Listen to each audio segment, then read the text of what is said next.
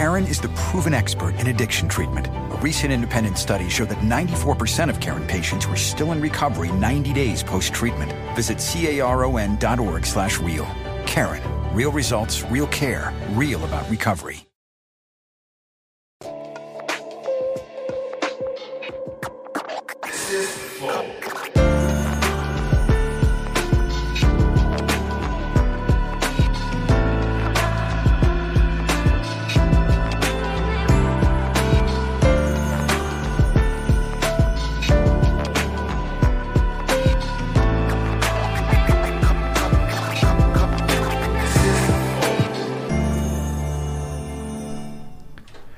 Estamos começando mais um Flow Podcast. Eu sou o Monark, do meu lado, o grandioso Igor.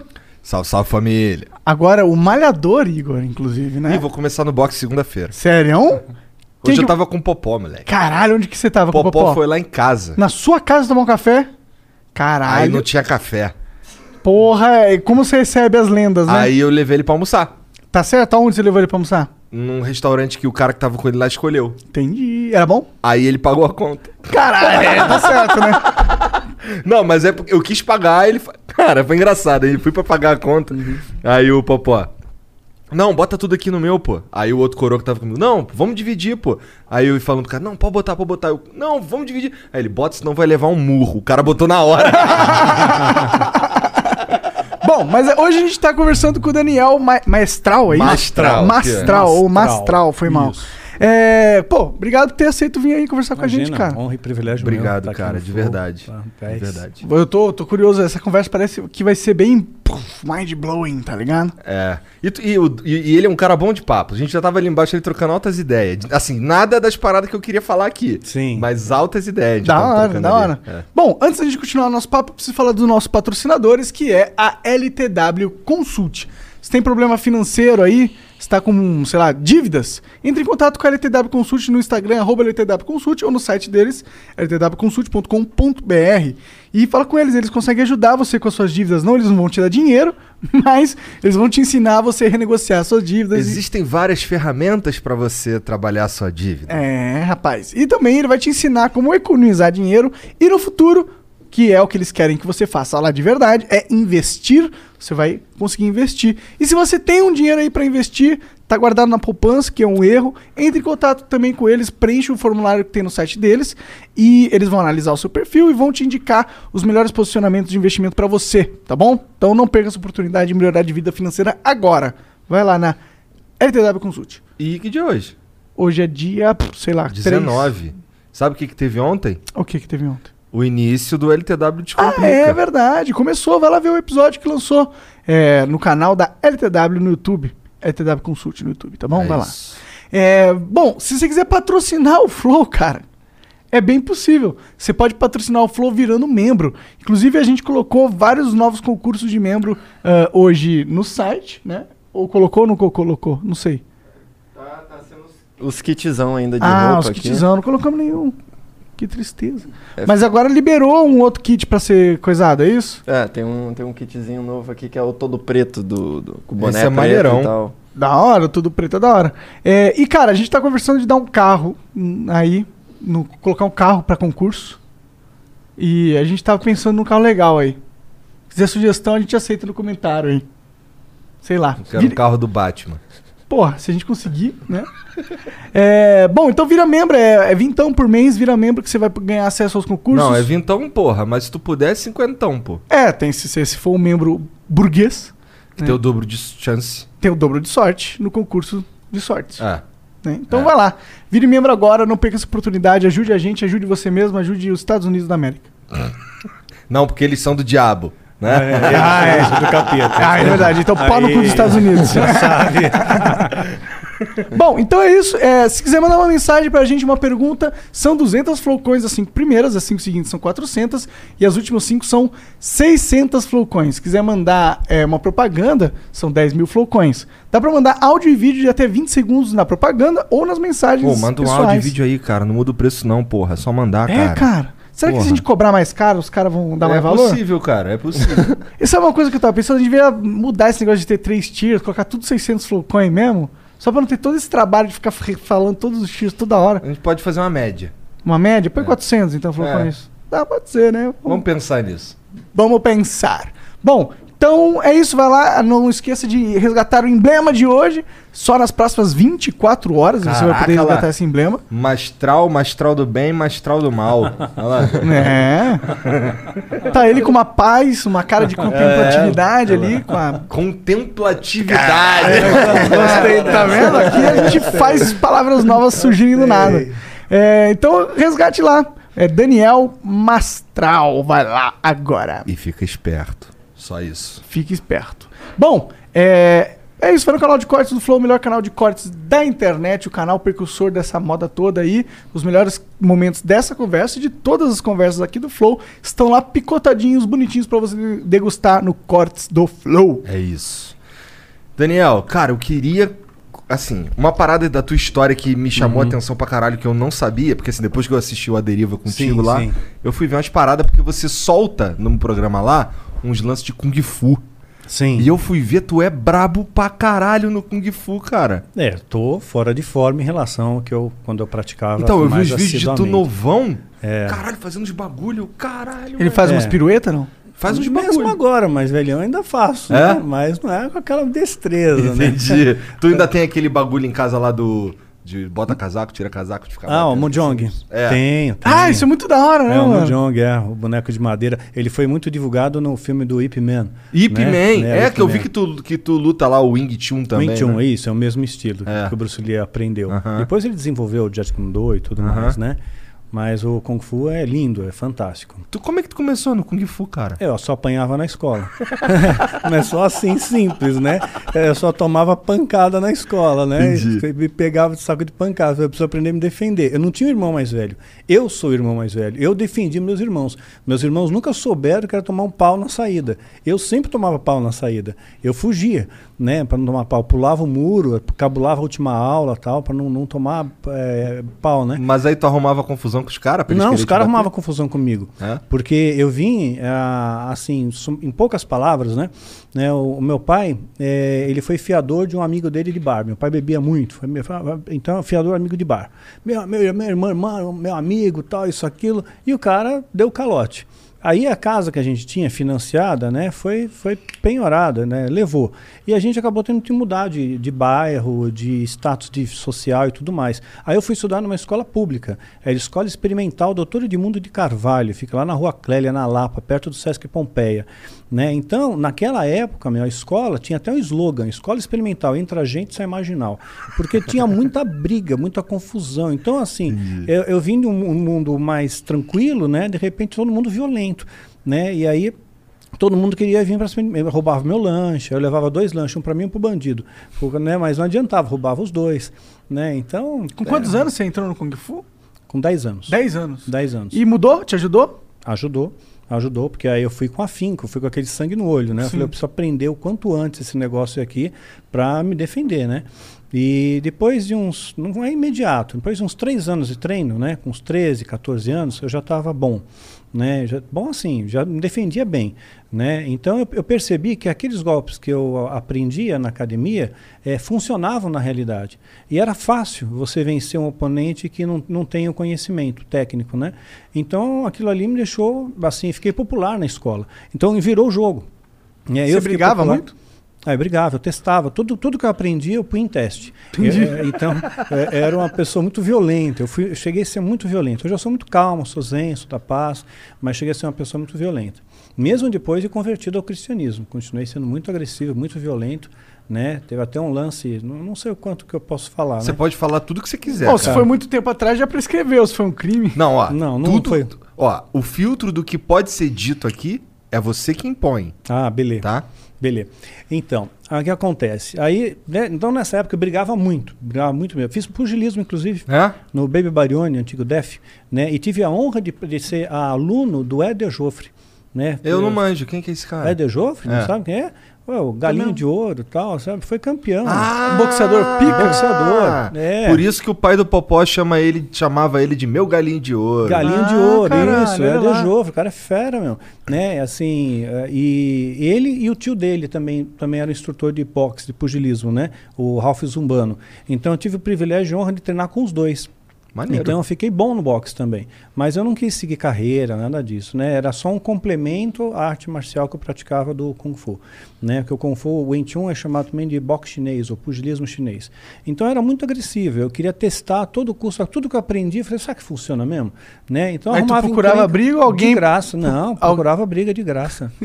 procurava briga, mexia com grupos de pessoas, três assim, acho que três eu dou conta, né? Entendi. né? Caralho. né? Com um chaco, né? Sabe? É uma arma complicada. É, você bate, é, machuca de verdade. Então eu não, não batia no rosto, porque leva a óbito, né? Então, então não batia na cabeça, mas batia nas articulações. E, e você tirava a pessoa fora de combate muito rápido. Então ia com um chaco, às vezes provocava hum, por uma besteira, assim. Passava e aí tal, derrubava o sorvete da molecada, dos caras, né? Caralho, era bebendo, chatão, chutava. mano. Era chato. Aí o pessoal vinha pra cima, né, meu? Aí eu, eu conseguia me defender. Então, nisso aí, depois de convertido, convertido, né? Cristão, é, eu continuava agressivo, continuava violento. Né? Tanto é que uma vez ah, eu fui buscar minha sogra para comer uma pizza, né? né? Você, eu já tenho um lugar reservado nos céus, né? Que bonzinho, levar a sogra comer uma pizza Aham. e tal. Aí ah, fiquei no carro esperando, minha esposa desceu para chamar ela. E de repente veio um cara, não sei de onde ele apareceu, meu. Sabe, o cara treinado, é ninja, né? Ele saiu do asfalto, assim, meu, encostou um revólver meu, na minha cabeça, aí, meu, perdeu, desce do carro, tal, isso, aquilo. E por um instinto, eu desliguei o carro. E o cara ficou muito nervoso. Né, você desligou o carro, isso, aquilo, tal, aí eu vou te matar, porque eu vou te pagar, né? E eu desci do carro calmo, né? E ele deu distância para mim. Eu arrisquei. Não deve se fazer isso. Isso é completamente errado fazer. Né? Você enfrentar alguém que tem uma arma de fogo na mão e o cara não tem nada a perder. Né? Ele puxa o gatilho e acabou. É, acabou a tua, a, a, pra, a tua vida, né? Mas eu reagi. Eu vi que deu distância, reagi. Né? Foi a primeira vez que eu, eu usei ah, o Kung Fu com uma- contra uma arma de fogo. Deu certo, né? Não tive outras vezes, né? Graças a Deus.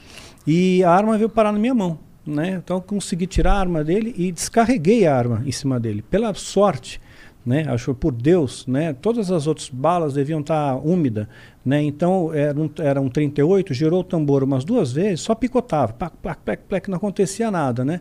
Eu joguei a arma na cabeça do bandido, o bandido caiu, bati nele, e aí minha esposa veio, para, para, poxa vida, né? Tá- O que você está fazendo? Aí eu me tomei uma bronca da sogra, né? Eu ainda queria levar a arma do bandido para mim na casa, de souvenir. é, para levar de souvenir ainda, né? E aí eu peguei e falei, não, fiz um voto com Deus. Falei, Deus, olha, não quero mais ser violento, né? Tira essa violência de mim, tira essa agressividade, né? me dá um coração mais pacífico, né? Mas não, eu vou com uma briga, mais dia menos dia, você sabe, o valentão morre mais cedo. Né? Mas é melhor o, o herói, o, o herói vivo, né? O covarde vivo do O que o herói morto. Isso, exato, né? Então, eu peguei e fiz um voto com Deus. Agora, eh, olha a questão da coisa. Bem que você faz, você rola uma prova, né? Sempre vem uma circunstância. Eu tinha feito esse voto tinha uma semana, né? E assim, eh, bateu uma semana, criou uma circunstância que me colocou à prova, para valer mesmo. Eu queria muito uma Bíblia, uma Bíblia de estudo, que era uma tal de Thompson, né? Fui, comprei a Bíblia, estou voltando para casa, né? Minha esposa está dirigindo, eu estou no banco do passageiro, vendo a Bíblia todo feliz, né? Que legal, isso aqui tem concordância, tem isso, tem aquilo, né? E nisso um cara fechou o nosso carro assim, de graça, de graça, veio, emparelhou e fechou, né? Ou- Outrora eu estaria espumando de raiva. Né, eu teria ido, é, eu fechava o carro dele, parava, pagava num tchaco, batia, mas eu estava sem um tchaco, estava sem um tchaco. Já, já tinha me despojado das armas, né? Tu tinha quantos anos? Ah, nessa época acho que uns 27 Tava anos. no auge então, né? Tava, tava bem. 27, 28 anos por aí. Aí peguei, né, o, o, cara pegou, ficou, a, a minha esposa ficou brava. Eu peguei, eu fiquei calmo, eu não senti raiva. Eu falei, puxa vida, Deus transformou meu coração, né? Mudou aqui dentro. Né? Minha esposa ficou ra com raiva, então ela meteu buzina no cara, farol, né? E eu falei, pô, você não faz isso, né? Ele tá ficando nervoso. Aí o cara ficou mais nervoso ainda, sabe? Começar a brecar na frente e começou a jogar o carro para cima da gente, né? E, e minha esposa foi cedendo aquilo para evitar uma colisão e ele acabou quase que obrigando a gente a parar no, no acostamento na Marginal Pinheiros, próximo à ponte Eusébio Matoso. Aí o cara desceu do carro, bateu a porta assim, veio na nossa direção, full, babando, né? Né? E minha esposa falou para mim, falou, desce lá, Daniel, desce, dá um pau nesse cara. Eu falei, não, acabei de fazer um voto com Deus e paz, né? Como é que eu vou bater no cara, né? Não posso, né? Aí eu desci do carro humildemente, né? O cara pôs o dedo na minha cara, sabe? Falava perdigotos, me xingou, falou um monte de coisa. Fiquei quieto, né? Sabe? Fiquei quieto, baixei a cabeça, né? Não, não fiz nada. Aí eu peguei e falei, tá bom, olha, é, falou tudo, tá, me xingou, beleza, né? Pedi desculpa para ele, sei lá, se a gente fez alguma coisa, me desculpa aí. Ele pegou e falou para mim o seguinte, né? Tá, tá bom. Então, então, então vai embora, some nessa, tal, some, vou te pegar, deu uma ameaçada ainda. Eu peguei falei, então vai, vai em paz, tá? Que Deus te abençoe. Ele falou, Deus me abençoe? Eu falei, por acaso você é cristão? Né? Eu falei, sim, eu sou cristão. Eu odeio cristão. Eu detesto cristão, porque cristão é tudo é crente, né? Crente é tudo vigarista. Aí isso, tu foi aquilo, meter uma porrada né? nele. Pois é, tudo vigarista. E ficou bravo, cara. O cara ficou bravo, né? né? Eu falei, não, não é todo mundo assim, não, né? Daí eu falei, Deus, me dá uma estratégia. Eu olhava pra, olhei para trás, para o carro, né? Para falar para minha esposa, pô, faz alguma coisa, né? Vem até aqui, tenta apaziguar. E ela só fazendo sinal, bate, bate nele, bate nele. Colocando mais pilha ainda, né? Aí eu falei, caramba, né? Eu peguei e falei, Deus, me dá uma estratégia, né? Aí eu peguei e falei uma coisa para ele, sabe, que acho que uma, algo que Deus colocou no meu coração, né? Falei para ele o seguinte, cara, eu não sei os seus problemas, eu não sei da sua vida, eu não sei nada de você, mas você teve algum problema com o teu pai, né? Sabe, aquilo veio no meu coração, né? Você teve algum problema com o seu pai, e você está refletindo esse problema com o seu pai, com Deus Pai, né? Não confunda as coisas, né? Deus Sometimes you need to take control to make a difference. That's why with FlexPath from Capella University, you're in control. Set your own deadlines and leverage your experience to move at a pace that works for you. Discover a different way forward at capella.edu. ele não erra com você. O pai humano, ele erra, ele falha, ele, ele comete erros, né? E quando tocou no assunto da paternidade, aquele homem começou a chorar, mas chorava que nem um bebê, assim, de soluçar. Caralho, do nada? Do nada, começou a chorar, pegou acho que algum ponto, um trauma, alguma coisa na vida dele. Ele me abraçou tão forte, o cara era forte. Ele me abraçou forte, eu me sentia assim um espremido numa laranja, um suco, virando suco, né? E chorava, chorava. Aí ele pegou e falou assim: "Vou preciso me reconciliar com Deus agora", né? E me puxou para baixo para me ajoelhar junto com ele, ele queria que eu orasse por ele, né?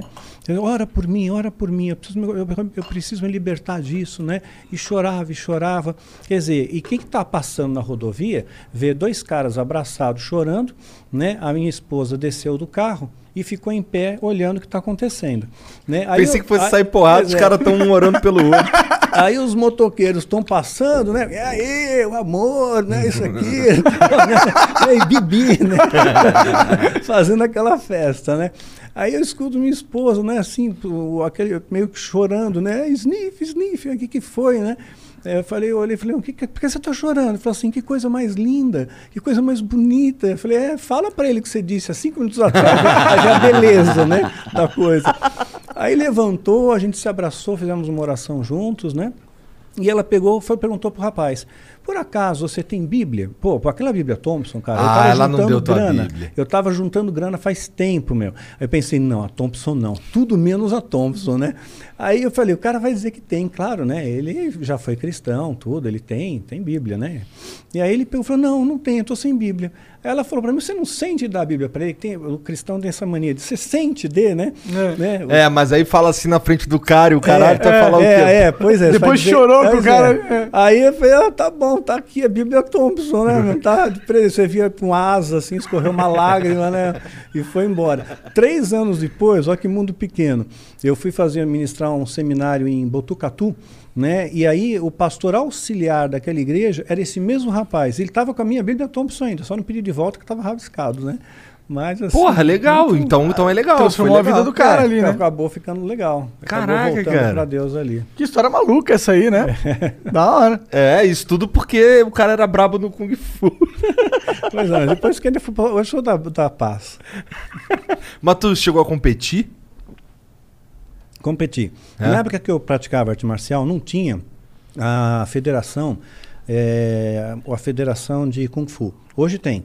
Hoje é federado, tudo, é organiza. Na época não existia isso. Mas tinha ótimos mestres que trouxeram o Kung Fu para o Brasil. São mais de 300 estilos que tem na China. Né? E alguns desses estilos foram trazidos para o Brasil. Então veio o Liu, Liu Kay, por exemplo, trouxe o Tom Long, né, o estilo do gafanhoto, trouxe o, o Garra de Águia, né, veio o Léo Imamura, trouxe o Inchun. Então veio, veio uma galera trazendo coisas novas para cá, né? Então eu, eu peguei essa, essa fase áurea, só que não tinha nada organizado. Então tinha campeonato, é assim, a minha academia contra a sua.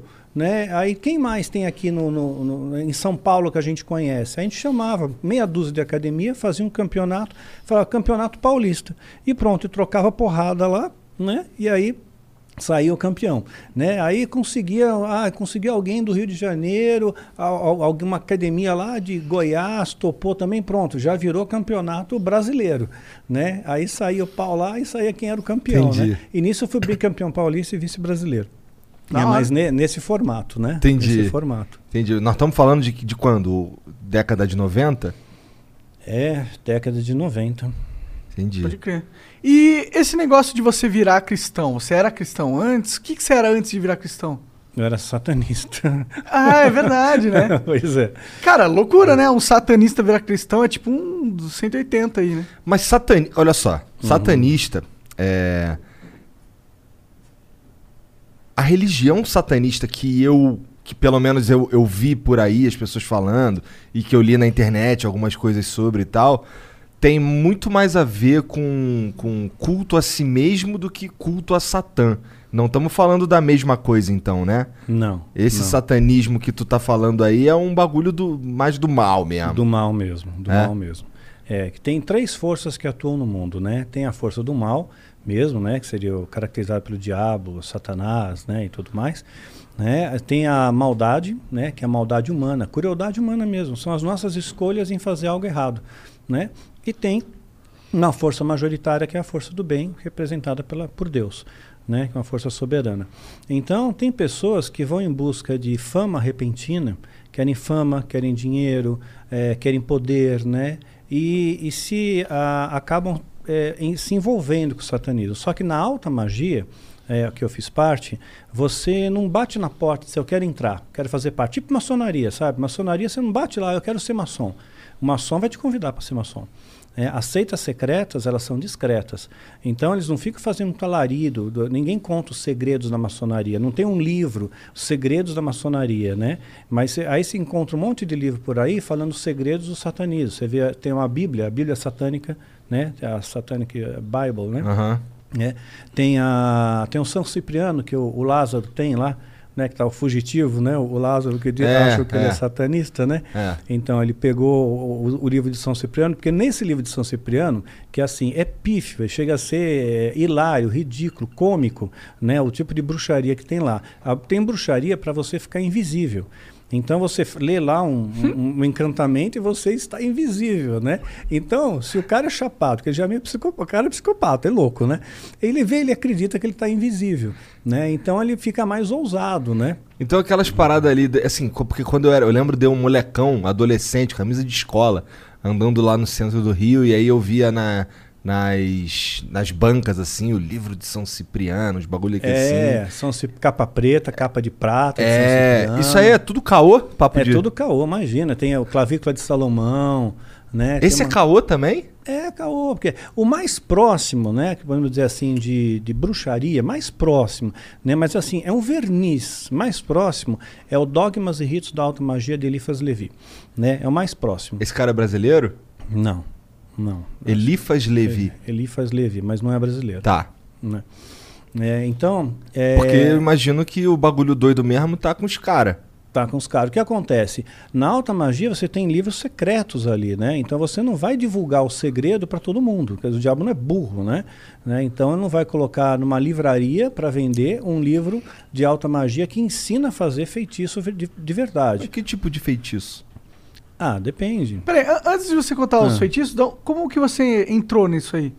Pois é, como eu disse, você não, não- você é chamado para fazer parte. Por né? que Você- que tu foi chamado, então?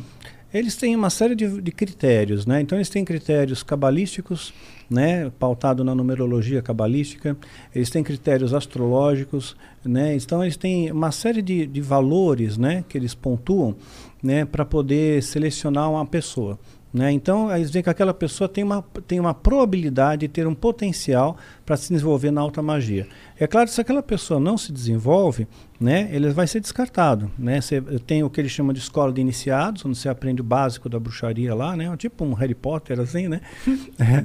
E aí um pouquinho. E aí se eles veem que alguém não está não tá, não tá, na mesma sinergia ali, cai fora. Né? Mas quem tem potencial vai para frente. E aí você vai tendo toda uma lavagem cerebral até um dia que você faz, entra num rito de iniciação. Quer dizer, eu fui convidado, eu vim de uma família muito, muito destruída. Né? Minha família era, é, não tinha amor, sabe? Então, eu nunca recebi assim, um abraço do meu pai, dizer, pô, eu te amo né? Não tinha esse negócio assim, não. Eu era realmente, pô, você é um maloqueiro, você não vai dar nada na vida, você é ovelha negra, você é marginal, você é bandido. Isso porque eu tinha cabelo comprido, né? E já tinha mau preconceito, né? Na, no meu pai tinha. Tu curtia o metal, música do diabo? Curtia metal, Entendi. era metaleiro. Curto, mas era metaleiro eu, pobre. Eu, eu, curto metal, pô. Eu é, sou então, do diabo? Não, é, não. não. não. Depende muito do contexto da letra, né? Acho que vai no contexto da letra. O né? Metal Espadinha é mais, é mais divino, é, né? Mais um negócio sobre anjos. Tem é. até várias músicas sobre anjos. É, então. É, mas eu tinha aqueles brochinhos, né? Só que fazia com Durepox, né? Que era bem baratinho, né? Então, Caralho. Era, bem Maneiro. pobre mesmo. E que idade você se iniciou? Você começou a prim 17, do primeiro contato, assim? 17 anos. Quem que, quem que foi até tu? Como é que, como é, que é esse é, Eu era rato de biblioteca, né? Gostava muito de biblioteca, gostava muito de estudar ocultismo. Isso já estava dentro de mim. Curtia ocultismo ocultismo. Então ia para a biblioteca, o Centro Cultural de São Paulo. Mas né? ocultismo, bagulho de bruxaria ou só, bruxaria. sei lá, aliens, essas não, paradas? Não, não, não, não, bruxaria. É? Bruxaria. Então assim, o que tinha, o que tinha de acesso, né, que eu pudesse ter dentro dos livros que eram são comercializados, eu procurava ler para entender um pouco aquela dinâmica. Aquilo me fascinava, porque o culto fascina, né? Porque é uma coisa que você não conhece ainda, que você não descobriu. Então você quer conhecer. Né? Então eu queria conhecer mais daquilo. E aquilo começou a mexer comigo. Eu falei, puxa, que legal, né? Porque é, eu tinha uma série de, de palavras e adjetivos contra mim que diziam que eu, eu era uma pessoa negativa, fracassada, etc. e tal. Né? E, eu, e ali eu vi uma oportunidade de, de, de, ser recebido por um grupo que pensasse diferente, que não me avaliasse pela minha aparência, mas por, pelo que eu tivesse por dentro. Né? Era assim que eu estava buscando. Mas eu tentei, né? aí eu mandei uma carta até para a Church Satan, para a igreja de Satã Caralho. lá nos Estados Unidos. Na época era carta, tá? não era e-mail. Carta né? mesmo, Carta física. mesmo. E para um descobrir selo. o endereço, eu tive que ir no, lá no, na, no consulado dos Estados Unidos pesquisar na biblioteca deles em microficha, né, ver a lista telefônica deles em microficha para achar o endereço da Church Satan lá, mandei uma carta, aí recebi uma carta padrão de volta, sabe? Mas eu vi que era um caça-níquel ali. Falei assim, ah, você paga 100 dólares e você ganha uma carteirinha de satanista. Eu falei, ah. pô, grande porcaria, né? Você ah, eu faço essa... aqui uma carteirinha. É, você pega essa carteirinha, né, meu? E, Porra. Né, um negócio esquisito, né? Não gostei. E eu falei, pô, ainda me cobra dinheiro, eu quero ficar, eu quero ganhar dinheiro para ser satanista. Aí o cara pega, me cobra dinheiro. Ah, tem um esqueminha aí, né? É, eu falei, tem que pagar. Eu falei, não, esse, diabo, esse, esse, esse diabo tá jogando muito sujo já, é. né? não tá o diabo nem... tá muito capitalista. É, tá capitalista. Se for né? pra não... dar dinheiro, eu vou na igreja. Pô. É, pois é, pois é, é, porque a igreja. Salve, salve pessoal da igreja. no final das contas, parece tudo a mesma coisa. Ah, é, mas sabe que no final das contas chega na mesma coisa? Né? Cê, hoje em dia, quer ver? Fazer um parênteses aqui, depois eu volto nessa aí, tá. iniciei. O que, que faz a pessoa entrar no satanismo? Ele quer dinheiro, ele quer poder, ele quer glamour, ele quer beleza. Quer ser aceito. É, quer ser aceito. Aí, o que, que as pessoas vão buscar hoje na igreja? É prosperidade, Prosperidade lota a igreja. Falou, o, o, culto da prosperidade lotou a igreja. Então eles querem prosperidade, eles querem milagre, eles querem unção, eles querem poder, eles querem títulos, status, prestígio. Né? E pertencimento então, também. Né? Então, quer dizer, é a mesma coisa. Ele conseguiu trazer, o diabo ele conseguiu contaminar a igreja num ponto de, de, dela vibrar na mesma frequência que ele. Ou seja, então as pessoas estão indo na igreja em grandes massas, você pensa, puxa, nós temos 40 milhões evangélicos no Brasil, por exemplo, né? Mas, olha, para você passa o peneira mesmo, é uma, é uma minoria. A minoria, talvez 5%. Que é fiel disso, realmente. Que é fiel, porque a maioria vai na igreja por interesse, uhum. não vai por amor vai por interesse em querer ganhar alguma coisa, é, levar alguma vantagem, vai para pedir, não vai para se doar. Não estou falando dar dinheiro, mas falando assim de, de realmente se, se entregar ali, sabe? Fazer uma adoração legítima. Colocar a vida em prol dos outros. vida, Exato, exato. Ajudar as pessoas, fazer o bem. As pessoas são muito egoístas, né? Então, isso daí foi uma coisa plantada. Satanismo fez isso, né? Eu fiz parte desse grupo, inclusive, década de 80 e década de 90, se infiltravam nas igrejas e espalhavam o que a Bíblia hoje coloca como doutrina de demônio. Né, de doutrinas humanas. Então, então, uma vez que você entrava nas igrejas, você começava a estimular a vaidade das pessoas, né? De um líder, de um pastor, como você é bom, você é o cara, você tem o dom, você tem a unção, você tem a unção do profeta Elias, né? Você é um Moisés, cara, você é um Davi, né? Então, e, e e começaram a espalhar essa questão de dinheiro também. As pessoas mais eh, que conseguiram cargos na igreja, satanistas, né? Começaram a espalhar essa história de, de ó, precisamos ganhar dinheiro, faz o voto, É um faz o povo, duplo. Faz o pessoa, faz o povo fazer o voto de mil reais, né? Quer dizer, você tem, você tem que dar mil reais para Deus. Quer dizer, não importa se você ganha um salário mínimo, se você é aposentado, você tem que dar mil reais. E tem o grupo do puxa-fila, né? Que, que, vamos supor, o pastor pediu mil reais para o povo lá, para a galera, né? Que é um voto, porque aí vai ter a bênção, a prosperidade e escambau. Né? Aí tem, é combinado isso, combinado nos bastidores. Tem uma meia dúzia de pessoas que vão na frente, que se levantam, põem envelope vazio no, no gasofilácio. Tem nada. É o puxador de fila para trazer o que? O efeito manada, né? Aí vai todo mundo Ó, atrás. tem gente que tá doando, vou doar também. né? Aí vai Ó, no efeito As manada. pessoas acreditam mesmo nisso. Acredita, vai efeito manada. É, Mas isso é algo do satanismo ou é algo só dos caras filha da puta querendo ganhar mais dinheiro? Pois é, foi algo plantado pelo satanismo. Mas para isso vingar, tem que ter um coração disposto para aceitar aquilo. Quer dizer, você, eu te proponho uma coisa, né? Um negócio sujo, por exemplo, vamos assaltar um banco, né? Não fazer uma casa, fazer tipo a casa de papel aí, vamos fazer um assalto daqueles, né? Você pode aceitar ou pode recusar. Então depende muito do seu coração. Então foi apresentado diante desses líderes, né? Essas algumas coisas. Né? Os satanistas apresentaram alguns modelos para eles. Né? Eles aceitaram, a maioria aceitou. Tanto é que depois formou-se no Brasil uma coalizão apostólica brasileira. Já ouviu falar disso? Não. Pois é. Tem apóstolos hoje agora Aham. né, na igreja, né? Só que apóstolo, biblicamente falando, não existe. Não existe apóstolo para os dias de hoje. Os apóstolos foram só para a época de Jesus, né? Só para aquele momento histórico. O que porque- define um apóstolo? Nem sei. Ah, ele é tipo um cara muito conectado com Deus, assim. Mais É. do que a maioria. Na minha concepção de, de que não entende nada sobre isso.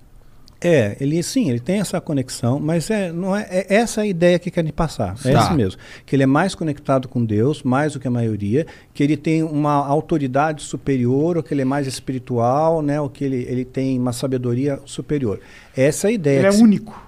Isso, que Dentro é, da é- fé. exato. É o conceito que colocam hoje, errado, contaminado, para enganar o povo, né? E o que, que qual é a definição bíblica de apóstolo, né?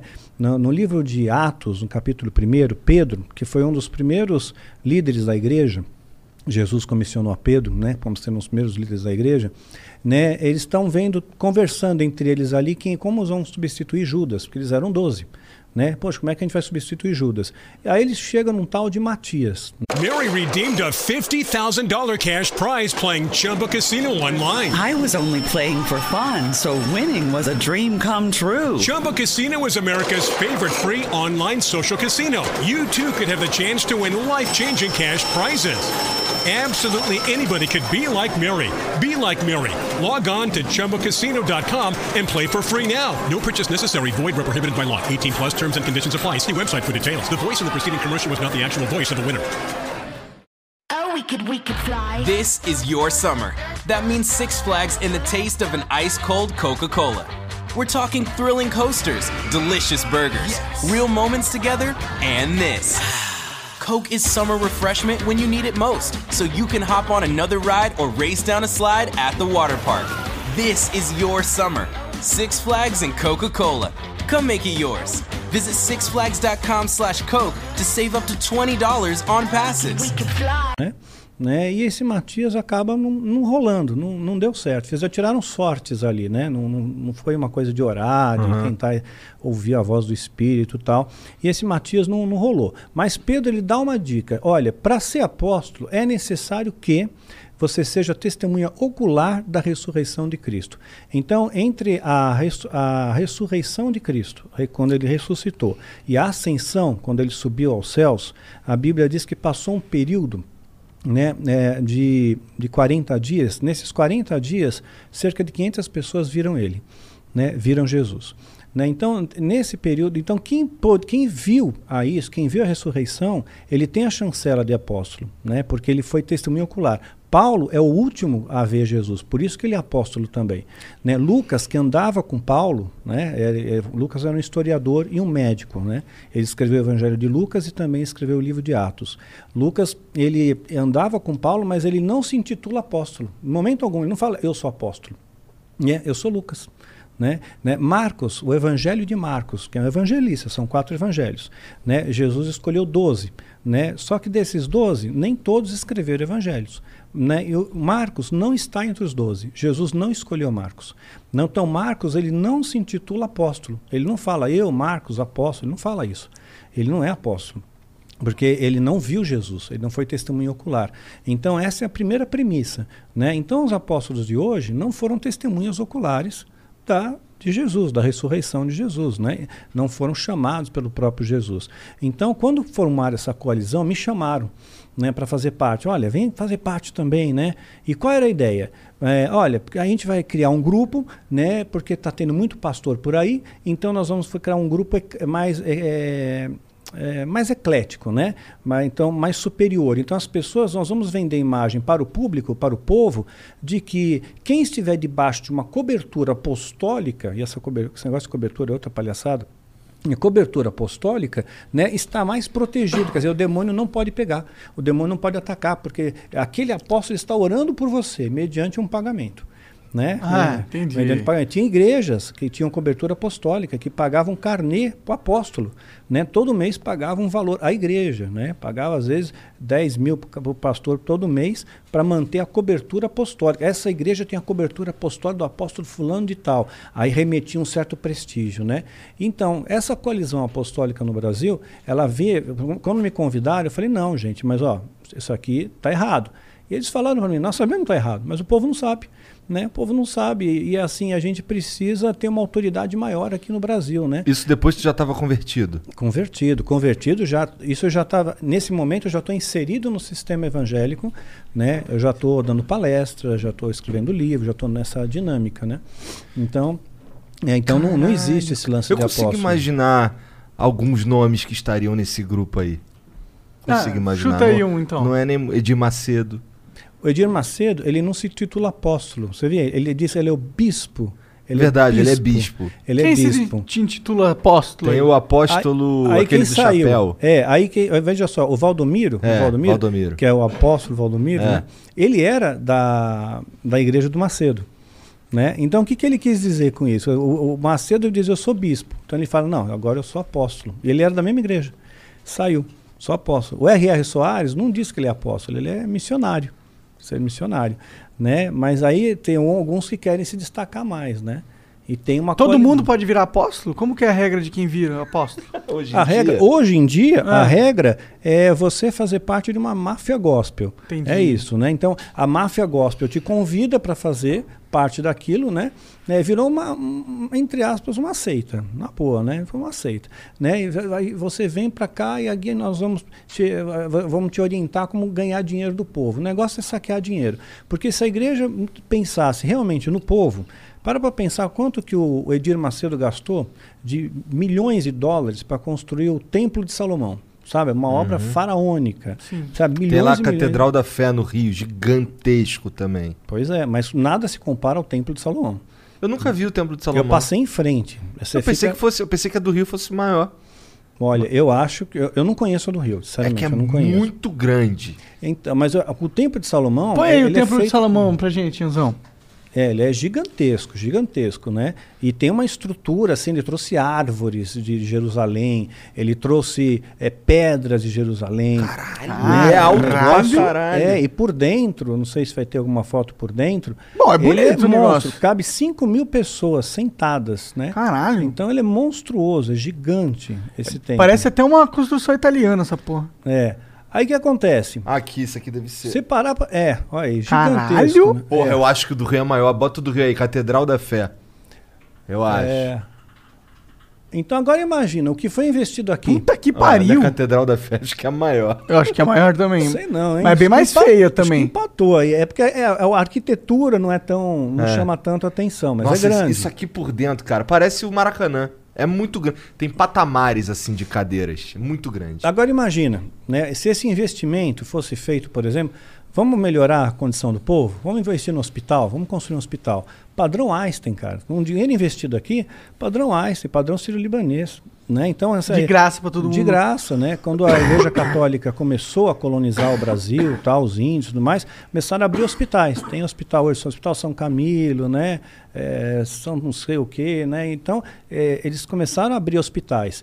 Então fizeram uma, uma atividade positiva, né? E, e a igreja evangélica tem, teria essa oportunidade também, porque entra muito dinheiro, então quer dizer, virou templo é dinheiro, né? Não é mais a questão do de- vamos eh, podemos pegar esse dinheiro aqui vamos, vamos fazer um hospital vamos abençoar o povo né? Vamos, vamos dar assistência médica para quem não pode pagar vamos fazer um preço menor vamos fazer um convênio né da, da igreja aqui para os membros da igreja mas não tem isso. O negócio é só pegar dinheiro. E não querem saber se você tem se você não tem se você está devendo se É, você não, é é aposentado. Lucro pelo lucro máximo. É. Mas você tá falando da sua trajetória dentro. No começo foi como? Como foi subindo escalão dentro da igreja satânica ou dentro do É, satanismo? Porra, eu queria saber como é que o cara chegou em tu. Então, aí que tá. Eu peguei, ma- mandei essa, mandei essa carta para Church Satan, me mandaram de volta uma carta padrão. Aí eu peguei, né, res- respondi para eles, falei: "Não, não vou, não tenho dinheiro, não tenho 100 dólares para te mandar, né? Eu só eu não tenho grana, né? Então, quer dizer, e aí tudo em inglês, né? Então eu pedi para alguém traduzir, fazer para mim, sempre eu pedi um colega fazer para mim. Aí mandou para ele, mandei de volta. Pensei que não ia receber mais nada, de, nada deles. Passou um tempo, mandaram outra carta para mim. Disseram, ok, preencha essa ficha aqui pra gente. Né? Tinha uma ficha preencher e tinha umas três fotos que eu tinha que anexar. Né? Três fotos minhas. Aí coloquei as fotografias, né? preenchi, mandei. Né? E passou bastante tempo. Né? Eu pensei até que eles nem tinham recebido. Papo Passou de uns- quanto tempo? uns quatro meses Entendi. né? Uns quatro meses. Aí, de repente, um dia eu estou no Centro Cultural, São Paulo, estava lendo o livro, né? Veio do meu lado um cara, né? Um cara bem vestido, tal, hum, bem afeiçoado, né? Assim, é, e eu não posso dar pista para dizer quem é, né? Mas então, Que é famoso? Ah, hã? É famoso? é uma pessoa conhecida. Caralho, uma pessoa conhecida. Pessoa conhecida. Luciano Huck. Eu tô ligado. Não, a idade não bate. As pistas. Ih, caralho. Mas é. Ó, É, aí é coisa Isso é aí. do capeta aí. Tá é. vendo aí? Do capeta tem uma manifestação sobrenatural. Acho que é melhor não ali, falar o nome, não. Ou fala pra caralho. Não sei qual que é o sinal que ele tá dando aí. Então, veio, sentou, né? Aí pegou, me chamou pelo meu nome, né? Meu nome mesmo de batismo é Marcelo. Marcelo, Marcelo, né? Daniel é um nome espiritual que Deus me deu. Então, assim, na Bíblia a gente vê muito essa questão de mudança de nome. Barnabé, o nome dele não era Barnabé, era José. Até o né? nome do, do. Não, se bem que quem mudou o nome de Daniel não foi Deus, foi o. Foi ó, isso. Foi o imperador Foi o lá, imperador né? lá, É, Nabucodonosor. É. Então, Caralho, tá sabendo? hein? Né. Daniel significa Deus é meu juiz. Deus é meu juiz, Caralho. exatamente, isso mesmo. Então, é, você vê Jacó, torna-se Israel. Então, nós vemos mudanças em alguns casos pontuais. Quando eu me converti, eu era uma página em branco. Né? Então, de repente, veio um grupo de pessoas pra, ah, até mim, oraram e disseram que Deus estava me dando um novo nome, que esse nome era Daniel, não era mais Marcelo. Mas naquela época, né, voltando ao, ao- assunto, é, Ele ele chamou de Marcelo. Marcelo. Ô, Marcelo, eu posso sentar do seu lado? Eu já estava sentado, né? Eu falei, pode. Assim, no primeiro momento, eu, o que eu pensei, né, na, é, assim, é, eu praticava arte marcial, né, tô com 17 anos de idade, né, ainda, ainda tinha aquele ímpeto de violência dentro de mim, né, eu tô assim, eu não estava bem vestido, né? Eu estava do meu jeito, sabe? Eu pegava a jaqueta de jeans, jogava na água sanitária, na cândida, né? Desmanchava, rasgava, tal. Então, então era tudo zoado, né? Eu gostava de me andar, de andar desse jeito. Aí o cara todo arrumadinho, né? Todo terno, tal, todo alinhado, né? Aí eu pensei, pô, o cara deve ser, o cara ser gay, né? O cara deve ser gay, ele vai tentar me aliciar aqui, né? Eu já vou dizer para ele que não vai rolar, né? Então ele veio, Marcelo, posso falar com você? Eu já, já falei, olha, é o seguinte, eu, eu não curto, né? Tudo bem, respeito o teu lado aí e tal, mas é, eu tô, tô aqui na minha. Não, não, mas não é sobre isso que eu vim falar com você, não. Você, você quer ser mesmo satanista? Aí me arrepiei inteiro, dos pés à cabeça. Como que ele sabia, né? Pois é, tinha foto. né? Não, não, não, isso eu imagino, mas É. a sua cabeça na Né, hora, na hora, no primeiro cara. momento, Sim.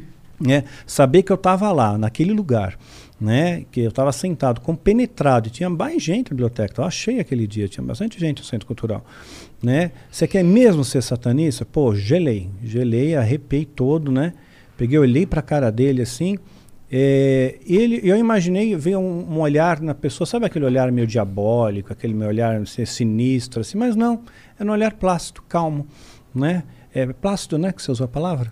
Não fui eu que usei essa palavra, não. Até Não, porque eu nem conheço. ali, é, é, é, é, calmo, é, sereno, né? Então peguei e falei, mas é, por que você está me fazendo essa pergunta? Falei, "É porque você pediu para entrar. Você pediu para entrar, né? E eu vim aqui para dizer, desejar tipo boas-vindas, né? Para você vir. E, e ali foi um primeiro contato. E ele foi conversando comigo, a gente teve uma conversa muito longa, sabe? Ele foi lá, pagou um café, a gente comeu uma coxinha tal, conversamos. Ele me tratou super bem, não, não, não olhou para minha aparência. O que, que, eles, que, que vocês conversavam sobre? Ah, ele começou a querer saber por que, que eu queria, porque eu tinha interesse no satanismo, queria me explicar que satanismo não tinha volta, né? Que eu seria muito bem-vindo, mas não tem volta. Por entanto, eu ia ter uma verdadeira família. Isso mexeu comigo. Isso mexeu comigo. Você vai ter uma família de verdade, vai ter uma família que vai cuidar de você, que vai te proteger e nem o mal vai te tocar, porque você vai ser filho do mal. Então, se você é filho do fogo, fogo não te queima. Se é filho do mal, mal não te toca. Então, não, nenhuma maldade, nada vai te tocar, você vai estar protegido, né? Tipo entre aspas, teu corpo fechado, né? Por isso o nome do teu livro é Filho, do, fogo, isso, é filho por do isso? fogo. É, exato. Entendi. Né? Porque eles usavam muito esse termo, né? Filho do fogo, fogo não queima, né? Então você você vai poder fazer parte então de uma família, né? E, e nós queremos muito te receber. E aquele negócio da família, meu, aquilo mexeu comigo. Eu, eu tive, sinceramente, eu tive que segurar o choro. Né? Porque a vontade que eu tinha de chorar ali, abraçar aquele cara. Falei, puxa, eu sempre quis ter uma família, eu quis ter um pai, eu quis ter né, uma família amorosa, um lar. Né? A minha casa, para mim, era mais um abrigo do que um lar. Né? É, na, na minha percepção, naquele momento histórico que eu vivia. Né?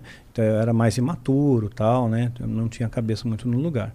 Claro que meus pais se esforçaram para dar o melhor também para mim, né? E, e ninguém da família se perdeu, né? Então, assim, tenho mais dois irmãos, todos estão bem ajeitados na vida aí. Aí aquilo me, me fascinou, né? Fascinou pra caramba aquilo. E ele pegou, marcou, falou: olha, tal, eu, tal dia eu vou te buscar.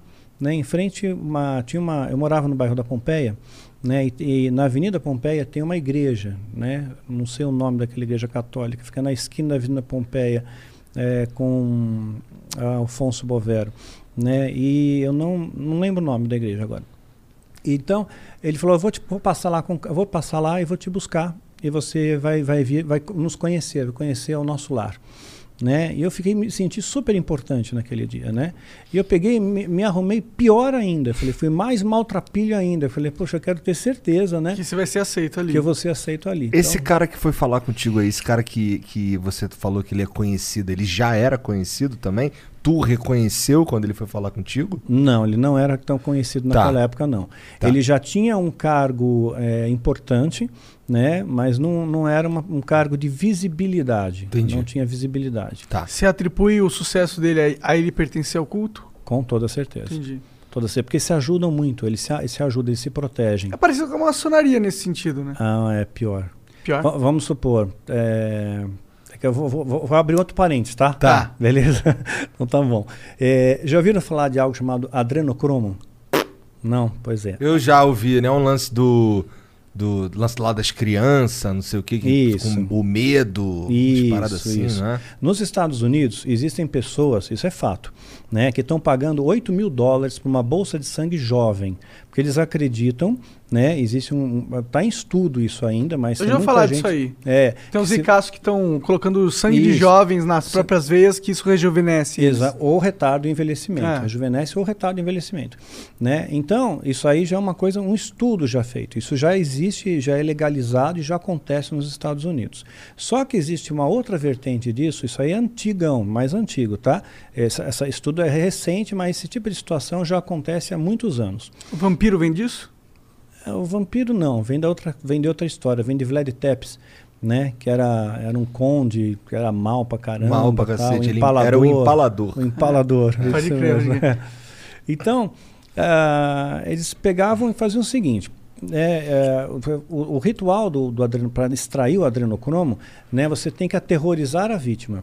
Né, de preferência são crianças, né, é, na faixa de 9 a 7 a 10 anos, mais ou menos.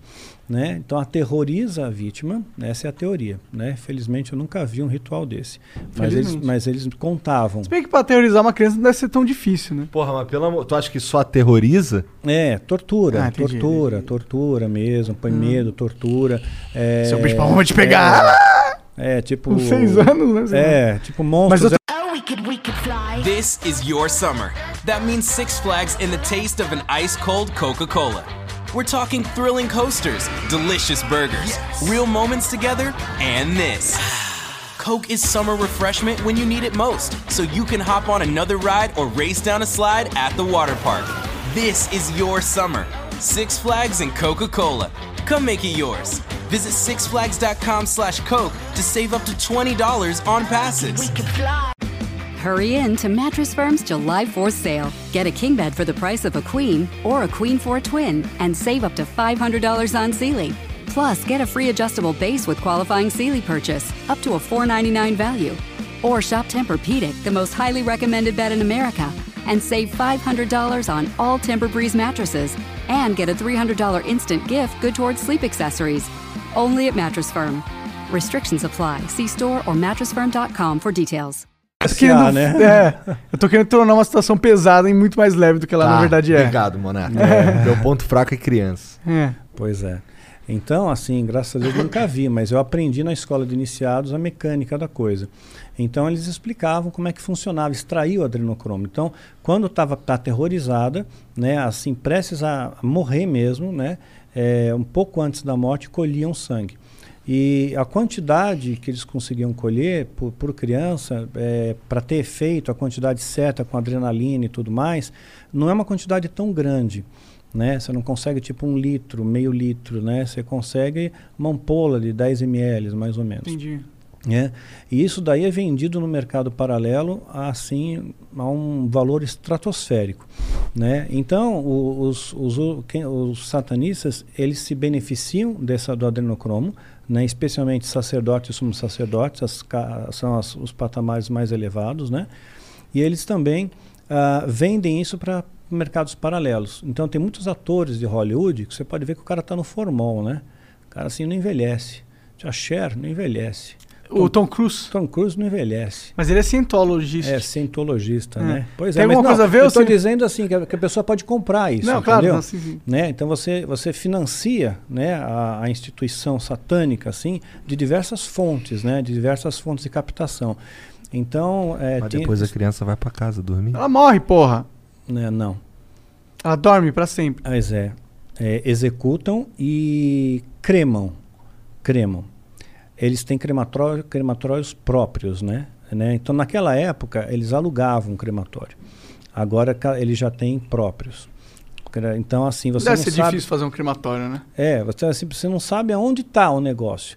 E tem catalisadores, tudo, quer dizer, não sai fumaça, não sai nada. Virou pó, sumiu, né? Você nunca mais encontra, entra na taxa de desaparecidos. Vê o número, pesquisa o número de crianças desaparecidas só no Brasil, por ano. Enorme o número, enorme. Isso porque a polícia não divulga os números reais para não alarmar a população. Os números são bastante maquiados ainda. Então tem muita gente que desaparece, simplesmente desaparece. Né? Então eu creio que uma boa parte disso vai, vai ser, servir para esses tipos de rituais macabros aí. Então, só que aí eles se protegem. Digamos que alguém viu essa cena, ficou impactado com aquilo, né? Se eu visse, por exemplo, uma criança, sabe, eu ia ficar muito impactado com isso, ia mexer comigo, e eu quisesse denunciar, né? Fosse lá na polícia, olha, eu sei o local, eu sei onde é, eu, Sei quem são? sei quem são, tal. Não adianta, ó, o delegado, né? é, tem delegado, tem é, juiz, tem promotor, tem político, tem pessoas de todas as esferas, sabe? Da, todas as camadas da sociedade tem gente ligada ao satanismo, né? Tem um, um um, um documentário na Netflix, acho que ele reproduz isso muito bem, chama-se Os Filhos de Sam. Né, que conta uma série de assassinatos que houve em Nova York na década de 70 e ligados a, a supostamente uma seita satânica. Né? Não sei se você já viu. Não. Então, e aí teve um repórter investigativo, ele foi atrás.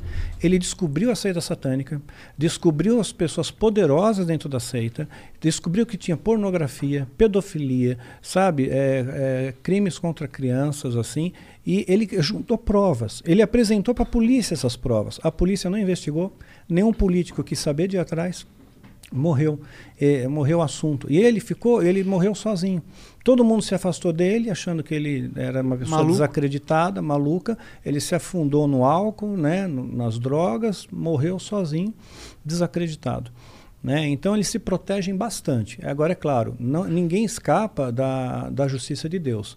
Quer dizer, as pessoas podem, eles podem achar que estão protegidos, né, né, da, da das questões sociais, assim, que eles se protegem bastante, mas não, não, não vão estar protegidos da mão de Deus. A mão de Deus alcança eles e o que, eles, o que você semeia, você colhe. Teve Isso algum, é bíblico. algum né? caso de um satanista que se fudeu recentemente?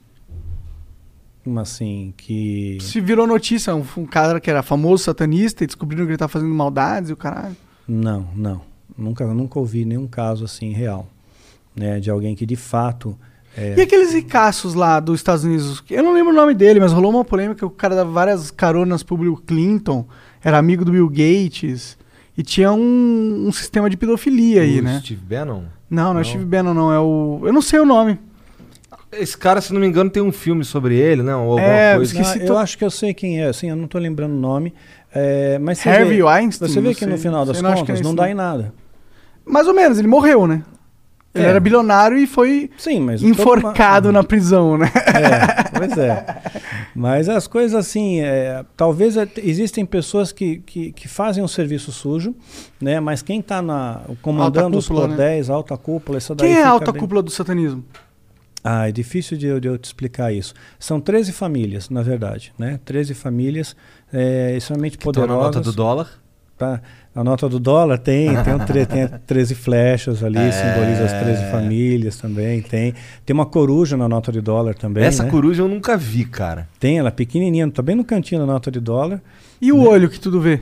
É o olho que tudo vê, ele vem do olho de Horus, vem, remonta lá do Antigo Egito, Egito. né? O que, Né? que é essa pirâmide acima da pirâmide? Então, é, é uma. Mostra o olho que tudo vê que ele é soberano, que ele está enxergando todas as coisas, né? Mas é, é um símbolo do- dos Illuminati. Não tem a ver Né? com satanismo isso. Tem a ver com satanismo, porque o Illuminati é um braço do satanismo. Ah, é? um braço, é um braço. Caralho. Né? Tanto é que na base da, da, nota, da, da pirâmide, que está na nota de dólar, né, tem uma data lá, está em número romano, né, 1776, eu acho, né, que é a data que o, a seita Illuminati foi fundada. Então tem muita coisa na nota de dólar e tem uma coruja. Aí, por que uma coruja? Porque a coruja é uma ave que ela representa a sabedoria, Ah. né? Mas é uma ave noturna. Então é a sabedoria da noite, sabedoria das trevas, né? Entendi. Então essa, essa é a ideia, essa é a pegada. Pá, caralho. Cara, é. aí, eu fui, aí eu fui nessa com o cara, né? Foi- o cara foi me buscar. É, né? como foi lá o primeiro dia na. É, primeiro dia, né? Eu não vou dar nem muitas características do carro, porque até pelo carro as pessoas vão saber quem é. Caralho, e se eles descobrissem quem é esse cara? O que, aconteceria de verdade? Porra nenhuma, né? Ah, bom, com, com o cara, com ele, não, não, mas eu ia ter um pouco de aborrecimento. Imagino. Não, né? se eu, proteja, ter, claro. eu ia ter um pouco de aborrecimento. Né? Não que eu tenho, eu- hoje eu cheguei num patamar da minha vida que eu não tenho medo de nada. Sinceramente, diante de Deus, não tenho medo de nada. Né? Mas eu queria evitar aborrecimento, quero viver o que, que a vida tem para me oferecer. Né? né? Perdi meu filho, perdi minha esposa, né? Então, estou continuar batalhando aí. Ah, mas é uma visão né? boa, otimista da vida. É. É, tua esposa, inclusive, obrigado mais uma vez por estar aqui, porque, pô, tua esposa se foi recentemente. Tudo, sim, né? sim, pouco mais de três semanas, né? Mas ela estava sofrendo muito e ela, um coisado, ela pedia para Deus isso, ela falava, Deus me leva, me leva por causa do a perda do nosso filho, né? Aham. Ela me leva, tal, porque eu tenho muita saudade do Micael. Ela ainda pedia, ela falou, eu queria assim dormir e acordar no céu. E foi o que rolou, né? E foi o que rolou, exatamente. Ela foi deitar, né? Teve uma parada fulminante, assim, e morreu dormindo, sabe? Sem dor, sem nada. Então, então isso me conforta. Isso me conforta ver que, poxa, de certa forma, era um pedido que ela fazia sempre, né? Eu falava, não, não, eu discordava, não, espera, né? Vamos nós dois juntos, né? Ela falou, não, mas eu não estou aguentando, eu não aguento esperar, né? né? Um, Teu filho se foi saudades. faz uns dois anos. Dois anos e meio. Dois anos e meio. Pois tá. é. Mas vamos voltar lá pro lance lá do, do cara, no primeiro então, dia. Aí Não veio, falar do aí, carro. Aí veio, aí veio um carro, né? Po- Posso dizer que era um, um- um carro de luxo da época, né? Tá. É, tá? É da, para os padrões da época. Tinha até telefone. Caralho! É. Luxo mesmo. É luxo, porque tinha, tinha duas anteninhas para fora assim e tinha um telefone dentro. Quer dizer, só, é, um carro para ter telefone não era qualquer carro, não. Pra ter telefone era difícil, ponto, né? Sim, Não sei sim. que época que era essa. Ah, isso aí também foi, quer ver, eu tava com 17 anos, fazer conta aí, né? Mas uma época onde o telefone era difícil de conseguir, eu imagino. Linha telefônica. Caralho, te chamou de velho pra caralho. Bom, eu achei que tinha 43, mas ele entregou que tem 50 e pouco. 54. Aí já não acho tão mais jovem. Pois né? é. Tá. Ah, então, aí fui, fui muito bem recebido, eu fui atrás com ele no carro, né? Ele se apresentou com o nome de Marlon, que é o nome que eu dei no livro, né, para ele mesmo, né? E e aí foi Puta nome fake do caralho, Marlon no Brasil. Porra. Tá É. de sacanagem, caralho. Seu nome não é Marlon, porra. Pois é. pois é, né? Se apresentou. Uh, Marlon foi o nome que eu dei no livro, né? Né, Foi o nome é criado, né? Mas o nome dele é outro, né? Tá. Claro. Então ele se apresentou, tal, falou o nome dele mesmo, tudo, né? É, e tinha um motorista, né? E chegamos num- numa uma mansão, né? Na, é, bah, isso aí eu posso dizer. Uma mansão bastante proeminente, fica na fica no Morumbi, né? Perto da onde tem a Ponte Eusébio Matoso ali, né? Tem a Avenida Morumbi, né? Aí tem uma mansão gigantesca, não mais para frente assim, que pega duas quadras quase, você vê um negócio monstro, sabe, que vai de um lado para o outro, né? E tinham mais casas que faziam parte da estrutura que tinham interligações. Então você viu uma casa, eh, mas aquela casa estava coligada com a outra casa, com a outra Tipo uma casa. vila. É, era uma vila, né? Mas eram tudo, tudo interligações por dentro. Com, então, Condomínio fechado, como se fosse. não, Não, as casas era eram na rua. conectadas. Ah, era na entendi, rua, isso, entendi, na rua, só que entendi, conectadas. Haviam portas internas que conectavam elas. Né? E aí havia um, um salão grande, que era um salão da, dos ini- dos iniciados, onde ah, tinham aulas, a gente recebia aula. Era retroprojetor, né? Então, Bem mos- básico, bem, bem básico, clichê do- de uma empresa. de uma empresa. Né? E Então, qual mas era é- o que, que rolava nessas mas aulas? era- uma lavagem cerebral. Diz- Primeiro para mostrar que Deus é mau. Né? Deus Olha, é mau. Deus é mau. Nossa, uma Essa- subversão essa da história- maldade máxima. É, olha só o mundo como é que tá. Do, aí mostra é, imagem, né, de doença, de pobreza, de, é, de queimada, é, furacão, sabe? Só, só desgraça, só, só a humanidade sendo varrida, né? Fala, tá vendo? Deus não é bom. Né? Tá? Se Deus fosse bom, tá acabando com a humanidade. O que, que, que essa criança tem culpa, né? Por que, que essa criança está passando fome na Etiópia? Né? Então, por que que... Podia estar aqui pra gente estar colhendo Pois é. sangue. Pois é. Pois é. Desculpa, bad vibes máximo. Mas é engraçado eles usarem esse perfil de argumentação, porque ele vai muito em encontro daquele moleque que tá desiludido com a sua posição social, com a vida. É. Ele fala É. assim, não tenho propósito aqui, parece que o mundo ele é voltado contra mim, parece que eu só nasci pra me fuder. Aí vem um Exato. cara e fala, é isso mesmo. É isso Deus mesmo. que tá fazendo essa E porra. Deus está fazendo, exatamente. Deus é o responsável pelo seu fracasso. A galera que tava contigo ali era mais ou menos da tua idade? Mais ou menos na mesma faixa etária. Né? Mesma faixa etária, porque eles iam fazer o rito de iniciação com 18 anos. Né? Então, 18 anos ia fazer o rito de iniciação. Então, era mais ou menos um ano de treinamento. Então, é uma lavagem cerebral. No final desse, desse curso, né, você fica realmente acreditando né, que o diabo é bom, né, que ele é um ser muito bom, muito caridoso, e Deus é mau, Deus é injusto. Né? Deus não, não é justo. Né? Quando você mostrava até é, maus tratos com animais, né? Como é que Deus permite uma coisa dessa, né? Deus é cruel, tal, né? Então, aí acabava acreditando e eu acabei acreditando de fato que Deus era mau, né? E que o diabo ele tinha, ele era uh, muito sagaz. E eles tinham vários planos assim. Então, assim, eh, eh, eles acreditavam no Apocalipse, né? Acreditavam no Apocalipse que é descrito na Bíblia, tal. Ele põe uma data? Eles põem uma data específica? E Sim, eles têm um calendário, uma linha de tempo, né? Um calendário. Quando que acaba o mundo? Bom, não sei quando acaba, eu não posso te afirmar quando Não, não, acaba. não, mas, no calendário assim, deles. no calendário deles começa ah, o bicho, o princípio da desgraça começa em 31 de outubro de 2023. Ih, caralho, eu vou estar vivo. Caralho, é tipo, daqui a dois anos. É. Pô, e a gente achou que já tinha vivido a desgraça agora com essa porra dessa pandemia. Não, vai vir uma pior. Uma né? pandemia pior? É, o plano era esse. Não, Entendi. não sei, até então, o que eu tenho falado nos vídeos, tal, né, nessa na linha de calendário que eles têm, tem acontecido. Com a permissão de Deus, evidentemente, né? Porque o apocalipse vai acontecer, nós não vamos impedir que aconteça. Então, é, eles têm essa data aí, Bom, 31 de outubro. se você for olhar do- no espaço-tempo, né, dado o futuro todo, certeza que o mundo vai acabar. É, É. mas se começar dia 31 de outubro. É, 31 é o de outubro. princípio do fim. Né? Aí começaria assim, sugeria uma, uma pandemia extremamente violenta no mundo, né? extremamente letal. Esse aqui, essa atual pandemia seria, é só um ensaio, é um laboratório isso aqui. Não, então vazou realmente de laboratório, foi preparado para isso, tal, solta, espalha no mundo inteiro, né? E aí deixa a população agora mais obediente. Então todo mundo vai, vai, vai tomar a picada, né? Todo mundo vai eh, ficar em casa, né? Agora, então está treinando. Até mesmo quando você vai num local aferir a temperatura, né? Eh, você estende a mão direita, né? Antes, e, e, disser- e a Bíblia diz que vai ter uma marca, né? Na mão direita ou na testa, né? Então ninguém vai poder comprar, vender se não tiver essa marca na mão direita ou na testa. E o curioso é que o Bill Gates ele está preparando uma super vacina, né? uma, uma, uma mega vacina que ele pretende lançar em 2023, no segundo semestre de 2023. E ele já cantou a bola que vai ter uma próxima pandemia. Ele já tinha falado em 2016 que ia ter uma pandemia, em 2015 ele falou, que ia ter uma pandemia muito violenta no mundo. Né? Na verdade, ele falou que, a proba- que o pior perigo da humanidade seria uma pandemia.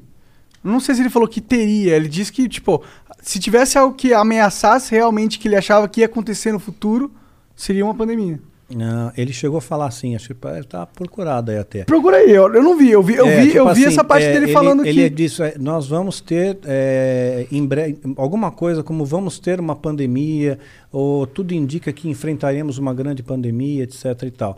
A, aquela revista Economist, né? Eles são muito assertivos também. Eles acertam muito bem. Eu, eu fiz a é, tem um vídeo meu chamado Decifrando Códigos, né? Peguei, a, peguei essa capa e decifrei. Tem um monte de códigos ali, a gente decifrou os códigos e, e falava direitinho, né? Em 2020 começaria a pandemia, né? Fa- falava da, da, de Tóquio, da Olimpíada de Tóquio que ia ser cancelada, uma série de fatores que o Trump não seria eleito, né? Reeleito e, e eles acertaram, assim, uma grande parte. Tu fez um vídeo disso? Fiz um vídeo é, decifrando códigos.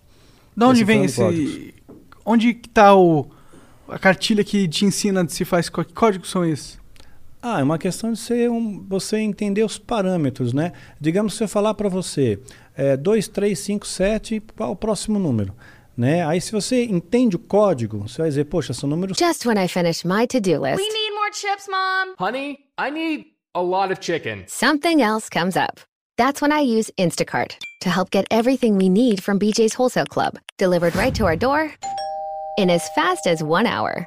And then finally, I can relax. Mom, I think we're out of toilet paper. Time for another BJ's order. Download the Instacart app or visit instacart.com to get free delivery on your first order. Offer valid for a limited time. Minimum order $10. Additional terms apply. Os primos, é, o próximo é 11. Né? Então você tem que entender a mecânica por trás. Uma vez que você entende o conceito, né, você entende, você consegue decifrar os códigos. Então você tem que entender, digamos, a matemática. Né? Se eu falasse isso para o matemático, ele já bate de cara, é 11, é número primo. né? Agora você fala para uma outra pessoa, a gente pô, confunde um pouco, é natural, você confunde, você não sabe, né? Então, mas quando ele conhece, é detentor do, do código, do conhecimento, para ele fica mais fácil, Entendi. né? Então, eh, o Bill Gates ele está fazendo um pool, né, com várias indústrias farmacêuticas, fazer uma super vacina, né, que vai ser a mãe das vacinas, que vai acabar com todas as cepas de gripe, né, que tenha todas as variantes, inclusive da gripe espanhola. Caralho. E ele pretende, pretende, né, inclusive acrescentar nisso, né, varíola, eh, peste negra, sabe essas grandes pandemias que solaparam a humanidade, né? E se ele te- tem êxito nisso, isso, essa vacina vai ser obrigatória, vai ser obrigatória. E ele já desenvolveu um carimbo né, pode pesquisar nisso. E esse carimbo, ele, ele põe- coloca na sua mão direita, é, ele tem uma substância que chama luciferase, né, que é, é, uma- é fluorescência, né? Pô, Então, esse nome mesmo parece É. muito clichê. Clichê. É que, é que Lúcifer quer dizer portador de luz. Entendi. Né? Então, luciferase quer dizer algo que emana luz. É, né? mas, porra, você vai escolher o nome de uma porra da vacina, Que é do diabo. Você não vai escolher Lúcifer nada, tá ligado? É. Mas o luciferase é o carimbo só, não é a vacina. entendi. Aí, pá, tomou o carimbo, toma a vacina. Tomou a vacina, ganhou o carimbo. Né? E você não enxerga, ela é invisível olho nu. Mas com o aplicativo, né, você vê o negócio verdinho lá. Que você tu vê, tá, pô, ca- tu tomou, tá vacinado. tá vacinado. Ó, só tá quero deixar claro aí pras corrente. pessoas que estão ouvindo essa conversa que eu acho isso muito improvável e impossível, tá? Eu sou Ah. cético, eu não acho. Não, tranquilo. Eu acho que, porra. É que, tipo, existem vários mecanismos quando, que as pessoas vão verificar o que tá acontecendo. Pode ser que tenha um grupo de pessoas que estejam mal intencionadas, tenham uma, uma conspiração e tenham tentando fazer isso, mas tem milhares e milhões de outras pessoas que não estão no jogo, nesse, dentro dessa porra, e eles têm a capacidade técnica de analisar o que está sendo proposto, assim, fisicamente. Ele pode pegar a vacina, tipo Coronavac, quebrar ela e falar, ó, tem isso, isso, isso, isso aqui, esses são os efeitos que ela vai causar. E são pessoas que não necessariamente estão ligadas a esse contexto satânico. né? Sim, sim. É, mas aí que tá. É, a questão nem é essa. É, a- é a va- a vacina, eu creio que, que o que o Bill Gates vai desenvolver vai ser uma vacina muito eficaz. Vai ter eficácia, vai, eu creio que ela vai atingir sim o, o propósito que ele. É um cavalo de Troia. É, isso, vai atingir o propósito. É, por quê? Porque se você não se vacinar, você não pode ter passaporte. Né? E já está rolando isso agora, né? Agora faz sentido, né? né? Então, você não pode ter passaporte, você não pode arrumar emprego, você não pode ter conta em banco, você não faz mais nada. Então, você aí já não faz mais sentido. É, você é um Zé O negócio de Ninguém. você se, tra- de se transportar faz sentido numa doença, né? Porque, se não leva doença. É, exato. Se você tá com certeza vacinado, você não vai transmitir o bagulho. Sim. Então, pro país que tá te recebendo, é mais seguro. É mais seguro, é Ah. mais seguro. Então, quem não aceitar a, a vacina não tem a marca, e se você não tem a marca, você não, não, não, não tem vida social. Entendi. Né? Bem Black Mirror essa porra. É, E É. a Bíblia fala alguma coisa nesse sentido também, Uhum. né? Que vai ter uma marca tal, né? Essa parada que tu tá falando aí foram coisas que tu ficou sabendo no papo lá com os caras. Sim, sim. Isso É. foi repetido e repetido tantas vezes que você decora, né? Mas não é algo que você acredita. Ah, em parte. Eu- Em parte eu acredito porque muita coisa está acontecendo, muita coisa aconteceu. Né? Donald Trump, por exemplo, ele foi, é o 45º presidente norte-americano. O número 9 para o satanismo é um número muito importante. Né? 4 Porque- mais 5, 9. Pois é, é a minha idade agora, né? Pois é, olha aí, ó. Tá do capeta, Eita, vai estar nós. sinistro. Por que, aí. que o 9 é importante? 9 é importante porque em Precisa Ezequiel. Ezequiel 28 né, mostra que Lúcifer recebeu de Deus nove pedras. Deus deu para ele nove pedras. Então, esse número nove é o número dele. Né? E o horário que Jesus morre na cruz é a hora nona, pelo calendário judaico. Né? Então, ele foi crucificado na hora sexta, meio-dia do nosso horário, e foi, e morreu às três da tarde, ou hora nona no calendário judaico. Então, foi o horário que Jesus morreu. Então, para eles, é um número importante. Né, é um número importante. Para os judeus, é um número divino. Para o satanismo, eles deformam isso daí né, e transformam isso no número satânico. O 999 tem algum significado? Três noves? Não. Não? não só pra saber, só necessariamente, saber. não. Curiosidade minha, sem É. nenhuma relevância. É. Né, então, é, eles acabam é, se pautando muito nessa questão dessa numerologia. Né, e, e a vacina vai, vai vir, vai vir, vai funcionar. Não, mas Oh. tu tava no Trump. É. Na, no Trump, exatamente, o Trump. Então, é o 45º presidente norte-americano, 5 e 4, 9. Né? E lá nos Estados Unidos começa uma nova ordem mundial. Ela tem que começar nos Estados Unidos, essa nova ordem mundial. Isso já foi falado e repetido muitas vezes, né? em mídias, né? na, na ONU, tudo mais, em nova ordem mundial. Se fala muito em nova ordem mundial. Se, parece que o, o mundo está anelando por uma nova ordem mundial.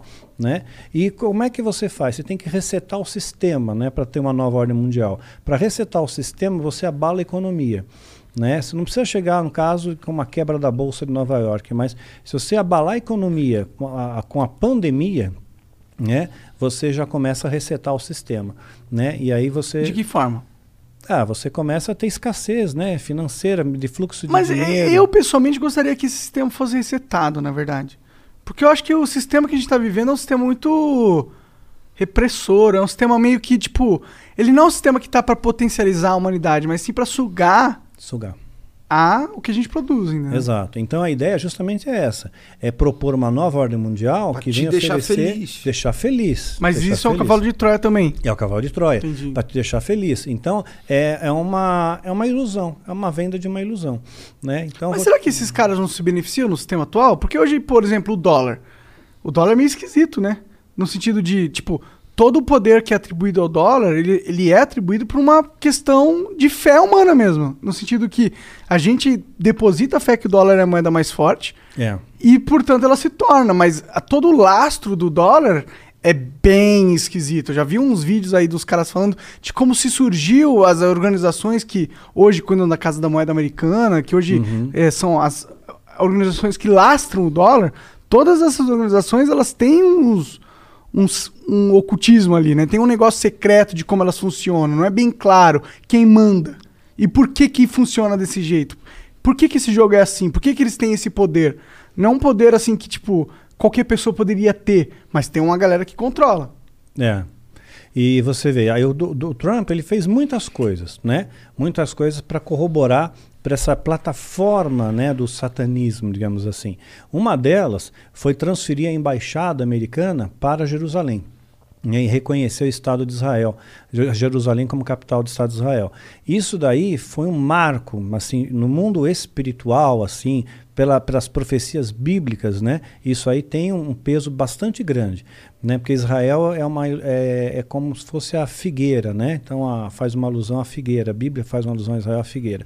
Então Jesus ele fala em Mateus 24 que quando a figueira, os ramos estiverem tenros, né, é chegado o verão e eu estou chegando à porta. E ainda ele repete, não vai passar essa geração sem que essas coisas aconteçam.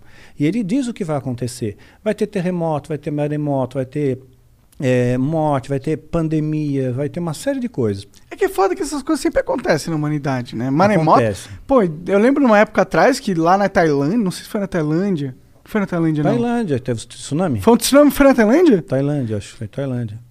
Ou Finlândia, eu não lembro. É, mas matou uma porrada de gente. Isso sempre aconteceu, entendeu? Sempre tipo, aconteceu. é legal, é foda você fazer um presságio de algo que sempre acontece, porque Uhum. é muito fácil você conectar. Você falar, opa, Sim. esse presságio tá acontecendo, mas isso sempre acontece na humanidade.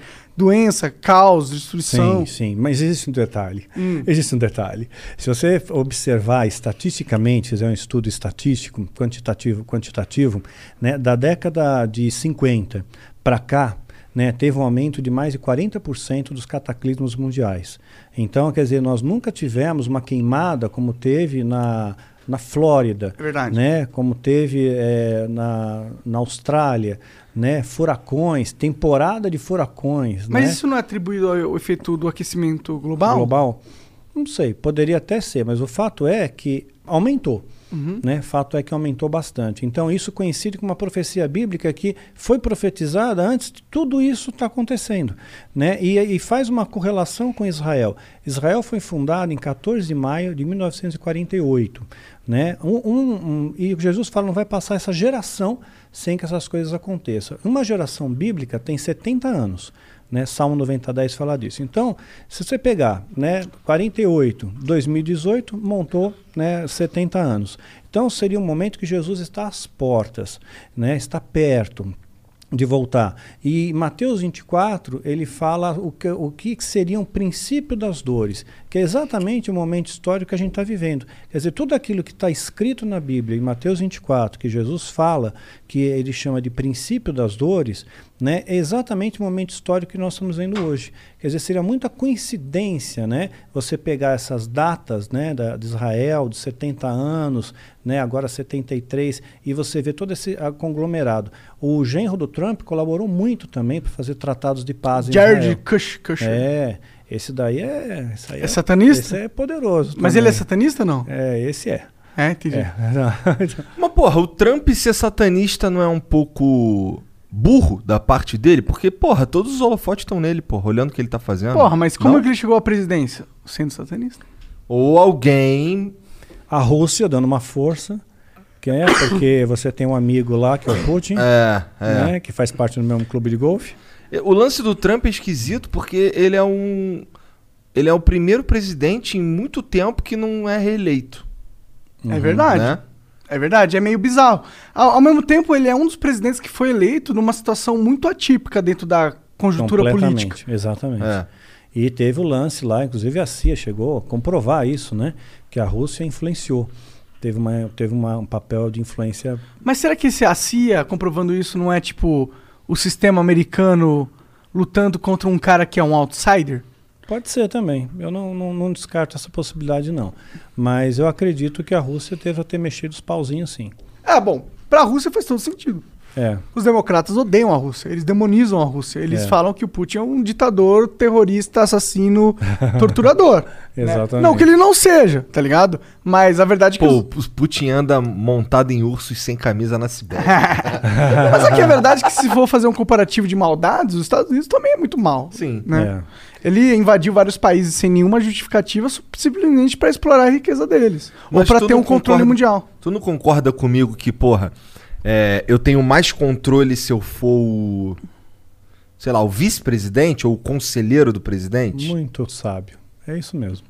Normalmente. É porque eu quem- joguei Vampiro à Máscara. É, normalmente, é, numa eleição, por exemplo, tá? Vamos supor que um satanista ele queira um cargo de poder. Ele não se candidata a ser o presidente, ele se candidata a vice. Porque toda artilharia vai no presidente. Cara, isso faz todo sentido. O centrão é do diabo. Aí, ó. Toda artilharia vai para o presidente, né? Tudo, tudo que levanta de informação, de mídia tal, para detonar o cara, né? Vai para o candidato à presidência. Né? Quem tá de vice, tá pleno ali, tá pleno da Silva. Até né? os caras dão uma valorizada no vice porque eles querem, tipo, se você dá uma vantagem pro vice, o cara que é o presidente fica enfraquecido, porque o vice começa a ganhar mais notoriedade, e aí ele. Aí, o tipo, vice aqui no Brasil, ele é basicamente um presidente substituto. Ele não tem uma função. É, né? É decorativo, né? Como É, era o, é. o Temer. E o Morão? O Morão é do mal?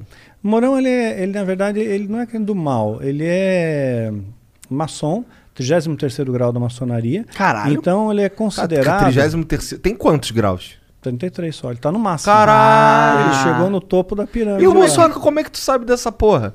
Isso é aberto, isso é, é- é- não é- ele não esconde, isso daí tá, tá em qualquer lugar. pra Entendi. você pesquisar, isso aí é tranquilo. E o Bolsonaro, que, que ele é de alguma seita? Ele é de algum. grupo? Não, não, não. Ele é só burro. Ele é só burro. Não, não, é só. Eu acho ele meio burro, tá ligado? Eu acho Pois ele é. bem burro, na real. É, às vezes a oratória dele fica. fica Às vezes, eu nunca vi ele falando algo que fala, caralho, inteligente isso aí que ele falou. Pois é. Até coisa que eu concordo, ele fala de um jeito burro, tá É. ligado? É foda. Não sei. Pois é. Caralho, agora eu não lembro onde a gente tava. Não, mas, cara, é, aí você tava. Você entrou no satanismo. Foi. Como que. Eu queria entender como que você cresce no ranking desses caras. Tá. Bom, então, aí fiz, fiz a iniciação, né? É feito um ritual de iniciação tal, tem todo cheio de detalhes, tudo mais. No final, todo mundo tão, né, tira uns capuzes, né? A maçonaria faz isso também. Mesma coisa. Entra todo mundo encapuzado com as encapuzado, túnicas? É, com túnicas. A maçonaria faz a mesma coisa. Parece filme. É, mas é a mesma coisa que a maçonaria, né? E aí quando você é iniciado e você é aceito pelo grupo, você passou pela iniciação, né? Você terminou aquele ritual, aí todos tiram os capuzes, né? Mostram o rosto para você e você recebe uma boas-vindas, né? As boas-vindas. E aí você começa a aprender, né? Você vai, ter- você vai ter, digamos assim, o seu, o seu mestre, né? Cada, cada, cada pessoa vai escolher uns pupilos, um pupilo, mais de um pupilo, né? Então eu tinha, digamos, o meu mestre, né? Que era um sumo sacerdote, e ele começou a me ensinar, Um né? sumo sacerdote é tipo o pica dos pica. Exato, exato. Tá. É o topo da galáxia. Entendi. né? No É Brasil, isso no caso. Aqui ele. No seu, seu professor. Isso, meu professor. Né? Assim, então, mas tem outros sumos sacerdotes, tem mais de um. O sumo é o máximo da, da, da- do, É, o dos sumo dentro do sacerdote é o máximo. Até Sim. o cara mais Não- poderoso dentro do satanismo, tipo Donald Trump, no caso ele fosse, ele seria um sumo sacerdote? É, se ele fosse, sim, seria um sumo Entendi, sacerdote. entendi. Né? Tá. Então, e tem muita coisa, se pesquisar do Trump, tem muita coisa aí, viu? Muita coisa aí. O negócio de sumo sacerdote me parece muito Ku Klux Klan, né? Que eles têm os sacerdotes lá, né? Sei lá. Não tem, manjo. não sei. O que, que a Ku Klux Klan tem no satanismo? Eles são também? Um braço? Não, não, não. não. Só são babaca Foi- mesmo. foi- é, foi um bando de babaca mesmo, pre- preconceituosos, Entendi, racistas entendi. ali, né? Mas é que o, o mecanismo pelo qual forma o Ku Klux Klan e o satanismo e a igreja católica, eu acho que é bem parecido, entendeu? O grupo de pessoas que se sentem... é, sentem que elas são menos... E aí tem um grupo que fala, ô, você é mais só porque você é branco. Ou você é mais só porque você é satanista. Ou você é Exato. mais só porque você é católico, entendeu? Exato, exatamente. E aí isso, isso, isso tem um poder muito grande no coração Tem. de um jovem de merda. Burro. É. É. Aí você vai fazendo os rituais, né? Você recebe o seu guia, né? Seu demônio, guardião, digamos assim, que vai ficar com você. Qual que era o teu? Um tal do Abraxas. A, Abraxas era uma marca de roupa no Rio. Era? Era. Sério? É. Não Pois durou é. muito, mas é o nome, existiu. É o nome do demônio. Você pode pesquisar na demonologia, né? É, Hoje você tem acesso pela internet. Naquela época não existia Aham. isso, né? Mas Abraxas, você vai ver o nome de um demônio. Caralho. Foi Abraxas, demônio, né? Demônio do quê? Você sabe? É, ele, é um, ele- ele é um demônio territorial, né? Hum. Chama um demônio territorialista, né? Então ele é, um- ele é um espírito territorial que atua numa parte do estado de São Paulo, né? Então eles têm Caralho. territórios, Entendi. territórios, né? É, domínios. Então a gente tá sobre o efeito aqui do Abraxas agora, nesse exato momento. É, eu acredito que isso não sob efeito da proteção de Deus acima de tudo, né? Sim, mas ele tá aqui no território, a gente tá no território do cara. Tá no território do cara, mas às vezes você não pode ser tocado por ele, né? Entendi. Né? Quem que Então- tem proteção divina? Quem tem proteção divina? Bom, quem tem, quem realmente acredita em Deus, eu acho que é, é, seria muito banal eu dizer, por exemplo, que um muçulmano não tem proteção divina, né? Porque ele acredita no único Deus, um Deus único, que é o Alá. Né? Ah, O Zoroastro, o Zoroastrismo, existe 3 mil anos antes de Cristo. E eles acreditam num único Deus, são monoteístas, Asura Mastra, né? o grande sábio. Então, existem várias eh, linhas religiosas eh, monoteístas que eu acredito que são formas de Deus de se apresentar às pessoas. Né? Então, por exemplo, ah, quando a gente fala na Bíblia, né, a sua mãe que é cristã, crente, né, é, você sabe bem disso, né? Quando você pega duas pessoas, de é julgo desigual. Você pegar alguém que é crente com alguém que é ímpio, que é do mundo, né? Então você não pode casar. Né? Mas a gente vê na Bíblia diferente disso. José do Egito, né, ele se casou com a Zenate. A Zenate era uma egípcia. Se casou, teve filhos, dois filhos, Manassés e Efraim, e tão, foram tão importantes Caralho, que tu é entraram... um super nerd da Bíblia. Tu sabe tudo, cara. Eu só balanço a cabeça e concordo. É isso aí, é isso aí. Mas enfim, Mas tá- mas a galera que tá vendo tá, Tá. tá antenada. Sim, Se eu falar bobagem, eles vão me cortar Tá. lá. Pô, ele Daniel falou bobagem. Tá bom. Então, Manassés e Efraim. E entraram para as 12 tribos de Israel. Né? Só que um detalhe: o pai de Azenate ele era sacerdote do deus Atom. Porque teve um faraó né, no Antigo Egito, o Egito politeísta, e teve um faraó que pirou na batata. Né? Ele pegou do nada e falou assim: Meu, tá tudo errado.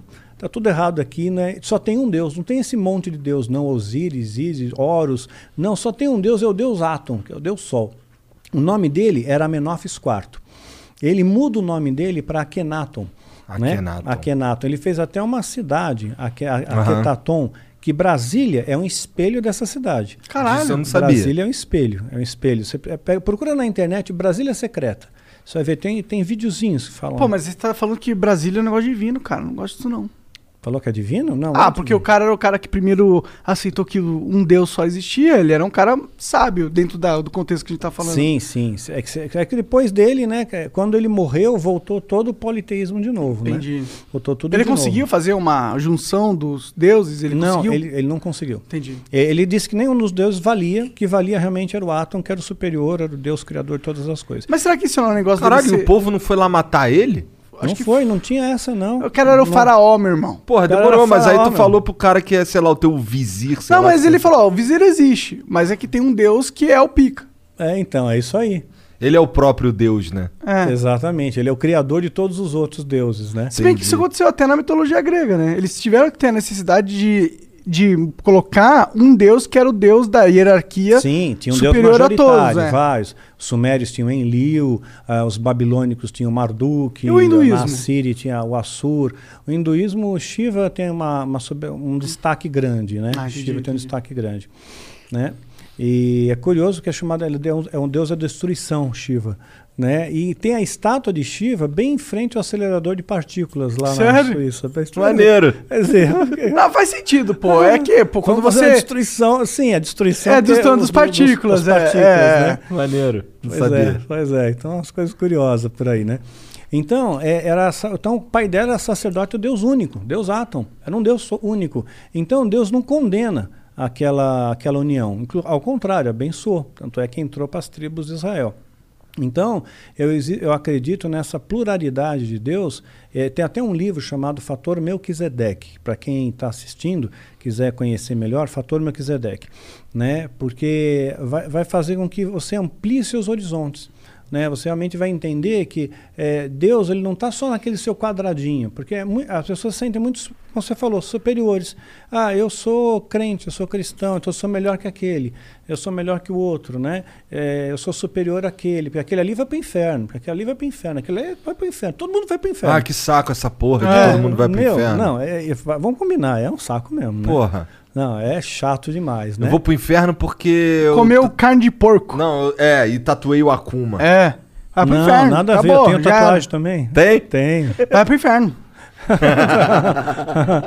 pois é, então é, é muito simplista, mesmo porque esse negócio de dizer vai para o inferno, é, a Bíblia não dá chancela nenhuma para nós julgarmos as pessoas. Não está escrito ide e julgai todos os povos, né? Se do ide né, e levar o evangelho a todos os povos. Pô, Jesus falou que era pra amar os outros igual tu ama tu mesmo. Pois e, é, e E aí, tá ligado chegar- esses 10 mandamentos aqui? Então, ó, eu vou resumir.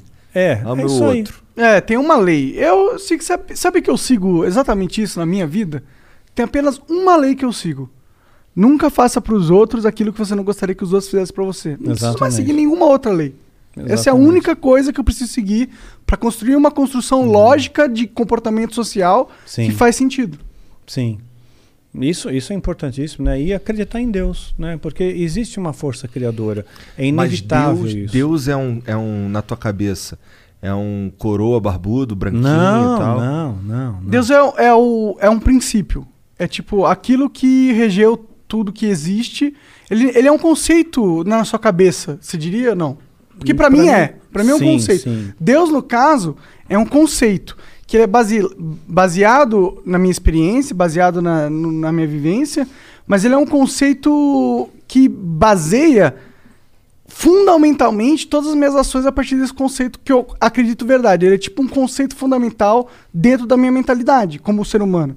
Eu aceito que aquilo existe, portanto, da a partir daquele momento, eu baseio toda a minha estrutura lógica de, de, de, de ação no, na, no mundo baseado nesse princípio básico, que essa porra existe e que existe um direcionamento. Uhum. Eu tenho uma série de vídeos até que eu explico bem essa questão. Deus existe, né? Ou, ou melhor, a origem de Deus. A origem de Deus. Esse Tá. é a origem de Deus. É uma série que chama Origem de Deus. Então, na verdade, você vai encontrar essa, um DNA divino em todos os lugares. Né? Já ouviram falar em algo chamado sequência Fibonacci? Já, Sim. já. Então, isso, essa sequência, esse padrão numérico, né, essa proporção áurea, essa geometria sagrada, ela está em todos os lugares. Está em todo lugar. Está na sua digital, está na galáxia. As Nos plantas, Está nas plantas, está na, na borboleta. na estrutura tá em tudo. arquitetônica humana. É, eu, eu fiquei sabendo de. Eu, eu descobri sobre isso daí assistindo. Anjos e demônios. Não. Pato Donald na terra da matemática. Porra! Pato Donald. Aí você cavou essa memória. Donald na terra da matemática, um bagulho assim. No país da matemática. Tá vendo? A, Di- a Disney é satanista ou não? Não, não posso dizer Agora que ela a virou. Pra mim, Disney- Frozen é satanista. É, não posso dizer que... É, não posso dizer que a Disney é satanista, mas não posso Se também corrompeu dizer- também. Tem poderosos dentro da Disney que são, provavelmente. Provavelmente sim, provavelmente sim. É, Mas tu acredita naquele lance, por exemplo, da pequena sereia, que o castelo é uma piroca? Aquilo ali é porra. Ah, pá. Ah, não, é, o pessoal tem. Isso aí é. Vagabundo acha umas Parendolia. Parendolia, né? Parendolia. Parendolia. É você, tipo, você olha a nuvem e vê que aquela nuvem parece um ursinho. Aham. Pô, aquilo ali é um ursinho. Né? Então Deus isso é- estava é- mostrando é que os ursos vão vir. Isso é parendolia. Então, se a pessoa tá com aquele negócio na cabeça, meu, ela vai ver, né, meu? A Xuxa é satânica, não? As músicas da Xuxa, ao Não, contrário, não, era de não. coisa de satanismo? Nada a ver. Ah, e ainda que disseram, ainda o cara que falou que fez o pacto dela, é, um tal de tio Chico, acho que já morreu. É, acho que é, foi uma porra assim. É, é, o cara maluco tal, nada a ver. Ou, agora então, agora eu vou. Agora, esse aqui eu não sei nem se tu conhece. Já ouviu falar no Toninho do Diabo? Toninho te conheço. Quer dizer, não conheço, mas eu Mas tu sei tá quem ligado é, no porque Toninho eu do já Diabo. vi nos debates dele com o Ine Cristo. É. já vi os pega. Ô, o que você acha dessas figuras assim, Henrique Cristo, Toninho do Diabo? Não, tudo doido. O Ine Cristo, eu fiz uma live com, com o Ine Cristo. O Ine Cristo, meu, é, ele assim... Tudo doido é foda. É, não, não, o Ine Cristo é muito doido. Mas assim, ele não é um charlatão. Ele acredita que ele é Cristo mesmo. Ele O que, acredita. que faz toda a diferença. É, ele acredita que ele é Cristo, então ele não é um charlatão, ele, ele não te pede dinheiro, Ele não, é não te doido. cobra dízimo, né? Não, não, Ele não- tá não feliz vende com as- a- com as Henrisete ali. É, tá feliz, são nove. Porra, precisa demais? Não precisa, né? Que doideira, né, cara? Ele é espertão, ele é o Jesus que só co- escolheu apóstolas. É, ele tem. Só, é, só tem dois caras lá, o resto tudo menina. Tem que ter, né? Da, da- conta. Não, deixa eu falar, tô falando merda. Desculpa, Henrique. É nóis, não tô falando que seu sua seita é surubística. não tô falando isso. É, Então, o Toninho uma do Diabo é figura, maluco, Figura, maluco doido, louco. Uma coisa que me deixa curioso que você falou no início da conversa é as paradas das magias. Uhum. E, e como foi essas suas experiências com magias dentro do satanismo? É, que é magia curioso. que você tentou e deu certo? Ah, tem. Eu vou. vou é, eu não posso ensinar magia. Não, não aqui, mas ensina. eu- Não, eu vou não pensar, ensinar. é. Fala como. Até porque essa porra deve ser super complexo. Não eu ia fazer sem querer uma hora na minha vida. É. Não, tem, a- tem Né? as mais simples, que cê- é que nem fazer é, mágica, tá? É, mágica e magia, né? No começo você aprende a fazer um truque simples, de repente você está fazendo a pessoa levitar. Matar né? mesmo, os outros Né? levitam. Eu duvido. Não, não, não levita. Tá. No truque, no ilusionismo. truque, tá. No Ah, tá, ilusionismo, entendi. fazendo uma analogia Tá bom, aqui. tá bom. Então, no começo você aprende um, cu- um, Um troço truque de besta. carta, uma Aham. coisa carta. Aí de repente você está fazendo alguém levitar. né? Entendi. Então você Tipo, cresceu. Não dá tu você ficar invisível. Não, não É, dá pra ficar invisível. mas tem alguma coisa sobrenatural realmente que você chegou a testemunhar? Ou algum ritual ou magia que promete algo que dizem que funciona, algo assim? Sim. É, muitas vezes eu lançava feitiço contra líderes religiosos, né? Porque eu não ia com a cara deles. Não ia com a cara deles, eu considerava eles meus inimigos, né? Na, na minha cabeça, né? Eu já estava doutrinado ali. Então, acalhava da pessoa, de repente, eu lançava um feitiço, a pessoa ficava doente, muito doente, muito doente mesmo. Né? E a Bíblia diz que tem, tem doenças que são causadas pelo diabo. Né? Então Jesus às vezes ele expulsava um demônio de uma pessoa, né? E aquele demônio estava causando uma doença naquela pessoa. Só que nem toda doença é do diabo, obviamente. Né? Então, se fosse assim, né? É, para que medicina? É. Você vai, É. vai para a igreja, todo mundo e pronto, Tá resolveu curado. o problema, está curado, né? Então nem toda e também nem sempre Deus cura. Né? Então, às vezes a pessoa tem uma doença, ela acha que é do diabo, vai pôs na cabeça dela que é do diabo e que ela tem que fazer, sei lá, uma libertação, uma quebra de vinho, quebra de maldição hereditária, aquela coisa toda. E não é, é uma doença natural e Deus não vai curar ela. Não vai, por mais fé que ela tenha, ela não vai, Deus não vai curar. Tem alguns caras na Bíblia mesmo que morreram de doença, né? Eliseu- Aquele cara. Eliseu, quem mais? Morreu da doença que ele tinha. Eliseu ele recebeu a porção dobrada de Elias, que era o profeta, que era o cara, que era o top das galáxias, né?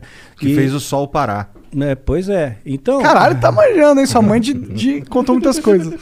Pois é, então, você vê quanta coisa que tem. Eu né? espero Então, que tenha sido Elias mesmo, não tenha é, falado merda. ele- Então, Eliseu morreu da doença que ele tinha. O próprio Timóteo. Paulo escreve para Timóteo: olha, mistura um pouco de vinho na água aí, porque a água era muito alcalina, né? Por causa do teu estômago e das tuas múltiplas enfermidades. Então ele era um menino podre, ele tinha um monte de doença, né? E não foi curado. Um lenço de Paulo curava o enfermo, mas não foi, Paulo não pôde, não, foi, não pôde curar Timóteo, que ele considerava um filho. Né? É, a Bíblia também fala de Trófimo. Né? Paulo também fala: olha, deixei Trófimo doente lá em Mileto. Quer dizer, não curou Trófimo. Quer dizer, o cara já tem o nome de Trófimo. Imagina o bullying na escola. né? é, e ainda continuou doente. não adiantou Se fosse nada. a Trófimo, o cara ia ser o magrinho da galera. De atrofia, desculpa. tentei, tentei. Só vamos lá, Daniel. Só continua aí falando. desculpa aí, é. foi mal, cancela o Monark. Baixo Então, assinado, tira o assim, Monark. Doenças ca- causava, causava doença, é, podia, às vezes causava um acidente. Poderia ser uma coincidência. Mas não tem tá? nenhuma. É claro, é exatamente esse esse o ponto. Não tem Poderia nada ser aqui uma- assim que tipo, Mas é que acontece realiza que magia e você vê sobrenaturalidade instantânea na sua frente, olhos nus. Bom, olhos nus eu vi a presença de um demônio se materializando na minha frente. E eu estava sóbrio. Né? Não- Duvido. Estava sóbrio. Como é que é um demônio? Pois é, a ideia que nós temos de demônio, né, é chifre, escamas, né, Rabinho. é rabo, Fogo né, saindo pelos exato, orifícios. né, o, o diabo todo vermelhão, né, saindo da sauna, assim. É. Que erótico. Hum, Pois é, né? oh, yeah. então, mas não, né? É um, é um, é um ser que parece. É, o- aqui aparecia para mim, o Abraxas, que apareceu para mim algumas vezes, ele tinha um formato ah, semelhante, tá? Semelhante. Não, não, não, não, não- não consigo descrever isso aí em poucas palavras. Você tem filho, você deve ter assistido Como Treinar o Seu Dragão. Aham. Sabe o Banguela? Aham. Então, mais ou menos parecido É um com o. Banguela. Parecido com o Banguela. Mas tinha um olhar assim, né? O, o olhar que pegava era um olhar muito profundo, era como se não tivesse olhos, era como se fosse um buraco. Né? Fosse um buraco que te hipnotizava aquilo ali. Né? Porra, e você tu não sentia ficou com uma. cagaço quando tu viu pela primeira vez, não? Não, eu fiquei orgulhoso, porque ele atendeu meu pedido. Né? Porque eu, eu invoquei, eu Caralho, fiz a tu invocação. chamou o cara, meu? né? Eu fiz a invocação, né? E ele veio. Então, quer dizer, eu me senti muito orgulhoso. Dá muito tu fazer a invocação e ele não vir? Porque ele não tá afim? É, Pelo poderia jeito. acontecer. Poderia Como que é uma acontecer. invocação de um demônio? Não precisa dar detalhe, mas tipo. Ah, é complexa, complexa. Tem bastante detalhe. Bastante É. detalhe. E Quer dizer, muitos é um materiais, de- vai? Muitos materiais. é. Materiais raros? É, alguns raros. Entendi. Alguns raros. Você- Então é um ritualzinho de pelo menos aí umas três horas, quatro horas. De né? ritual rolando, não é de Rolando- preparação. Não, não, de ritual rolando para ter invocação em si. Entendi, caralho. E aí, e aí ele se materializa, tipo, ele, ele só aparece? Ele falou alguma coisa com você? Tipo, dá pra encostar nele? Dá para encostar. São criaturas frias, geladas. Frio, completamente frio. E o que, que ele Mas falava? você vê, anjo, anjo se materializou na Bíblia. Anjo se materializou. Comeu. Né? Anjos comeram na Bíblia, então estavam bem materializados. Né? Então, se, o- se os anjos, se demônios são anjos caídos, eles também podem se materializar, só que em circunstâncias ritualísticas. Por exemplo, um demônio não pode se materializar aqui. Né? Um anjo poderia, Deus poderia permitir que um anjo viesse aqui, mas um demônio não. Só, só dentro de um sistema ritual. Tem que ter um ritual para ele, pra ele vir. Tem que ser tudo bem preparado. Porque eles estão aprisionados, de certa forma? São aprisionados, sim, sim. Eles são limitados, né? Eles não, não podem fazer o que eles querem também da Veneta, né? Eles têm as suas fronteiras de ação. Por exemplo, eles não podem tocar num, num cristão verdadeiro, né? Verdadeiro não pode. A não ser que Deus permita, no caso de Jó, né? Então, Satanás pediu para tocar, tocou e Jó não blasfemou contra Jó Deus. foi um cara que se fudeu pra cacete, né? Ele Muito, se lascou pra caramba. ficou doente, tudo, né? Ficou doente, perdeu dinheiro, família, tudo. Morreu todo mundo, ele Exatamente. ficou sozinho. E mesmo Raspava assim- as pereba com telha, Exato, né? com telha, exatamente. E no final Deus recompensa ele, né? E ele, no final Jó chega a dizer, antes eu conhecia Deus de ouvir falar, agora eu vejo com os meus olhos, né? Então... Maldiçoa teu Deus e morre. Exato, é isso mesmo. Os amigos de Jó, né, É. que vinham lá, largavam o pau então, em cima dele. Então, é, às vezes Deus permite que essas coisas aconteçam. Então, teve gente que já falou para mim, falou, ah, Daniel, pô, perdeu teu filho, perdeu teu esposo, isso aí é, é, é, foi rechaçado pelo satanismo. Eu não vejo dessa maneira. Rechaçado em que sentido? ah, o satanismo está me atacando com Entendi, feitiço, entendi, com magia e fez, é, cau- causou esses efeitos, né? Mas eu não vejo assim. Não? Não, não, de forma alguma. Eu vejo assim como coisas que Deus permite, que as pessoas morrem no mundo, né? Isso acontece, né? Então as pessoas têm depressão, né? Então aconteceu, eu vejo como uma fatalidade. E mesmo se fosse no caso como Jó, né? Vamos supor que o demônio tivesse pedido permissão para Deus, olha, deixa eu tocar lá no Daniel, né? Porque vamos ver se realmente ele segura a onda, vamos ver se ele é cristão de verdade, vamos ver se ele, se ele não vai eh, se rebelar contra Deus, né? Depois se eu, se eu tirar dele o que ele tem de mais precioso, né? Que era o meu filho, né? Principalmente, né? Então tirou. Aí eu nunca me rebelei, nunca questionei a Deus, nunca eh, briguei com Deus, né? Eu sempre costumo fazer a oração que Jesus nos ensinou como modelo do Pai Nosso, né? E dentro dessa oração está escrito, olha Pai, seja feita a tua vontade, assim na terra como no céu. Né? E essa é a minha oração, seja feita a sua vontade, não é a minha, é a tua. Se a tua vontade é essa, que a minha esposa partisse naquele dia, dia 30 de maio, pronto, é 30 de maio, é o dia que Deus escolheu. Né? Então eu descanso nele, ok? E tudo tem que ter um propósito, porque eu, eu, eu escapei da morte duas vezes. Né? Então por duas vezes escapei da morte. Então, Olha, eu diria que três, se contar da, da, da vez que reagiu a arma lá do cara. ah, é, se contar nessa, três, é, porque ali duas vezes, né? Então, a- assim que eu vi, cheguei, vi a morte de perto, né? Você sente o cheiro da morte de perto, né? E então, quer dizer, se, se eu não fui, é porque tem algum propósito aqui ainda, tem alguma coisa ainda para fazer aqui. E quando terminar esse propósito, aí Deus me leva. Era alguma coisa ligada a esse assunto de satanismo e tal, que tu quase morreu, ou não tem, tinha nada a ver? Não, não, não. Teve uma, uma das ocasiões, por exemplo, foi no ano passado, né? Eu estava com, foi dia 30 de novembro do ano passado, ia entrar dezembro, dezembro foi o mês que meu filho partiu, né, dia 22 de dezembro, então eu estava muito angustiado com aquele negócio, poxa, vai entrar dezembro, mais um Natal, mais um final de ano, aí eu tomei um monte de comprimido para dormir, eu só queria dormir, eu não quis matar, né, meu interesse não era morrer, só que eu acabei aspirando, e tive uma pneumonia aspirativa e entrei em coma profundo. Né? Caralho. Pois é, fiquei 22 horas em coma profundo, entubado, acordei entubado no hospital. Caralho. Assim. Então ali Tu foi dormir sente- na tua cama e acordou entubado. Acordei entubado. Né? E é muito horrível meu, você acordar com um tubo na boca. Deve ser, cara. Deve ser inde- assustador em primeiro é lugar. Indescritível, indescritível. É, porque até o momento você acha que você tava só dormindo. É, pois é, eu tava dormindo de boa, a gente se acorda, tubo na boca, né? Um ambiente diferente, onde eu tô, quem sou eu, né? Que doideira. É. Mas, tá. Pra que que tu chamou o Abraxas, cara? Então, eu queria testar o ritual de invocação. Porque se eu conseguisse que ele aparecesse, eu, ganhava, eu ganharia méritos dentro da Irmandade. Tinha alguém testemunhando ali? Não, não tinha. Não tinha. Mas a, a minha palavra valia porque supostamente esse demônio validaria essa palavra né, para o sumo sacerdote. Né? Então eu fiquei muito orgulhoso com aquilo. Então a primeira coisa que eu perguntei para ele, né, eu, eu toquei, vi que era, para ver se era real, né, gelado, frio, né, e me olhava fixamente nos olhos, né, mas eu não conseguia olhar por muito tempo, né. É, Ele era um- da tua altura? não, estava mais alto que eu, mas estava é, como se estivesse ajoelhado, sabe? Tá. Né? Como se estivesse ajoelhado, não, é, ajoelhado sentado sobre os joelhos. Tá, tá. Ele tinha quatro, quatro membros? Sim, sim, sim. Assim, o, o, o Banguela lá, ele não é bípede, mas ele era bípede? Ah, sim, bípede, bípede. Entendi. Né? Sim, tinha pernas, braços, né? Sentou, né? Forte, eh, braceletes que pareciam pareciam braceletes de ouro, era dobrado, né? Não sei se de ouro de verdade, não. Tá. Né? Dá para morder assim, tipo É. assim.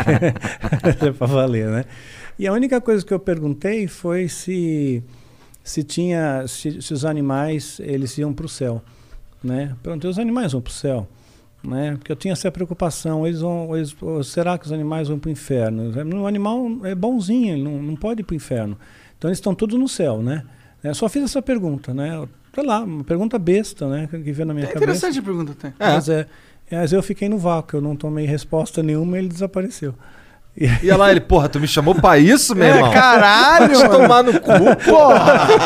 Eu queria a porra da tua alma, não quero eu sou um quiz aqui, eu sou um dicionário Aurélio da div- divindade, porra. Porra, mas tu- em alguma outra oportunidade tu ouviu a voz dele? Eu vi a voz de outra entidade. Quem? Né, do Astaroth. Quem é né? Astaroth? É a Astaroth. Né? É uma outra entidade que se manifestou dentro do ritual coletivo, dentro da é, mais pessoas fazendo parte do ritual. Devia ter por volta de umas 200 pessoas Caralho. no ritual. É. Físico? Presencial? Presencial, sim. E presencial. todo mundo viu Não, a não mesma tinha Zoom, coisa? não era pelo É. Zoom. o Ritual, E todo tinha- mundo viu a mesma coisa? Todos viram a mesma coisa, porque Que todos loucura, olhavam na é mesma direção. isso é loucura. né? Eu, eu, eu, eu também eh, cheguei a ponderar isso. Né? E eu vi e eu notei que todos olhavam na mesma direção. Né? E falou numa voz imponente, né? falou algumas coisinhas ali. Você sabe o que? Você lembra? É, eu lembro, mas eu, não, eu vou, vou dar spoiler, porque tem gente maluca que vai querer ser satanista e vai quebrar a cara. Ah, foda-se. porque gente falou uns bagulho maneiro? É. Não, ele pegou, disse alguma coisa, como que vocês são da família, são bem-vindos. Entendi. Eu protejo vocês, vocês são é, filhos da sombra, né? E, e- então, Isso, na assim, verdade, é assustador pra caralho. Tô É. fora demais. E- e essa Eu não quero ser filho de- de sombra nenhuma, E essa ideia de ser filho da sombra eh, te dá uma, uma sensação de proteção. Porque quem está na sombra, imagina que você está na sombra, você Tá está escondido. Tá, tá escondido. Você vê todo mundo que está na luz. Mas quem está na luz não vê quem está na sombra. Então você está camuflado no mundo, né? Então você é filho das sombras também. E aí quer todo dizer, mundo curtia. Mas ele falava de. Ele falava. Mexia a boca e falava ou ele falava na, na cabeça? Não, mexia a boca, falava, né? Sem microfone, né? Não tinha acústica para microfone, assim, não tinha equipamento. Mas era uma voz foda. Era uma voz, sim. Sinistra. É grossona? Grave, bem Entendi. grave. Bem grave. Caralho, cara. Sinistreza Que porra é essa, cara? Tu é Mas maluco é. de se meter nessas coisas, cara. É. Mas como que foi essa conversão? Como que você sai do Pera. Tu falou que tu invocou o Abraxas várias vezes. Sim, sim. E ele nunca falou nada contigo? O cara Ah, era teu falava protetor. coisa- sim, falava coisas rápidas, né? É, Era, era sempre muito breve. Ah, eram conversas breves. Era como se ele tivesse alguma preocupação maior, ou tenho mais o que fazer. Entendi. Né? Eu fiquei quatro horas aqui e tal, você ficou dois minutos, né? Então. É, arrombado, né, cara? É, mas eram coisas breves, né? Eu queria confirmar, eles diziam no satanismo que eu tinha uma alma gêmea, né? Uma, uma moça entrou junto comigo no satanismo, né? E a gente estava muito bem mesmo, nós éramos muito amigos, né? né? E ele dizia que nós éramos a nossa alma gêmea, que era para nós ter, termos, ficarmos juntos. E o objetivo era que a gente tivesse um filho juntos e depois sacrificasse esse filho com nove meses. Caralho, que, Né? que merda de Pois ideia. é, pois é. Você vê, o satanismo tem uns negócios estranhos, né? E tem, tem gente que cai nessas loucuras aí. Né? Mas fato é que eu nunca tive um filho com essa, essa moça, né? Mas pegou, né? Eu tô É. ligado. Mas pegou, né? É, peguei, peguei, peguei. peguei. Mas aí, sim. como que é essa conversão? Como que um satanista grau maior, não sei, qual foi o level que tu chegou, não sei o level. Cheguei a feiticeiro. Esse aí é é, um- feiticeiro, depois vem o sacerdote e sumo sacerdote. Entendi. E antes do feiticeiro é o quê? Antes feiticeiro vai ser, vai ser aprendiz, Tá, né? tá. E aí tu era feiticeiro, significa que tu lançava uns feitiços de deixar os outros doentes, de talvez causar um acidente e tal. Mas tu fazia uns bagulho. E- e- esse era o escopo de feitiço que tinha? Não tinha um escopo para, não tinha um feitiço pra saúde? Ou dinheiro? Vou deixar minha mãe Não, melhor. dinheiro é fácil de ganhar. Porque Porra, me eu- ensina eu- então! Vou te explicar, vou te explicar o, o segredo, mas isso é coisa do satanismo, tá? Uhum. Então o que aconteceu? Assim que eu entrei no ritual de iniciação né, e passei a fazer parte daquela família, a família me acolheu.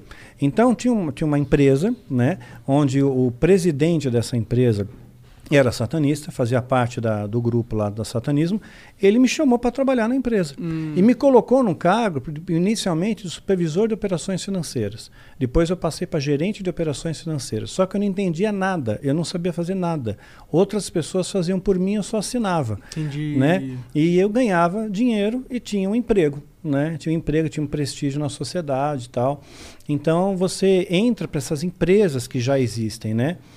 Então é uma, Caralho, uma das maneiras. entendi. Então você ganha, começa a ganhar dinheiro mais fácil, Então, começa aí a tu- glamorizar coisa. E o que que foi esse clique pra você sair disso? Como que Pois foi é, isso? Foi meio que por acaso, né? Eu fui, eh, eu namorava com uma moça, ela era evangélica não praticante, né? Porque tem o, o católico não praticante, essa era evangélica não praticante, né? E aí nós somos uma igreja, né? Era a Igreja Batista do Morumbi, isso eu posso falar, né? Na época o pastor era o Ari Veloso, um homem de Deus, um rapaz muito bom ele. E eu tava, nós estávamos chegando lá, ela queria que eu fosse no culto, na igreja e tal. Eu falei, bom, vou, né? Esse bando de crente aí não é nada, né? Ela sabia que tu era satanista? Não, não sabia, não sabia. Né? Mas a- ela queria me converter ao cristianismo. Ela sabia que eu não era cristão. Ela queria me converter, porque ela, porque ela era evangélica, né? Então ela me levou, foi, foi, né, fui nesse culto aí, né? E pensei, beleza, né? Eu sou filho do fogo, fogo não me queima, né? Eu sou, eu sou das sombras, né? Isso aqui não é nada para mim, né? Mas quando eu estava entrando, tinha uma banda de louvor tocando, né? E era um louvor genuíno, verdadeiro, uma adoração verdadeira, né? Pura, né? Porque tem Não era tem- um show. Não era um show, não era um espetáculo, né? Não, não é como. é, sabe aqueles louvores mais antigos? Sérgio Pimenta, Guilherme Kerr, né? Nelson Bomilcar, não sei se você conhece. É, aí eu já não manjo. É uns bagulho meio harpa mijar. cristã. Não, harpa cristã não. Não. Tá. Não, aí é muito bitolado. Tá. né? É, tinha sim a bateria, a guitarra e tal. Né? Mas Não era um órgão. Tá. Não, não era um órgão. Então era, o- era um tal do, era o tal do grupo do Milad, do Nelson. E eles estavam cantando uma música que eu lembro até hoje. A letra é meu, somente meu, todo o trabalho, e o teu trabalho só descansar em mim. Naquele dia, aquela música, aquela canção, aquelas notas musicais me mandaram para o chão. Eu caí. Eu perdi os sentidos ali, somente se eu escutar o som daquela música. Hoje, essa música me mantém em pé. A letra dessa música me mantém em pé. Né? Então, caí, perdi os sentidos. De repente, eu abro os olhos assim, tem um cara em cima de mim, urrando no meu ouvido: qual é seu nome? Qual é seu nome? Fala qual é seu nome. Porque as pessoas acham que você tem que saber o nome do demônio para expulsar o demônio, né? Mas não, não tem isso, né? Todo demônio se sujeita ao nome, que está sobre todo nome, que é o nome de Jesus, né? Então, é, falei meu nome e tudo e levantei, né? E, e aquela moça, a família toda ficou toda estarrecida de ver aquilo, né? Falaram que foi uma cena horrível e tudo mais. Eu não vi, né? Mas só as pessoas que Tu só apagou. Apaguei, apaguei, né? E não, não vi o que aconteceu. Aí aquela menina ficou preocupada, falou assim: Poxa, vou marcar um encontro com ele como pastor. Né? Um, um pastor, é, nós demos o nome de Brint no livro Filho do Fogo, mas o nome verdadeiro é Luiz Augusto Zitt. Né? E é um homem de Deus, um pastorzão mesmo, coração puro, então é um homem de Deus. Aí peguei, ela marcou encontro com ele. E aí eu peguei e falei: Tá, eu vou, eu vou fazer um feitiço contra ele, vou fazer ele ficar doente. Ah, o lance do, de tu cair na igreja lá, perder o sentido, ter um cara ali falando contigo ali, Não. isso não te desmotivou não de me forma nenhuma. desmotivou, não. Fiquei indi- indignado com aquilo. Eu queria entender o porquê. Eu per- eu perguntei lá no satanismo, para os sumos sacerdotes. Eles falavam que eu não estava pronto para entrar ainda numa, na, na- uma igreja. A- né, naquele momento, aquele grupo tinha, digamos, o que a gente pode chamar de unção. Né? Aquele grupo tinha. Então, essa unção, é, ela realmente repudia. Você não tem poder contra isso. Né? Não tem poder sobre esse, contra esse poder. Então, é, Então todos os feitiços que tu lançava nas lideranças religiosas, os que pegavam era porque os caras eram meio esquisito mesmo. Era meio esquisito. A maioria pegava, 99,9 pegava, né? Então, porque sempre tinha uma coisa por trás, né? Sempre tinha uma coisa de bastidor. Então, ah, assim, então você ter ah, uma vida reta faz muita diferença, né? E aquele grupo de louvor, to- eles procuravam ter uma vida reta, né? Eles não são perfeitos. Eu não sou perfeito, você não Aham. é, ninguém é, só Deus é, né? Mas aí você procura, você se esforça, né, em fazer o bem, né, em ser uma pessoa boa. Então, ah, caí com aquelas notas musicais e marcou um encontro com o pastor. Eu peguei, fiz um feitiço contra ele, fiz sozinho, né? Chamei o Abraxas e tal, né? Falei, vai lá, causa uma doença nele. Tu chamou o abraço Chamei nesse o dia. Abraxas, né? Falei, invoquei ele para causar uma doença nele, uma doença que incapacite dele chegar no encontro. Sabe, não, não importa o que seja, ele pode ter uma dor de cabeça, sabe, mas ele, ele, ele não pode chegar no encontro, né? E eu fui ao encontro e ele não foi. Eu esperei umas duas horas, ele não foi, foi embora. Aí no outro dia eu estou na empresa que eu trabalhava, o presidente satanista, né, tocou o telefone para mim, né, a secretária passou e era a secretária da igreja e falou, olha, o pastor não pôde ir ao encontro, né? Eu pensei comigo, puxa, não veio ao encontro porque se lascou, né? Eu fiz um, fiz um negócio aqui. Fez um, é, pois é. Aí ela falou assim, não, sabe o que é? O filho dele sofreu um acidente. Né, que fraturou a perna tal, né, e, mas não foi nada grave tal, foi assim, uma brincadeira de criança tal, acidente doméstico e falei, poxa, mas não era para ser no filho, era para ser nele, né, né, e, ok, é, eu fiz alguma coisa errada, né, porque o ritual é rigoroso, não pode ter erro, né, então, uh, marquei o segundo encontro, marquei de novo a segunda vez e chamei mais pessoas para me ajudar. Fizemos o pentagrama, cada um na ponta de um pentagrama, então fizemos com cinco dessa vez. Cinco Então o pessoas. pentagrama é um símbolo satânico. É um símbolo satânico, sim. Pentagrama invertido, especialmente, né? Porque vai, vai, vai encaixar dentro dele exatamente a figura do bode, né? E o bode na Bíblia é o bode de Levítico, né? Um era solto, né, no deserto, né? E outro era sacrificado. Então, o satanismo eles, eles interpretam que aquele bode que está lá no centro é o que foi solto, é o que te dá liberdade, né? E há cinco pontos, cinco continentes, né, onde ele tem o poder e tudo mais, ele faz Entendi. e acontece, né? Então, tem todo um simbolismo em torno disso, né? Aí é, peguei na ponta do pentagrama, fizemos, foi feito o encantamento, né? Inclusive tem encantamentos feitos com, com a estrela de Davi também, né? Que é Estrela o, de Davi. o hexagrama, Uhum. tem encantamento com hexagrama também. É um triângulo pra cima e um triângulo pra baixo. Exato. Tem, tem também, dependendo do, do tipo de ritual, também usa Mas estrela de Davi não é um símbolo sagrado, não é? Não, não tem nada na Bíblia que fala sobre isso. É um símbolo antiquíssimo. Você vai encontrar entre os bizantinos, vai encontrar entre os persas. É antiquíssimo, Entendi. sabe? É um símbolo esotérico. E numerologia, cara? Que é essa parada aí? Numerologia? É, você entende algo sobre isso? Entendo, entendo. Eu aprendi O numerologia. que, que significa o número 111? 1? 111. 31. 3, 1? É, na verdade, os três uns, eles vão vai ter que somar, até vai virar 3. Hum. Então vai virar o número 3. Hum. Né? Aí você tem uma tabela, né, onde você vê os parâmetros do número 3, mas você tem que pegar a sua idade, tem que fazer um mapa astrológico. Tem uma série de fatores, né, para você poder compilar e, e- e chegar na conclusão daquele significado para você. E de onde tu tirou esse número? Teve uma vez que o cara falou que. Não, o Monark é 111. Eu falei, que porra é essa? Eu não sabia o que, que era. Era de negócio de numerologia. Eu fiquei Então curioso. é 3, na verdade é 3. É 3? Entendi. É 3. Agora os detalhes assim eu não lembro agora de cabeça. Entendi. Né? Que os significados, tudo, mas é 3. Você Que pode viagem. procurar o que que é 3 na numerologia. Mas essa porra aí é real mesmo? Incrível que pareça que ah, é, é- é tipo assim. Sabe qual é que é? É real mesmo essa parada mesmo? Quer ver um lance que é curioso? Ah. Tipo horóscopo. Né? Ah. eu, eu, eu não acredito. Tá. Eu não acredito. Né? Mas eh, se você se for uma pessoa influenciável, você É. olha aquilo lá, pô, isso aqui foi para mim. Isso aqui é para mim, falou comigo, né? É verdade. Então ah, porque depende- o cérebro tem um alto poder de conectar padrões inexistentes. Exatamente. Então, foi para mim. Né? A numerologia, né, ela vai um pouco além. Ela é mais específica, ela é mais abrangente. Então, ela tem, mais, ela tem um leque maior de possibilidades de você se identificar. Né? Então, ela, em vez de, ah, no, na astrologia, no horóscopo, você tem, digamos, quatro variantes, hipoteticamente, né? na numerologia vai te abrir isso aqui para 12 variantes. Né? Então, numa delas, você se encaixa. Né? Então, pô, realmente, isso aqui foi para mim, isso aqui funcionou. Né? Então, e, e muitas coisas são pautadas na numerologia. Mas falei do número 9, que é o número satânico. Nem todo 9 é do diabo. É, né? isso que eu, aí que eu Nem- tava, tava preparando aqui, ó.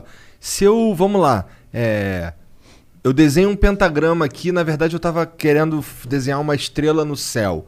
A intenção A faz toda a intenção, diferença? Toda a diferença. Toda Tá. a diferença. E que nem o número 9. Quer dizer, tem gente que soma a placa do carro do irmão lá para ver se deu 9, para ver se é satanista ou se não é. Eh, Já falaram, por exemplo, que tem um político aí que tem nove dedos e que é satanista. né? Porque tem nove dedos. Caralho. Podia ser só um acidente. Ou o Lula é alguma coisa? Não, não é Não? nada. Não, não, não. Você saberia se ele fosse? Ou ele é um cara que sabe esconder muito bem? Não, não, não. Ele Não? é só companheiros. é Ele é só um filho da. Desculpa. assim como todo político. Bolsonaro é, incluído. política é fogo, meu. É, eu, é, e a maçonaria, cara? A Não, maçonaria. peraí, peraí, peraí, que ele tava no. Ele tava no, Então, no, você- no- no- no feitiço que ele lançou no Isso, cara. no Ah, pastor, boa, boa, no boa. pastor, é. Então, aí o primeiro deu na criança. O segundo chamei esse pentagrama um em cada ponta do pentagrama. Lançamos feitiço, né? Tinha esse, feitiço foi um pouco mais forte, né? Nós, fiz- nós fizemos para causar um dano maior, Né? Então, assim, um acidente severo com ele. Mas nesse, nesse feitiço aí ainda invoca alguém? Invoca, invoca mais de uma entidade. Invocado duas entidades. Aí foi o Abraxas. Foi o Abraxas e o Azazel. Uma outra Azazel. entidade. Azazel. Uma outra Esse, entidade. esse, esse é de qual? Esse daí qual que é, qual que é o... Porque assim, o, Qual o que é a pegada dele? É, qual que é a pegada do Azazel? O Abraxas domina São Paulo, estado de São Paulo. Sim, sim. E o Azazel? O Azazel é uma entidade que pode. Ele é, digamos, um especialista em causar acidentes, danos, estragos, né? Alguma coisa assim. É tipo um GPS satanista. Ó. Isso. Primeiro você escolhe a localidade, depois você escolhe um tipo de É, enfermo. É bem isso. É bem isso, é bem isso. Entendi. Então, o que, que acontece? Esse, aí essas duas entidades foram, foram invocadas para lançar um feitiço. Lançamos o feitiço. Fui, fui no encontro com o pastor. Passou uma hora, passou duas horas, pastor não foi, fui embora. Pô, dá, lascou, pastor lascou. Só vou esperar o telefonema. Né? No outro dia liga a secretária da igreja para mim de novo. Olha, o pastor não foi encontro. Falei, eu sei, né? Então, o que aconteceu? Ele bateu o carro. Olha, foi um acidente violento, né? Deu perda total, acabou com o carro do pastor, né? E eu já pensando, onde é que ele está hospitalizado, né? Porque se eu souber o hospital e tiver satanista infiltrado, né? Porque tem muito tráfico de órgãos, muita, Caralho! muita coisa no meio aí, no- nesses bastidores. Caralho! Né? Tem, tem. É, Pra então, que, que os caras querem órgão pra vender? Ah, cara, vender, fazer cap- ritual. capitalizar. Ah, pra- também. Capitalizar. Entendi, vender, entendi. Capitalizar. E alguns mesmo, alguns para ritual, mas Você já entrou parte- na Deep Web? Né? Nunca entrei. Nunca entrou? Não, não sei Ih, nem entrar. Tá, o satanista de, de- Ele é o satanista das antigas, É, sou cara. das é, antigas, não tinha internet, não tinha internet naquela época. Então, não, não Agora tá tinha. mais fácil esse do mal. É, pois é, não, não sei nem como entra, não sei nem qual caminho para chegar lá. Daí agora o. Aí o. Mas o pastor não se quebrou. Não, ele saiu Porque inteiro. mil cairão à direita. Dois, 10 mil à esquerda você não vai ser atingido. é. E ele ficou, ele falou, "Ah, mas aí o pastor não sofreu um arranhão, glória a Deus, né? Fiquei com tanta raiva daquela secretária, meu. vontade de dizer para ela, me dá seu nome completo, É. data de nascimento, feitiço é para você agora. Precisa desses dados? Não, não precisa. Não precisa de dado nenhum. metafórica, não. Se você conhecer a pessoa. Conhecer a pessoa. Você precisa da. A a baixa magia, baixa magia precisa de uma fotografia, pedaço de cabelo, essas coisas. Bagulho né? de simpatia que tu É, tá falando? Baixa magia, magia ralé. Qual que é a mais alta magia? É a que eu tava, que era Mas a, o a que, que é? Irmandade. Qual que é a mais alta? Tipo, qual que é o mais alto feitiço? Mais alto feitiço? O feitiço mais sinistro. Qual que é o efeito dele? Não precisa me explicar como é. É, Uhum. claro. Você conseguir canalizar um próprio demônio. Esse incorpora o demônio. incorporar o próprio demônio. É, voluntariamente. Né? Isso, isso daí é uma tarefa que não é para qualquer um. Já conheceu Porque, algum caso? é, Dá pra fazer. Assim, Porque assim, que Ah, é vai. diferente de uma possessão demoníaca, né? Porque são demônios de menor patente. Quando é um principado, uma potestade, um demônio de alta patente, e ele for canalizar alguém, ele tem muita energia. Não sei se a palavra certa é essa, mas talvez seja o mais fácil para a gente colocar aqui. Tá. Então tem muita energia. E- Ele entraria no seu corpo, ele te estouraria por dentro. Então você tem que ter uma genética preparada para aquilo. Né? Você tem que ter todo um preparo para poder suportar aquela carga de energia. Né? Então, até mesmo o próprio anticristo, né, ele vai incorporar o próprio Satanás. Né? Uma das características que a Bíblia coloca. Ele vai precisar de um corpo, então o anticristo ele vai fazer esse papel de incorporar Se for um bombadão, num poder muito forte, é o Ele demônio. não vai estar no poder, ele vai ser o conselheiro. Nas sombras, né? É verdade. É, nas sombras, exatamente. Então é Sei o, lá, é é o Mourão. O Mourão é, o demônio. É aonde eu, é aonde eu é onde eu, se eu fosse o anticristo, ia querer estar. No segundo lugar, com muita influência do primeiro. Exatamente. Se eu Foi fosse. por isso que, abrindo um parêntese de novo, Tá. é, que quando a, a Dilma estava sendo candidata, o vice dela era o Michel Temer. Né? Que é o próprio diabo. É, que- pois é, ele tem o jeito mesmo, assim, de mordomo de filme Vampiro, de é. terror, É, vampiro é. e tal, né? Aí o que acontece? Né, a- as pessoas começaram a associar no livro, pela descrição que eu dou no livro do Marlon, Aham. né, que era sírio-libanês, né, que tinha, que, que tinha uma aspiração política, que ia ser presidente Era o Temer, então. não, não, eu não falei nada disso.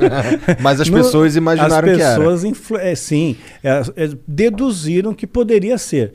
Né? Ah, então é, é que é. E teve, teve gente que teve até revelações né, disso daí. Eita. Tem o crente Kodak, né? O crente É. revelação. pois é. Aí, de repente, e nessa época, meu, criou uma confusão, né? Porque na internet, acho que até hoje, você eh, for no Google colocar Daniel Mastral e colocar M só de Michel Temer, já vai aparecer linkando eu com Michel Temer, né? Então, eh, e, e aquilo ali tava, criou um rebu que ele chegou a falar do meu livro num, num comício. Caralho! É, então assim, meu livro bombou de vender, sabe? Foi super legal. Ele me ajudou bastante na Filho do. Fogo. Filho do Fogo. Ele Entendi. falou, ele deu uma sinopse do livro, fez perfeito a Caralho, sinopse. então ele realmente é satanista. ele, pelo menos, ele leu o livro. Mostra o interesse que a maioria dos políticos não teriam sobre É, esse assunto. Mas aí virou piada do CQC, virou piada, virou meme na internet. Pô, mas se ele era satanista, ele foi aí, o cara Daniel. que mais, mais é, não fedeu. Eu, eu achei o governo Temer aquele governo que não fede e não cheira. Fez nada de bom. Mas também não teve tempo de fazer nada tão catastrófico que a gente lembra assim, caralho, o governo Michel Temer fez isso, foi uma merda. Eu não sei o que, que ele fez. Tem pouco, pouco tempo, né? Ah, geralmente os, go- os governos de, de que substituem o, o que foi eleito são assim. Do Itamar também foi assim. Pô, mas se ele é satanista, ele tinha que ter feito alguma parada, né? Mas é que ele não é, né? Não Mas é o cara que você tá falando. Não, não é uma pessoa que eu tô falando. Tá. Né? Então, Por que a gente começou a falar do Temer? Ele que trouxe o é o assunto. que trouxe o assunto. É. eu lembrei da eleição e tal. Voltando ao pastor, lançou o feitiço. P- Perda total no carro, o cara tá inteiro. Aí eu peguei e falei, não, não é possível, né? Aí falei com os sumos sacerdotes. E os sumos sacerdotes falaram, realmente, você é filho do fogo, fogo não queima, isso, aquilo, né? É, mexeu com um, mexeu com todo mundo. Nós vamos fazer um feitiço, vamos acabar com ele. Vamos oferecer 13 vidas pela vida dele. Eita! Ou caralho! Seja, ou seja, se ele morresse, 13 vidas seriam ceifadas Ah, em ritual, né? Para pagar, para pagar os demônios. Como Então- se escolhe essas vidas? Olha, é, muitos, se- alguns se voluntariam, outros pais doam seus próprios filhos ou sequestro. A maior parte por sequestro. É o que eu te falei, pessoas desaparecidas. Muita gente desaparecida. Mas aí o cara. E aí? Foi feito o ritual? O É, cara. aí como foi que feito o ritual com sumos sacerdotes, né? aí esse ritual não posso entrar em detalhes, esse aí é bem mais pesado, né? Fiz, foi feito o ritual e eu, eu tive certeza plena, né? Que realmente aquele homem, ele ia morrer. Mas materializou uns, uns cara? Materializou. Quantos dessa vez? Materializou nove. Caralho! Nove. Nove. Bem no nove. Abra- É nove, né? Nossa. Nove. Abraxas, Azazel, Astarote. Astarote, Asmodeu, Leviatã, Abaddon. Ih, o Abaddon Hum, põe o escudo em mim. Já, já escutou, já escutou em Abaddon?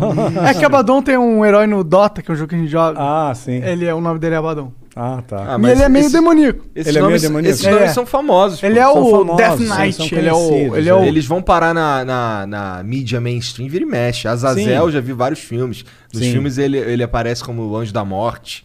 É, tem o, o Astarote também, já O ouvi Astarote, falar. sim, É, sim. Já ouvi falar de vários. Mas aí, fez o, o ritual, o que, que rolou Fez depois? o ritual, então eu tinha certeza que aí o homem ia morrer. Porque o ritual já, aí já era para matar ele. Né? Então, ok, né? se, se é para matar, que, que morra logo, né? E marquei outro encontro. Mas assim, eu fui triunfante naquele encontro, né? Eu fui regozijante, eh, todo feliz, imaginando, puxa vida, eu vou pegar Não vai ter encontro. né, não vai ter encontro, né? Esse cara não vem, já era, está lá visto, olhar para a secretária e ficava pensando, quero ver você falar agora alguma coisa para mim, né? E eu já tá, deu duas horas, eu cansei, né? Tô, tô indo embora, né? Bem na hora que o pastor chega, ele chegou. Ele estava com o ar meio abatido, tá, tá transpirando muito, abatido, né? né? Mas ele pegou, falou, ah, que bom que você está aqui ainda, né? Me atrasei, né? Mas ele não falou o que aconteceu. Né? Então não, não- E tu nunca soube. nunca soube. Tá. Né? Ele não, não entrou no mérito do que aconteceu, mas ele estava abatido. E ele pegou falou: Vamos conversar. Né? Olha, naquela época eu estava no platô do Kung Fu, né? é feiticeiro do satanismo. Quer dizer, aquele homem não era oponente para mim, mas eu tive um medo dele que me arrepiou dos pés à cabeça. Né? Porque ele tinha. Era pra estar morto. É, era para estar morto. Eu tô vendo um, um- alguém vivo que era para estar morto, né?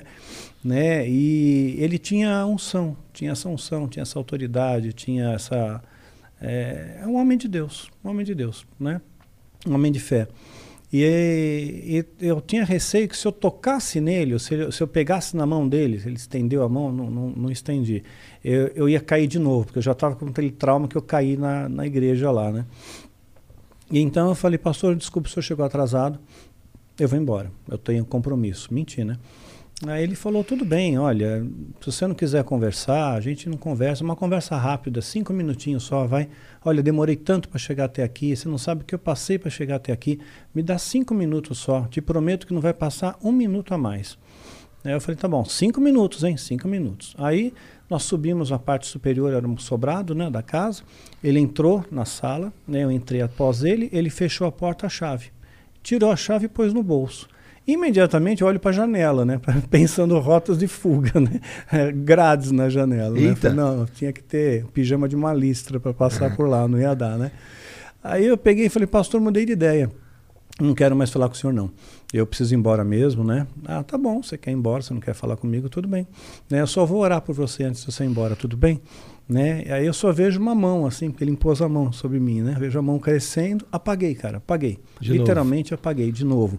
Mas eu, eu tive alguns despertares no meio desse, desse apagão. Então, cada vez que eu tinha minha consciência recobrada, eh, eu via que eu estava no chão, eu estava todo estourado, sabe? Tava com hematoma, machucado, roupa rasgada, arranhão, né? A sala dele estava toda destruída, Caralho. cadeira, tudo voando, livro para tudo quanto é lado, não voando poltergeist. Aham, mas- Tipo Mas assim, que, tava tipo, é, bagunçado, assim, bagunçado. você se mexeu muito. Eu me mexi, exato. E, e ele estava calmo, ele estava sereno, né? Falando baixinho, baixinho, né? Falando Deus, né? Visita essa vida com teu amor, visita essa vida com teu amor. Eu nunca vou esquecer dessas palavras, né? E, e de repente aí apaguei, apagava, voltava. Chegou uma hora que eu voltei, né? E ele pegou, ele me ajudou a levantar, né? Me pôs na cadeira, né? E pegou, falou, tá vendo isso aqui? É, falei, tô vendo. Isso aqui nunca mais vai fazer parte da sua vida, né? Porque agora você é uma nova criatura, né? Agora você, você, você é de Jesus. Você quer, quer Jesus na sua vida, né? Você quer aceitar Deus na sua vida, né? E eu peguei e pensei, puxa vida, né? Eu acreditava que o diabo era tão poderoso, né? E esse homem, ele nem encostou em mim e me derrubou e fez tudo isso, né? E destronou os principados, os demônios mais poderosos contra ele. Então eu falei, eu quero, o senhor me ajuda, né? Então ele fez aquela coisa de oração, sabe? Repete comigo a oração, tal, fiz. Aí ele me deu um abraço, eu me senti muito acolhido com aquele abraço, mais do que todos os abraços que eu recebi na Irmandade. Né? Senti uma paz no meu coração tão, tão incrível, tão indescritível. É a, a Bíblia chama de paz que transcende o entendimento, né? Então senti uma paz, uma serenidade, e uma alegria muito grande, né? Que eu nunca tinha sentido na minha vida, né? Então eu saí de lá super feliz, radiante, todo machucado com o corpo, né? Mas feliz por dentro, né? A vontade que eu tinha de pegar um cachorro da rua, bem vira-lata, sabe? Dar um beijo na boca dele, falar, cachorro, Jesus te ama também. Né? Então, então, então, né? Aí cheguei em casa, ligaram para mim, teve dois sacerdotes satanistas que me incomodaram muito. Eu a gente só não enlouqueceu, eu e minha esposa, porque realmente Deus não permitiu. Tu já estava casado nessa Não, fase né, aí? nessa fase aqui eu namorava. Tá. Né? Na- namorava com uma outra moça, Tá. conhecia essa daí, veio posterior. Tá. Né, que sacerdotes começaram a- a- desde aquela época, desde a minha conversão. Eu tinha quase 26 anos, eu tinha 25 anos e 8 meses, né, quando me converti. Então, é, eles eu conheci a minha esposa com 27. Né, então, levou um, tem um. Na igreja? Conheci na igreja. Tá. né? Então, ela, eu, eu não era muito de frequentar a igreja, né? É, mas ela estava fazendo um grupo de teatro, né? E precisava de alguém que praticasse algum tipo de esporte, né? Para fazer uma cena lá. E como eu já praticava Kung Fu, eu falei, ah, eu posso fazer uma sequência aí. Aí eu entrei, a gente acabou se conhecendo, namoramos, noivamos, casamos. Entendi. É. Então... Mas a- e se Tava- isso tava não sa- falando dos sacerdotes que é, que, que, que eles fizeram pra encher É, então, aí eles ligaram para minha casa. Nesse e- mesmo dia? No mesmo dia. Eu cheguei em casa, passou uma hora mais ou menos, o telefone tocou, né? E a voz do outro lado era um tal de Taulês, a gente deu o nome de Taulês no livro. E ele pegou e falou para mim: Nós avisamos você, satanismo não é para todo mundo, né? Mas uma vez que você entrou, não tem mais volta, não tem mais volta. Amanhã você tem um compromisso conosco, né? E, e nós vamos buscar você na sua casa. E se você não estiver aí, nós vamos matar a sua família. Caralho! né? Então, assim, eu não pensei duas vezes, eu, eu não, não consegui raciocinar, né? Eu, a única coisa que eu pensei, porque eu sabia que, aquele, que ritual que era, né? Aquele ritual era um ritual que eu teria que fazer pela primeira vez, um, um ritual de sacrifício humano. Então, é, Por quê? Porque tu tava fraco? não, não, para subir de degrau, para virar sacerdote. Né? Então, estava marcado, estava me preparando para aquilo, entendendo os princípios, conceitos, aprendendo os rituais, aprendendo o, o uso da, enfim, da- das ferramentas né, que são utilizadas. Né? E eu conheci a pessoa, conheci a menina, a menina de 9 anos. Os pais doaram a filha, a filha, né, para, os, para, para ser sacrificada em, bu- em troca de poder, de glamour, de beleza e tudo mais. Os pais, a filha era nada. A filha eles não, não tinha um vínculo. Eu, eu, eu, eu acho isso inimaginável. Eu também. Inimaginável. Eu não consigo entrar isso na minha cabeça. Mas tem gente que faz isso. Tem pai que estupra o filho. Né? É. Né? Então, quer dizer, é A inacreditável. maldade existe, né? Maldade existe, né? Então, é, eu conversei com a menina, né? Eu lembro de ter olhado nos olhos dela, conversei com ela. Ela estava no preparo, tem uma espécie de jejum, né? E ela sem entender o que está acontecendo, porque transforma a vida dela, ela é tratada como uma princesa, né? Então, é, conversei com ela e aquilo ficou na minha cabeça, né? Então eu falei, não, puxa vida, Deus me livrou bem na véspera de fazer isso. Falei, então, não, então é para eu não ir mesmo, né? Eu peguei minha bicicleta, morava na Pompeia, pedalei até o Parque de Ibirapuera, onde tem o batalhão do Exército. Aí parei com a bicicleta bem lá em frente, falei, quero ver me pegarem aqui em frente ao Exército, né? Tô protegido, né? Mas aí foi caindo a noite, né? E eu fui vendo as estrelas tal. Passei a noite lá, no, no gramado, né? Daí sentado. E eu fiz a minha primeira. Essa porra pra lá, cara. Não, soprar pra lá. Pra não jogar fumaça Ah, nele. tá. É vapor. Não, tá, não é vapor vapor. d'água, tranquilo, tranquilo. Né, Aí o que aconteceu? É, eu comecei a ver cada uma daquelas estrelas e comecei a pensar, puxa vida, Deus fez cada uma dessas estrelas, né? Deus fez a grama que eu estou deitado, né? Deus fez todas as coisas. Deus vai me proteger. Aí eu fiz a minha primeira oração sozinho, não sabia orar. Né? Eu falei, Senhor, você lembra de mim? Olha, eu sou o Marcelo. Marcelo que se converteu ontem. Lembra lá na casa no Cusite, né? Olha, moro na rua tal, número tal, RG, CPF, grupo sanguíneo, né? Passei os dados para Deus. Aí é, eu tenho certeza que os anjos me guardaram naquele dia. Foram anjos que se acamparam ao meu redor. Porque a, a Bíblia fala que os anjos se acampam ao nosso redor. A gente não tem ideia do que é isso, né? Um anjo de Deus, um anjo, derrotou um exército de Senaqueribe, 185 mil homens, um anjo. E Deus dá ordem para esses anjos acamparem ao nosso redor. Então a gente não tem ideia da proteção espiritual que a gente tem, né? Quando você tem, realmente tem Deus no seu coração. Então. Foi o é, que salvou aquele pastor, né? foi o que salvou aquele pastor, com toda certeza. Mas você tem que ver a história dele. Eu vou contar até o fim, se você Tá. permitir. Claro. Né? Então, o que é, ela está descrita no final da série Filho do Fogo, no livro Catedral das Sombras. Né? A primeira história é a história dele. Né? Eu tenho, tenho, tenho no celular até. Depois eu te mostro fora, né? Para te, te mostrar um detalhe, né? Para não expor a pessoa. Tá bom. É, mostrar a sombra atrás dele, o tamanho do demônio que estava atrás dele. Né? Então, o que aconteceu? Ah, esse pastor eh, era a minha única referência que eu tinha, era ele. Né? Então, quando ligaram para os ordens que me ameaçou, né? eu peda- pedalei, fiz aquela oração, voltei para casa, tentei ligar para o pastor. Não consegui mais falar com ele, perdi contato total com ele. É, ele não está mais na igreja, ele saiu, ele não, não trabalha mais aqui né, perdi contato e fiquei em desespero, porque ele era a única referência, era meu esteio, né? Falei, como é que eu sozinho vou lutar contra uma, uma organização, uma Hum. seita, um monte de gente que se, se protegem, podem me sequestrar, podem me sacrificar, vão me cremar, vou virar pó e sumo, sumo simplesmente desapareço, né?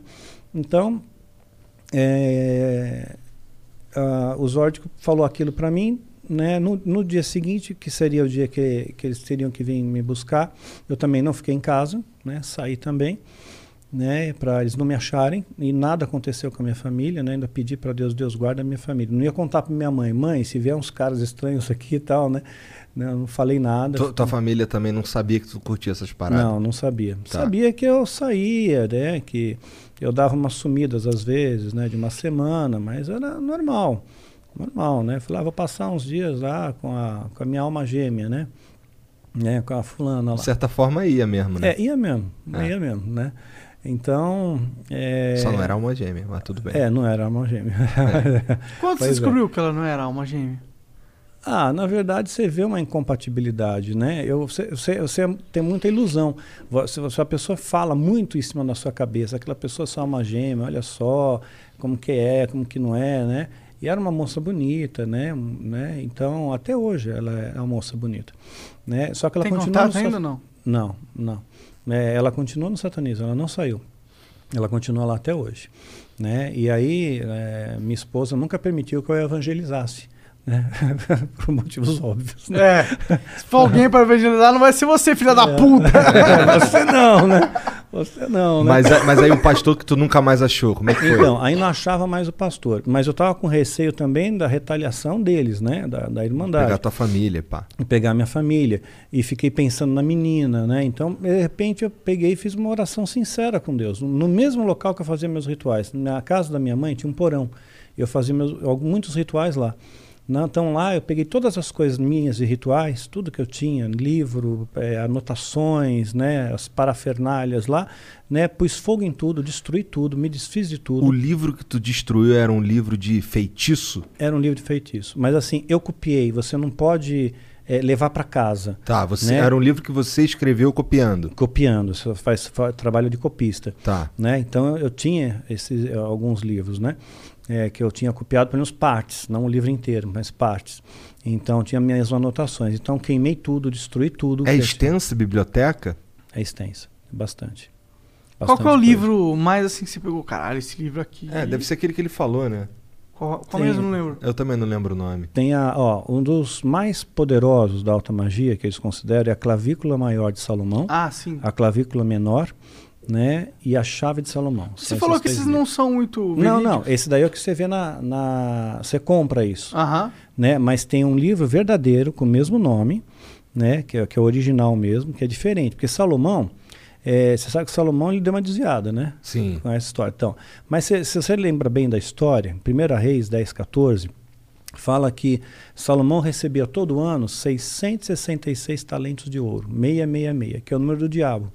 Né? Um que vai- talento é ouro pra caralho, né? 34 quilos. É ouro pra caralho. Porra! 34 quilos. Naquela época ele era um 666 bilionário, talentos. Bilionário, sim. Né? E esse número. De, qu- de quanto, quanto tempo? Por ano. Por ano. Por ano. 666 talentos por ano. Primeira Reis 10, 14. Aí lá em Apocalipse 13, 18, nós vamos ver que realmente, né, é, o, que 666. é, o que que é o 666, né? Que é o número da besta. E Só- tem fundamento esse 666 no satanismo? Tem, tem, tem. É uma trindade satânica, assim como tem o Pai, o Filho e o Espírito Santo. É o É, anticristo. é, é a besta, o falso profeta e o anticristo. A besta? O que, que- quem é a besta? É o diabo? Sim, é tá. o diabo. O falso profeta. O falso profeta é o que vai dar apoio ao anticristo. Tá. Que supostamente será o próximo Papa, depois do Francisco. Pela profecia bíblica de Apocalipse 17. E esse Papa Se aí? a profecia acontecer. Esse Papa aí é de boa. É de boa? Francisco é de bonzinho. Ele bonzinho. parece bem moderno. É, ele é de boa. Eu gosto dele. Ele me parece uma pessoa super simpática, bonzinho, né? Então assim, aí depois dele, né?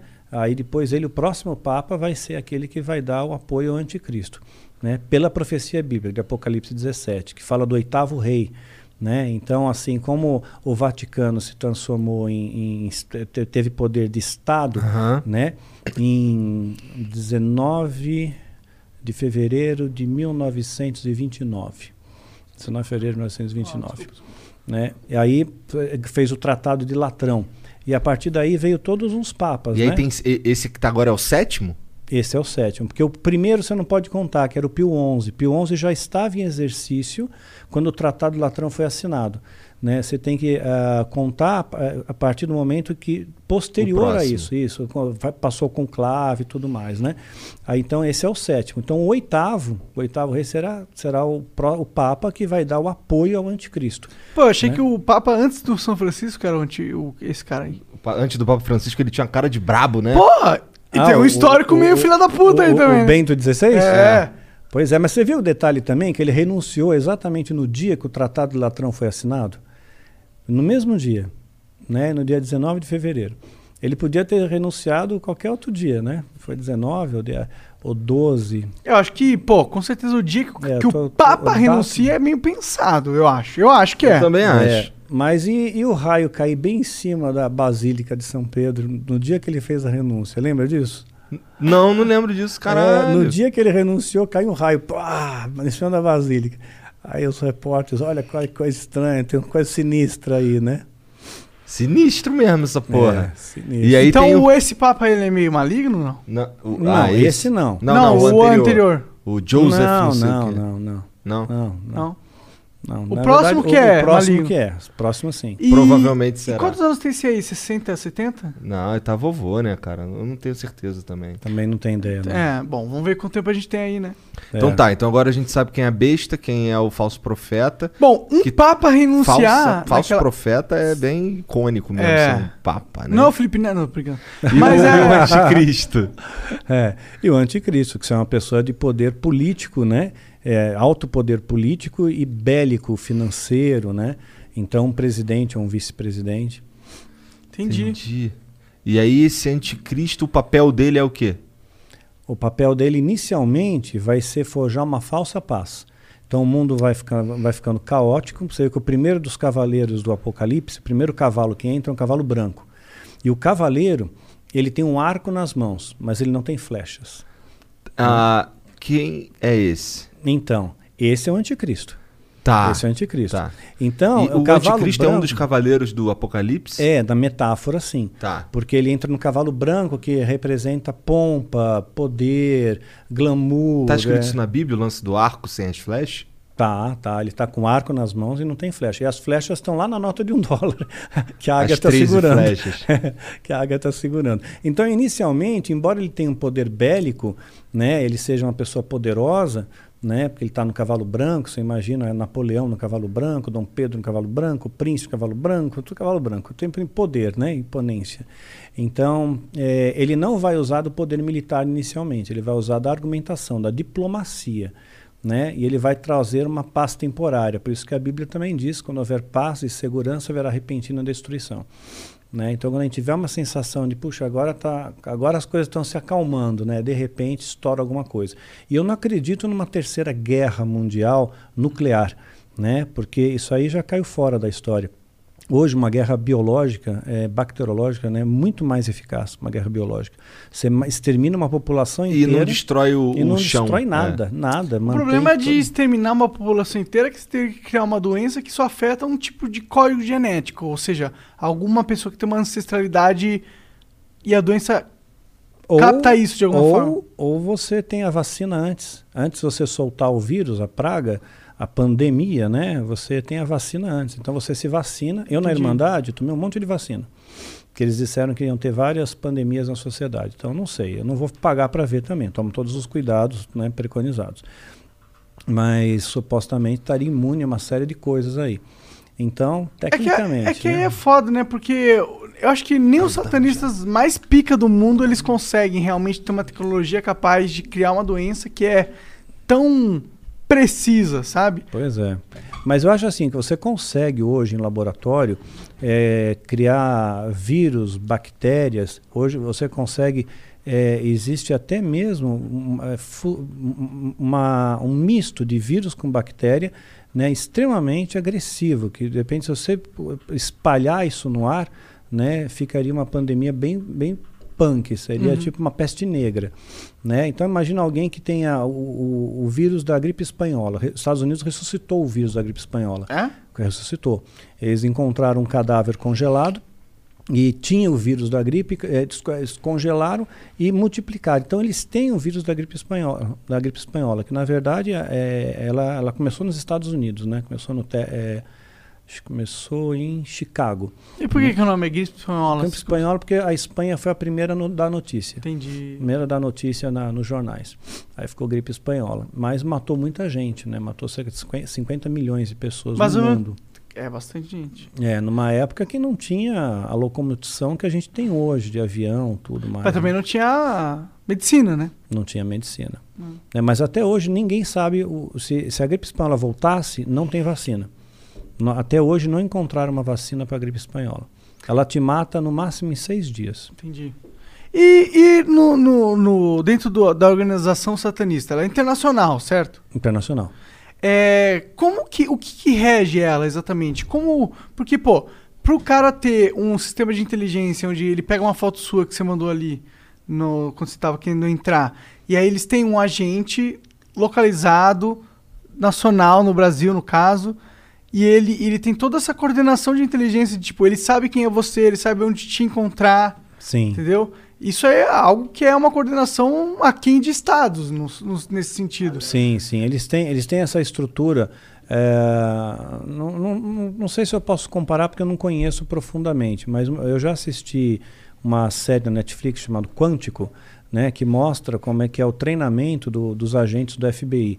Então, assim, é incrível. Você, pelo computador, você consegue descobrir tudo da pessoa, né? Você consegue vasculhar a vida, porque hoje está tudo conectado. Até porque eu alimento, mesmo que involuntariamente, todo esse sistema. Tudo, até seu celular. Seu celular tá. A câmera tá aberta o tempo todo, o áudio tá aberto, É. estão capturando tudo que você fala, tudo que você tá vendo, né? E vão jogando no banco de dados aí, né? E pega um algoritmo e filtra. É. E esse algoritmo pode facilmente pôr só um CPN, CPF, CNPJ, sei É. lá, e você vê quem que é.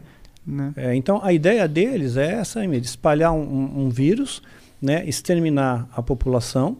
Eles estão vacinados, então eles não, não, não morreriam com esse vírus né, de alta toxicidade. Estava falando para ele até que os Estados Unidos ele ressuscitou o vírus da gripe espanhola. Né, e, e aí depois eles se abrigariam em bunkers. Tem bunkers espalhados pelo mundo e tem alguns muito grandes, de- estruturas de pequenas cidades, são, cabem 20 mil pessoas. Porra! Né, 20 mil pessoas, né? Tem um no Brasil também, né? Em Rondônia, né? No Brasil, em Rondônia. Então, é, Isso, isso é, isso é. Todo mundo sabe disso? não, não, não sabe, não sabe. Né? Tem os bunkers que você conhece, que aparece no Fantástico, tudo. tem tem ricaço que constrói. Eu queria bunker. ter um bunker. Nem, nem É. que se fosse uma sala gamer, tá ligado? uma sala gamer. É tipo. Passar é, o tempo, O né? porão homem, o main cave, tá ligado? Mas aí acho que não vai pegar a internet. Porra, Ah, com o Elon pois é, Musk aí não, talvez meu. pegue. É. Ô, e o Elon Musk, ele é satanista? Não sei, não sei. Tá, eu queria saber. É porque eu tenho- tá rolando uma nova onda de odiar esse cara aí, né? É? Ah, ele falou umas merdas no Twitter. Ele falou, tipo, se tem um país de terceiro mundo que a gente precisa dar um golpe de Estado, foda-se. A gente vai dar um golpe de Estado em quem a gente quiser, porque aqui é o futuro. Caralho. É. Falou umas merda então. Falou, falou. Aí eles se escondem nos bunkers, esperam, né, a, a, a coisa está descontaminada, saem e herdam a terra. Então eles têm a ideia de que eles vão herdar a terra, que a terra vai ser deles. Mesmo que as profecias bíblicas se cumpram e a igreja seja arrebatada, né, porque tem essas linhas do arrebatamento também, né, do pré, o mid e pós-tribulacionismo, né, mas todas elas ah, compilam como um arrebatamento, né? Então eles acabam acreditando que, que eles vão sair, vão herdar a terra, e vão ficar de boa, vão ficar de boa. Então quando você vende essa ideia para essa galera, né, o pessoal vê, puxa, eu tô só o máximo. Né? E quando eu saí, eu sabia que tudo aquilo que representava, porque eu saí sabendo de muita coisa, né? sabendo muita, muita informação. Então eu pensei, eles vão me matar porque eu sou um arquivo vivo, né? De repente eu posso, né? mas aí eu pensei melhor, falei não, eu vou é, ficar quieto, não vou falar nada para ninguém, vou como se nunca tivesse existido na minha vida, né? E fiz isso com uma promessa para mim mesmo. E Quantos fiz uma anos oração. ficou lá? Eu fiquei dos 17 aos quase 26, quase 9 anos. Tá. Né? Nove. então, de novo. É. É, aí eu fui naquele mesmo porão da minha casa da minha mãe, onde eu fazia os rituais, me ajoelhei, orei, falei, Deus me ajuda, me dá força, me protege, me guarda, né? Eu não vou, não vou falar nada, né? Não vou me mexer com eles, né? Eles não mexem comigo e pronto, né? E assim, a, aquele terrorismo continuou por um tempo ainda. Eles ligavam para minha casa às vezes, né? Falavam assim, olha, é, vo- vo- você não tem mais poder do que a gente, né? Eu tinha bichinhos em casa de estimação, tinha maritaca, é, peixe, tartaruga, essas coisinhas, né?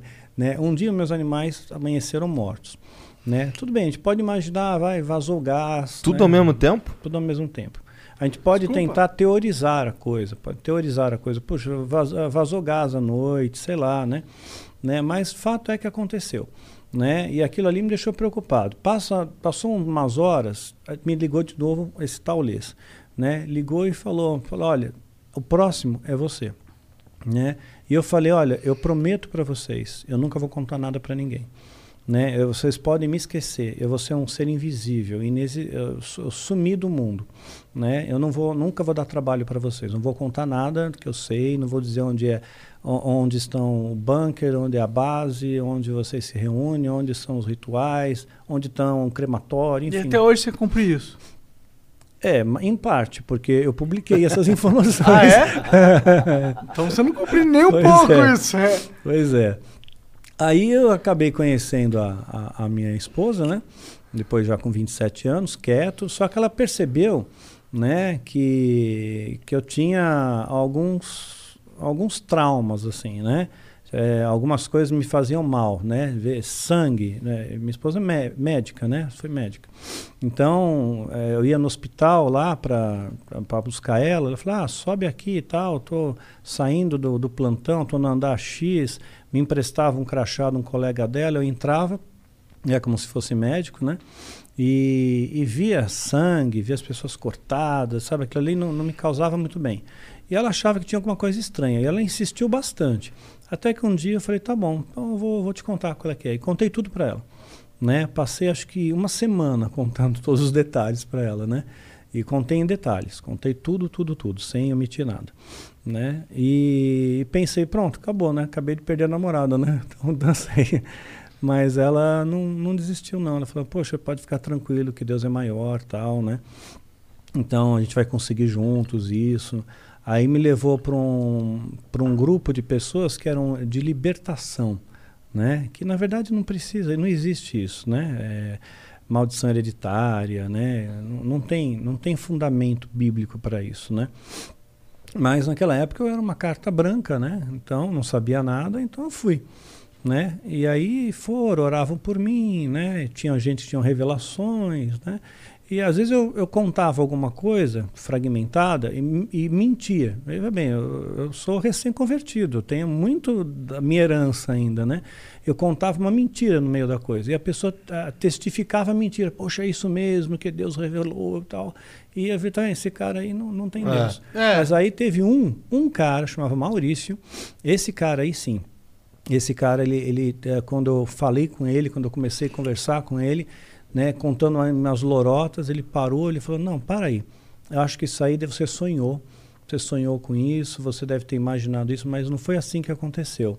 É, aconteceu desse jeito, e foi muito incisivo, e foi preciso, sabe, assim, foi um corte seco, né, e eu falei, puxa, então existe, existe realmente né, um poder maior de Deus que pode, é, sei lá, se ajustar a uma pessoa, pode se manifestar através de uma pessoa. Então passei a respeitar mais, né, quando ele estava presente, né. Entendi. Né? E, e esse processo, na verdade, ele foi libertador para mim no, no ponto de vista psicológico, que eu pude pôr para fora muita informação né? Pude pôr para fora muita informação. Ah, as pessoas, na verdade, tinham mais curiosidade ao meu redor, né? né? Acho que havia menos interesse em me libertar e mais da curiosidade mesmo de extrair alguma informação, né? Ah, porque é interessante, né? Alguém É. que vive no mundo das sombras, né? Sim.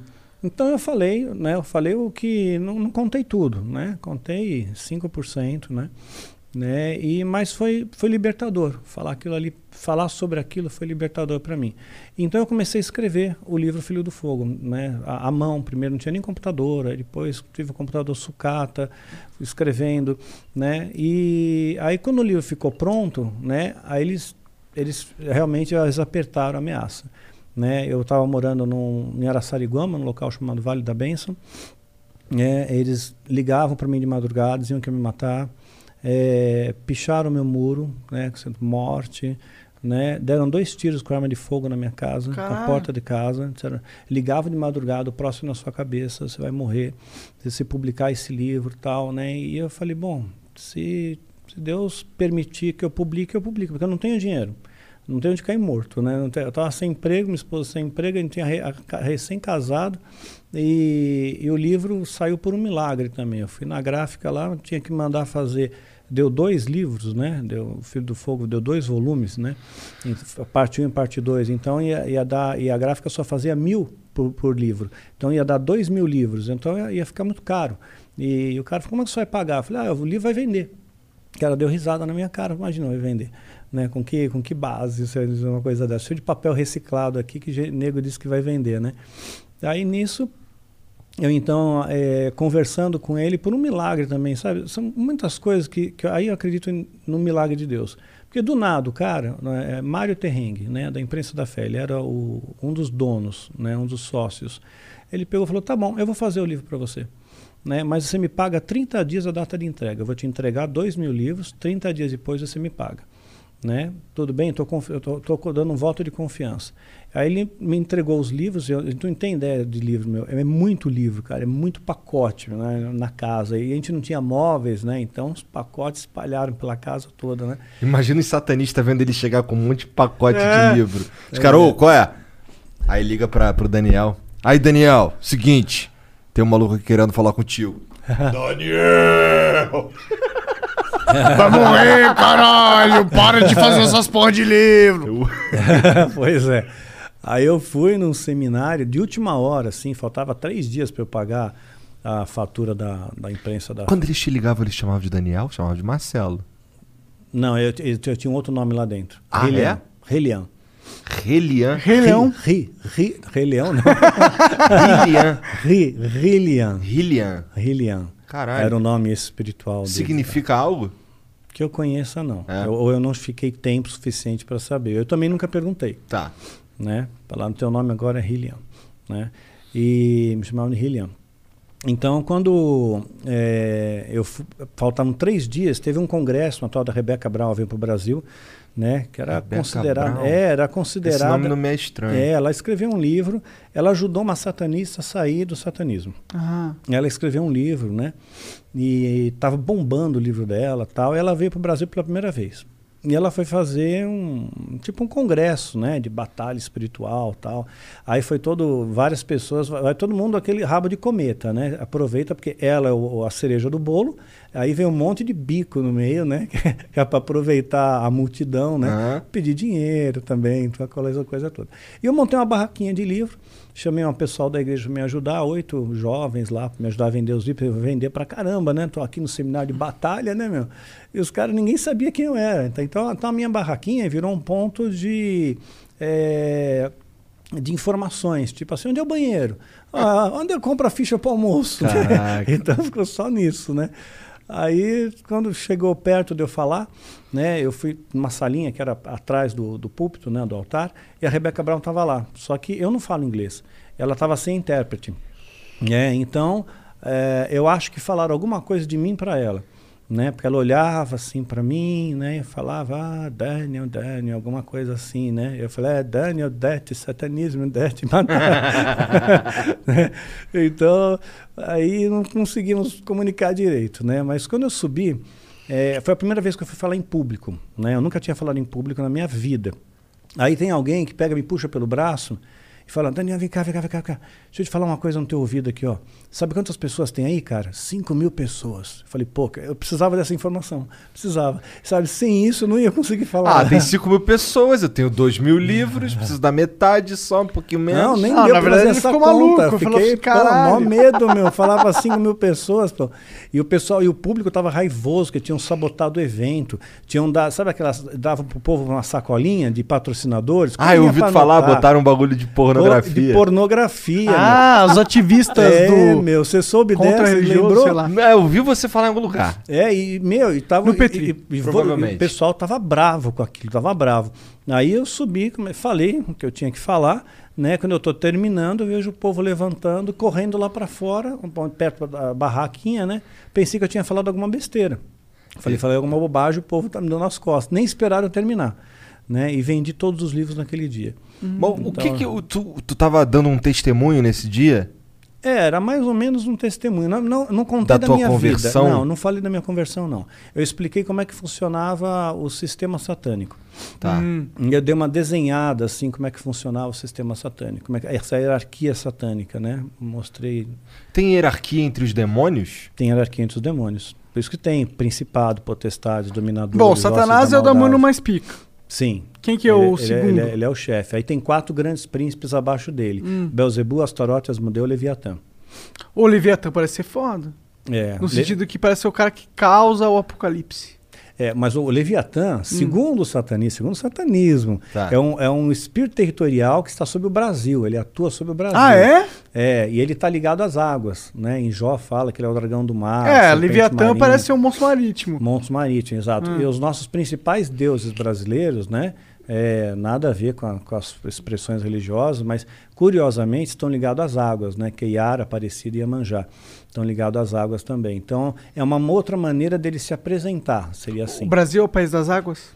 Seria mais ou menos isso. Oh, qual que é a posição do satanismo em relação ao Brasil, geopoliticamente falando?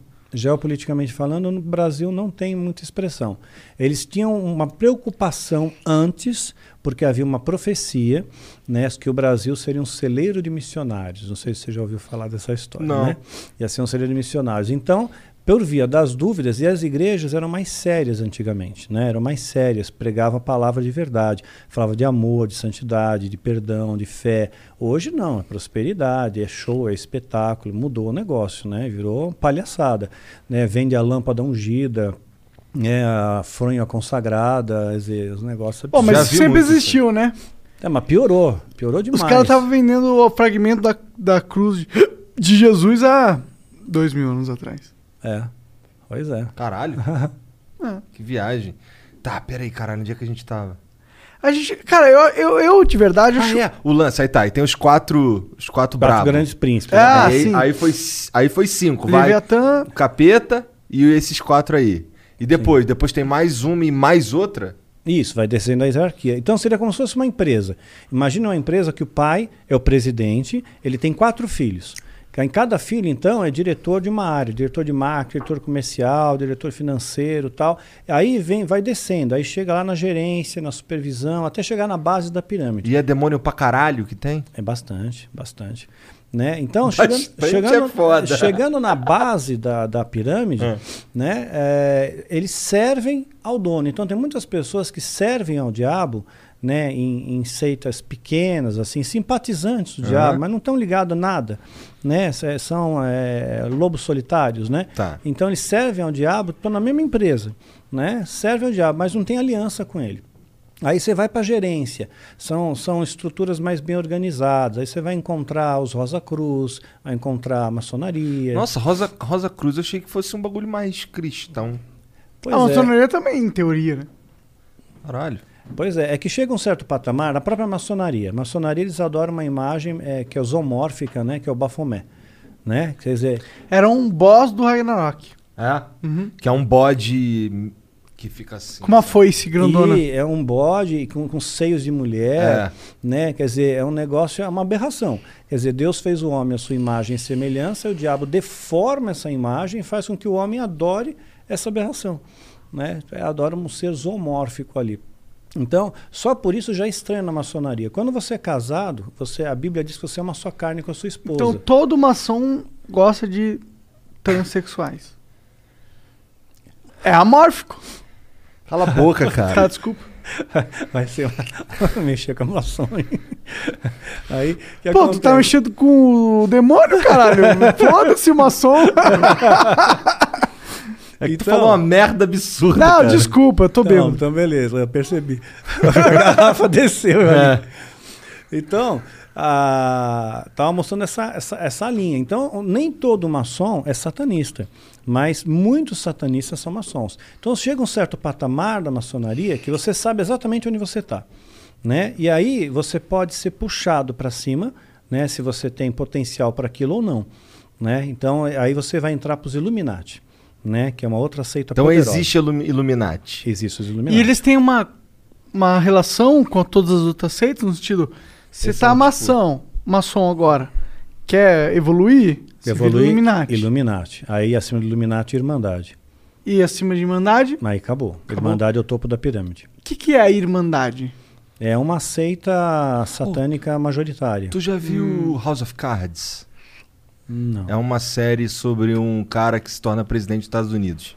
Tem um momento lá que ele, ele vai num evento e é, é um evento assim que eles ficam cultuando uma parada, lá todo mundo de Um bode, túnica. né? Tipo um bode. Eu não lembro se é um bode. Eu sei que tem um, um- um fato, né? Que tem uns poderosos. Fato, entre aspas. É, que tem uns poderosos que são donos de das maiores empresas bilionárias, as famílias aí, né? Famílias, tipo E aí eles, e eles né? têm um ritual meio esquisito, que eles ficam lá, usam os hobbies, usam os roupões, Aham. tá ligado? Foi filmado isso. E fica, exato, e fica cultuando um deus servo.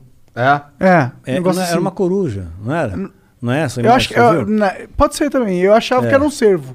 É, é uma coruja. E aí no House of Cards tem uma parte dessa Porque daí, que o cara tem- quer ser presidente dos Estados Unidos, o outro cara é dono de um bagulho, ele é muito influente, dono de umas empresas muito foda, É. aí tem uns cara de tudo quanto é canto tal, todo mundo ali cultuando aquela parada num ritualzinho ali, mas assim, na série lá não mostra nada assim muito caótico, aparentemente é, sei lá, uns- uma irmandade mesmo. Mas deve Entendi. ser esses bilionários ricaços, eles com certeza se conhecem. Tipo, ó. Claro, se eu sou um Se bilionário, eu sei quem são os sim. outros É, bilionários. tipo, a gente Sim, que é youtuber, a prote- gente conhece os youtubers, É, e se- principalmente por causa do mas flow. eles se protegem. Eles se protegem. Essa é a grande diferença, né? Eles são realmente um protege muito o outro. Tá. Mas todos os bilionários são amigos? Não tem uma disputa aí nesse Não, não. grande... Quem faz parte da Irmandade e é bilionário, por exemplo, não. Porque eles, faz parte, eles fazem parte da mesma igreja, da mesma seita, né? Da mesma, ah, da, da mesma fé, digamos assim, né? Dessa forma. Entendi, entendi. Quem Porra. que... que- Quem, quem que são os bilionários que hoje em dia eles são esquisitos, na sua opinião? Ah, eu não posso dar nome.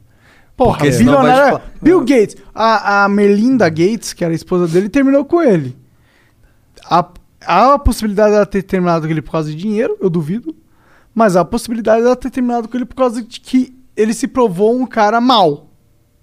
Ou um cara que tá fazendo umas coisas que ela não concorda. Isso. Eu posso dizer que Bill Gates é um cara do mal. É um Puta cara merda, desinstala o Windows aí. Pronto. o negócio é Linux. cara do mal. né? Porra, cara, a gente parou. Calma aí. Eu É, tenho, peraí, eu sei, eu sei, da eu tenho conversão É, eu tenho várias pastor. paradas que eu quero te perguntar aqui também.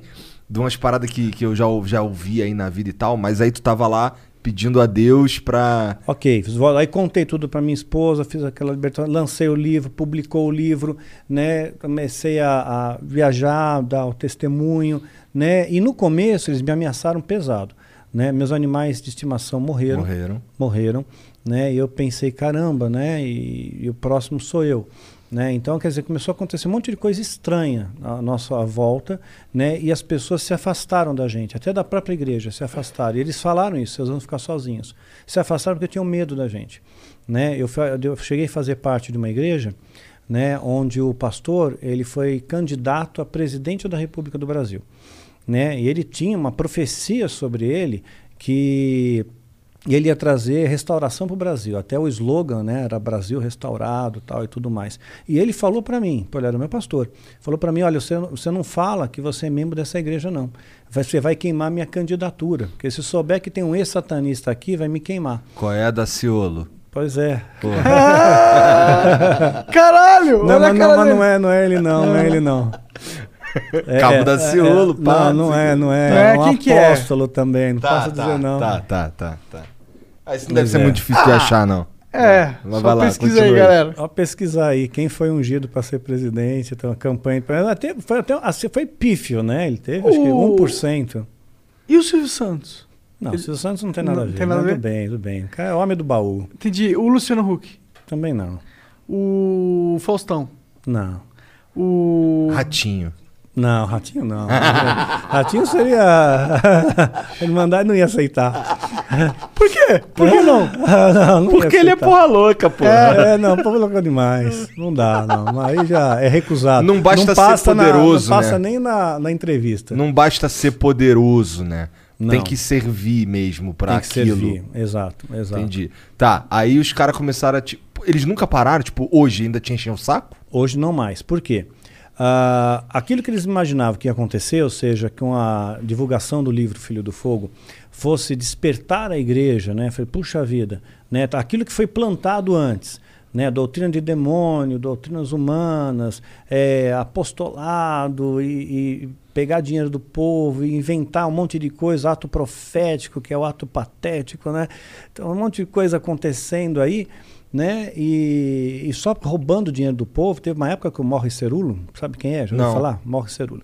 Ele é um pregador americano e ele criou um projeto chamado Janela 1040.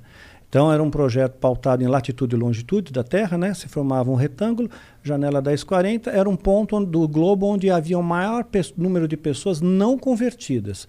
Então ele arrecadou milhões de dinheiro no mundo inteiro, né, para investir em missionários. Só que nenhum missionário recebeu um tostão, recebeu- não recebeu nada. Ué. Quer dizer, o dinheiro foi desviado, quer dizer, desvio, meu, não é só na política, não. Sabe? Na Então, fé tem muito, né? Tem, tem muito também, né? Então, Fé pra mim é outro lado da política. Porque quando você deposita a fé de que um político vai salvar a tua vida, não tem mais fé que isso. É. Tem mais fé que achar que um cara que é um filho da puta, que tá lá só se aproveitando da parada, vai salvar a tua vida. É meio. Tu diria É. que é um erro você se apegar à instituição igreja? Hoje, É. sim. Sim. Porque Deus não está nos templos. Deus não está em locais onde tem muros. Quer dizer, você entrar dentro de uma garagem não te faz um carro. Você entrar dentro de uma igreja não te faz um cristão. Né? Hoje eu estou muito mais próximo de Deus, afastado desse sistema corrompido, né, do que quando eu estava frequentando uma igreja, por exemplo. Né? Porque tem muita vaidade, tem inveja, tem Mas tu ciúme. pastoreia uma galera, não pastoreia? Sim, mas numa pegada muito diferente. Não tem dízimo, porque é antibíblico isso, e os pastores sabem que é errado, só que eles não ensinam para o povo. É um lance do Velho Testamento, o lance É do Velho dízimo. Testamento, do Velho que a Testamento. princípio, com a vinda de Jesus e tal, a maioria dele, ele fica ali pra registro, não é? É, é, é, até eles pegam em Malaquias. Malaquias é o padroeiro do dízimo, né? Ah. Então Malaquias é um profeta que diz, aí está dando uma bronca para Israel, dizendo que eles não estão dando o dízimo para os levitas, que, é, que, é- Que era, são os caras que cantam. Eram eram os sacerdotes, né? Eram sacerdotes, né? Então hoje os le, levita tem essa conotação do- dos cantores, adoradores, é. né? Então adoradores, então seriam sacerdotes, adoradores. Então eles estavam fal- falhando com isso, mas não era dinheiro, era comida, era mantimento, né? Aí no Novo Testamento, né, é, quebrou esse paradigma, né? Então porque Jesus ele não vem nem da tribo de Levi, ele é chamado Leão da tribo Judá. de Judá. Então quebrou o paradigma. Então não tem dízimo no Novo Testamento. Aí se você perguntar para um pastor, né, por exemplo, tem tem pastores aí que vão dizer para você, eu tenho certeza, você perguntar para qualquer pastor que Menos pro cobra Kleber dízimo- Lucas, o Kleber Lucas, ele falou esse bagulho aí também, mas vai lá. É, você perguntar para qualquer pastor. Ah, ele concorda com nesse ponto. Ah, é, tá. É, qualquer pastor que defenda o dízimo, ele vai dizer, mas está no Novo Testamento. Ele vai dizer Mateus 23. Jesus está dando uma bronca nos fariseus, dizendo, pô, vocês dão o dízimo do, da hortelã, do cominho e o escambau, mas vocês não têm uma vida reta. Sabe? Estão dando uma bronca. Aí eles falam, tá vendo só? Falou do dízimo. Só que ali nós estamos na lei ainda. Ainda é lei. Não começou a graça. A graça começa com a cruz de Cristo, com a crucificação.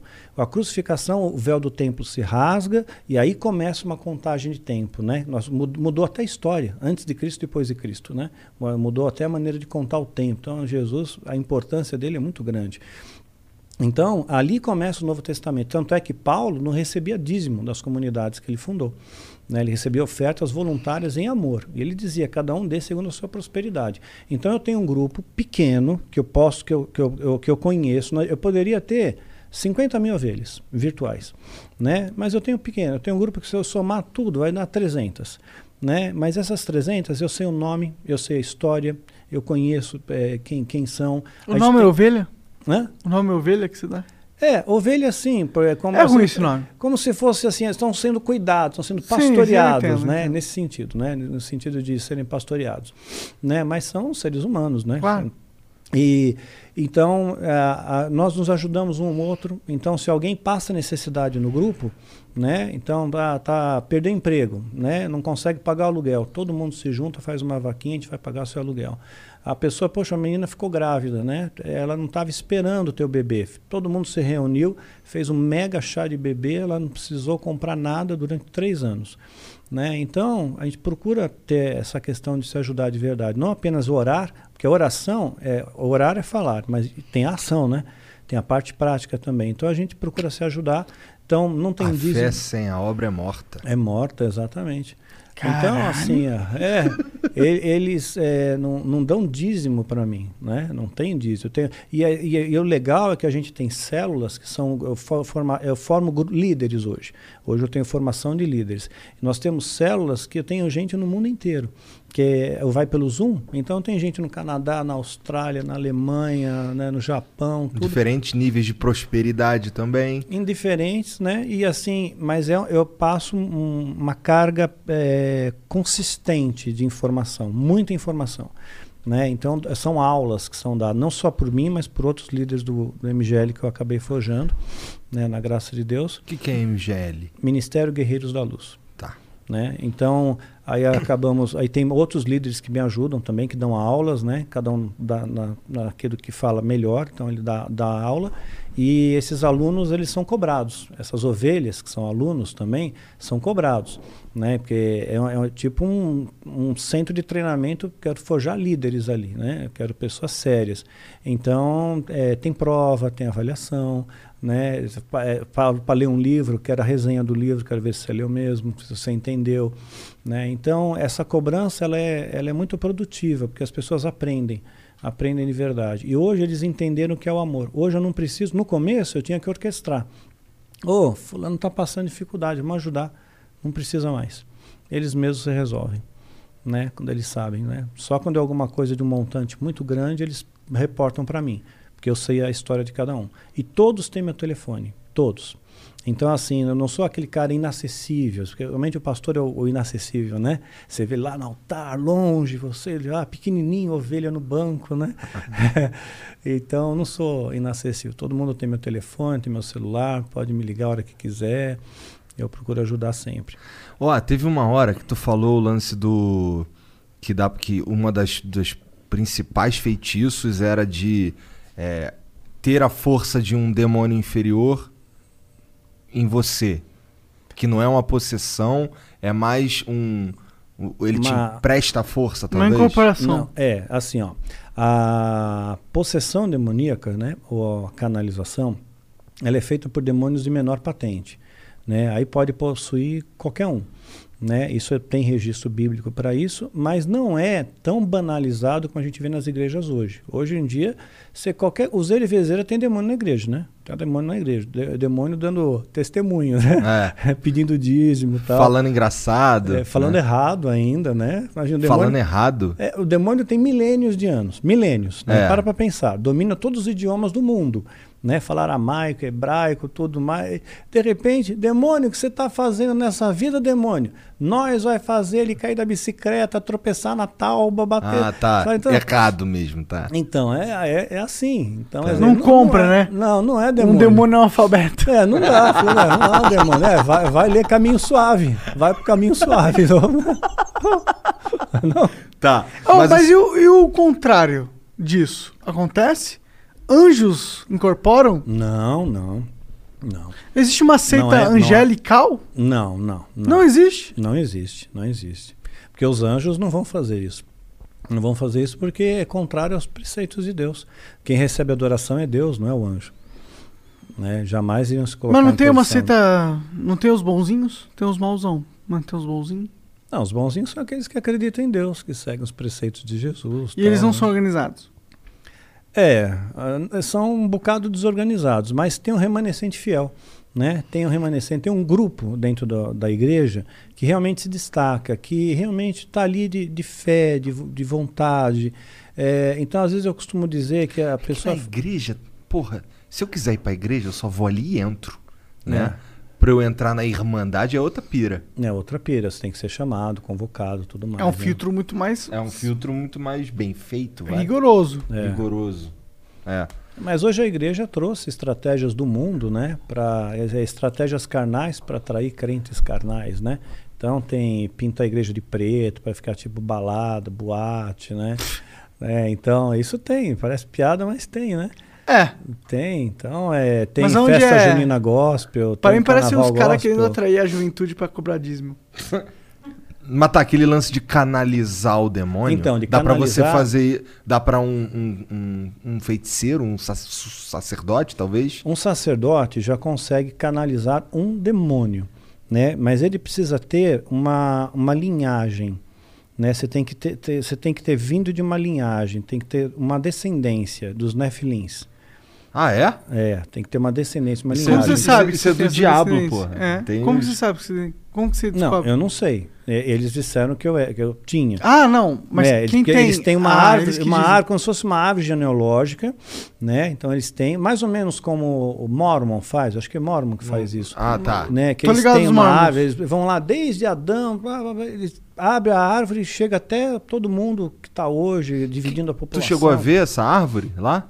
Eu cheguei a ver em aula, mas eu não memorizei. Tá, Mas muito, mas tu, muito detalhe. tu- assim, tipo, é, tu, tu- os caras do topo lá que originaram essa porra aí era, era quem? Era Adão e Eva também? Não, não, não, não, não. É, em Gênesis capítulo 6, diz que vem dos filhos de Deus, que as filhas dos homens eram formosas, tomaram para si mulheres as que mais lhe agradaram. Né? Então, filhos de Deus, anjos. Viram que as filhas dos homens, homens, terrenos, né, to- possuíram essas mulheres, tiveram relações sexuais com essas mulheres. Né? E aí, através dessas relações sexuais, nasceram gigantes, homens de grande renome na antiguidade, né? que a Bíblia fala. Né? Ah, Por exemplo, o próprio gigante Golias, que enfrentou Davi, tinha 2,75 metros e 75 de altura. Então ele era um gigante. Né? E ele não era uma pessoa que tinha doença gigantismo, porque só a armadura dele pesava 80 quilos. Né? Então ele era um cara forte, era um guerreiro imbatível. Né? Então você tem que ter uma descendência desses Néfilins, né? que Nephilim vem de queda, de Neph, queda. Então, dessa fusão, dessa fusão genética, que continua acontecendo até hoje. Tem rituais da, da, alta magia, rituais de magia sexual, que ah, acabam gerando pessoas com uma genética diferenciada. Né? Não que você perceba mais, não mais em altura, como era Aham. antes. Foi aperfeiçoando isso com o tempo, né? Então, mas elas têm uma genética diferenciada. Os cara- demônios que transam. é. Agora eu vou te explicar o detalhe. Eles não têm o poder de multi- se multiplicar. Porque se o demônio tivesse o poder de se multiplicar, seria o fim da picada. Né? A gente estaria lascado, teria demônio pra caramba por aí, né? Aham. É, que a gente vai fazer, o que a gente vai fazer hoje à tarde, né? Não sei. Vamos multiplicar demônio aí na humanidade. É, vamos, vamos dar uma demonizada aí, né? pois é. Então, na verdade, o que acontece? A explicação que eles davam é o seguinte: no ritual, isso é só dentro de um ritual, não pode acontecer em qualquer lugar. Né? É feito só em contexto ritualístico. A gente já ouviu falar de súcubus e íncubos? Já. É Já, familiar. tem no Ragnarok. Tem? Isso é do Sucubus é jogo? um, é um, É. Sucubus é um demônio feminino muito atraente. Da se- é sedução. É, o. O Incubus também, um pouco. Só né? que masculino. Masculino, É, é. isso mesmo. Então, o demônio ele pode se materializar. Né? E, e nós vemos o poder desses demônios, para você ter uma ideia do poder dessas entidades, você pega o que a Bíblia retrata. Vou, vou me pautar na Bíblia para não pegar só a experiência pessoal. Você pega lá Moisés, ele vai enfrentar Faraó, né? só que ele vai junto com Arão. Aí a vara de Arão, que era um objeto de madeira, né? Deus faz transformar numa serpente. Quer dizer, mudou a matéria, pegou madeira e fez virar um ser orgânico, vivo, uma serpente. Quer dizer, é um poder né, muito Divino. grande. Né, é grande. Só que aí os bruxos do, do faraó, os magos de faraó, fazem duas serpentes. Eles pegam du- duas varas de madeira, né, as duas de madeira, e eles fazem as duas se transformarem em serpente. Então eles também têm o poder de alterar a matéria. Então, é, em, em- em determinados é, rituais, você pode mud- modificar a matéria. Então existe um ritual no, na Irmandade que os caras alteram matéria. Altera a matéria, que é o caso da licantropia. Não sei se está tempo de falar tudo, mas vamos ver. Tá. De- deixa eu Cara, o terminar tempo, o o tempo do- é teu também, tá? Se a hora que você quiser ir embora, tu. Não, para mim tá de boa. Pra mim também, Ah, pô. Porque eu gosto de um papo. Então demorou. Então, então tá. Então, assim. Ah, tem- tu tava na cobra. É, na cobra. O súcubo e o íncubo. Tá. E o íncubo, né? Então, o, a- o demônio se, se materializa na forma feminina, né? Aí tem relação sexual nesse ritual de magia sexual com o homem. Então, ela recolhe o sêmen. Recolher o sêmen masculino.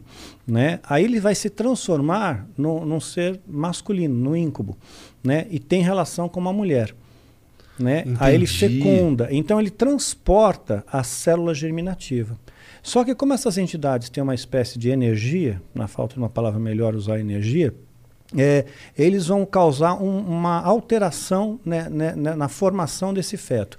É que nem uma mulher grávida não pode tirar a radiografia, né, porque a radiação pode alterar o feto. Né? Você vê o que aconteceu em Chernobyl, sabe? Aham. Animais, plantas, tudo, tudo sofreu deformidade. Então a deformidade seria o tamanho. Né? Então, quer dizer, eles nasceram gigantes, enormes, né? E muito poderosos. A Bíblia fala que eles eram gigantes e muito poderosos, inteligentes também. Tinha uma inteligência especial, tinha uma capacidade especial, né? Então, quando você tem que ser descendente dessa linhagem, né? Então, quer dizer, não aconteceu um caso, dois, três, foram vários casos, né? Aí veio o dilúvio, matou todo mundo, inclusive os gigantes. Só que depois do dilúvio continua tendo gigante né? O caso do próprio Golias. Então é algo que a gente vai chamar de precedente bíblico. Então uma coisa que aconteceu, ela poderia acontecer de novo. Então continua acontecendo e acontece até os dias de hoje, né? Só que a, a mutação genética não é mais visível aos olhos, né? Não é mais perceptível. Né? Você não nota que aquela pessoa ela não- tem é, escamas, né? não tem orelhas pontudas do Spock, não tem coisas assim. São alterações só pra ele servir de. De, de um recipiente, Um recipiente. É, um recipiente para poder suportar a canalização. Entendi. Suportar a canalização. Entendi. Porque é uma parada curiosa que, que. É que teve aqui um cara conversando num outro programa aqui, o Pedrinho Matador, que ele tava. Ele conta umas histórias sinistras que ele fala assim. É, porra. Tinha sete caras. Tinha hora que vinha sete cara pra me matar. Eu ia no canto, falava com o diabo, na- nas palavras dele, falava Aham. com o diabo, falava que, pô, se ele me desse a força, eu ia mandar o sangue de todos eles pro, pro diabo. E aí ia lá e matava todo mundo. Matava sete caras contra um. Ele uma fala que faca. matou. Uma Uhum. vez teve sete caras que iam matar ele, ele matou sete caras. É, eu acho que é, é o poder de persuasão isso, né? Se você acreditar numa coisa, aquilo se torna real. Não pra dá pra você fazer Mas um você acha que o Pedrinho Matador não estava conectado com alguma parte desse ocultismo? Não sei, eu teria que conhecê-lo para poder fazer Bom, a uma gente pode conseguir né? isso que acontece. Melhor não. É. Quer conhecer um serial É, killer? É, um serial killer. É, o cara matou mais de 100, cara. Pô, e tá preso, né? Não, tá não? soltão. Com 42 Veio aí, cara, ele Pô, veio aí nessa pô, casa. Brasil, meu, é brincadeira. Ficou 42 anos preso, a maioria dos caras que ele matou foi na cadeia. Caraca, O cara tem um lance de matar o próprio pai e ainda machucar o coração. meu Deus. É. Esse é psicopata, Esse é né? sinistro. E não assim. tem o satanismo aí ligado?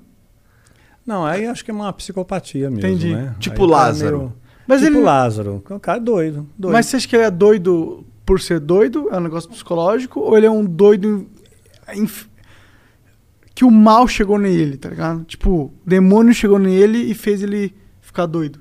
Não, eu acho que ele já era perturbado mesmo. Entendi. Porque o pai dele fala que desde pequeno ele já era meio esquisito, né? É verdade. É, então É. desde pequeno.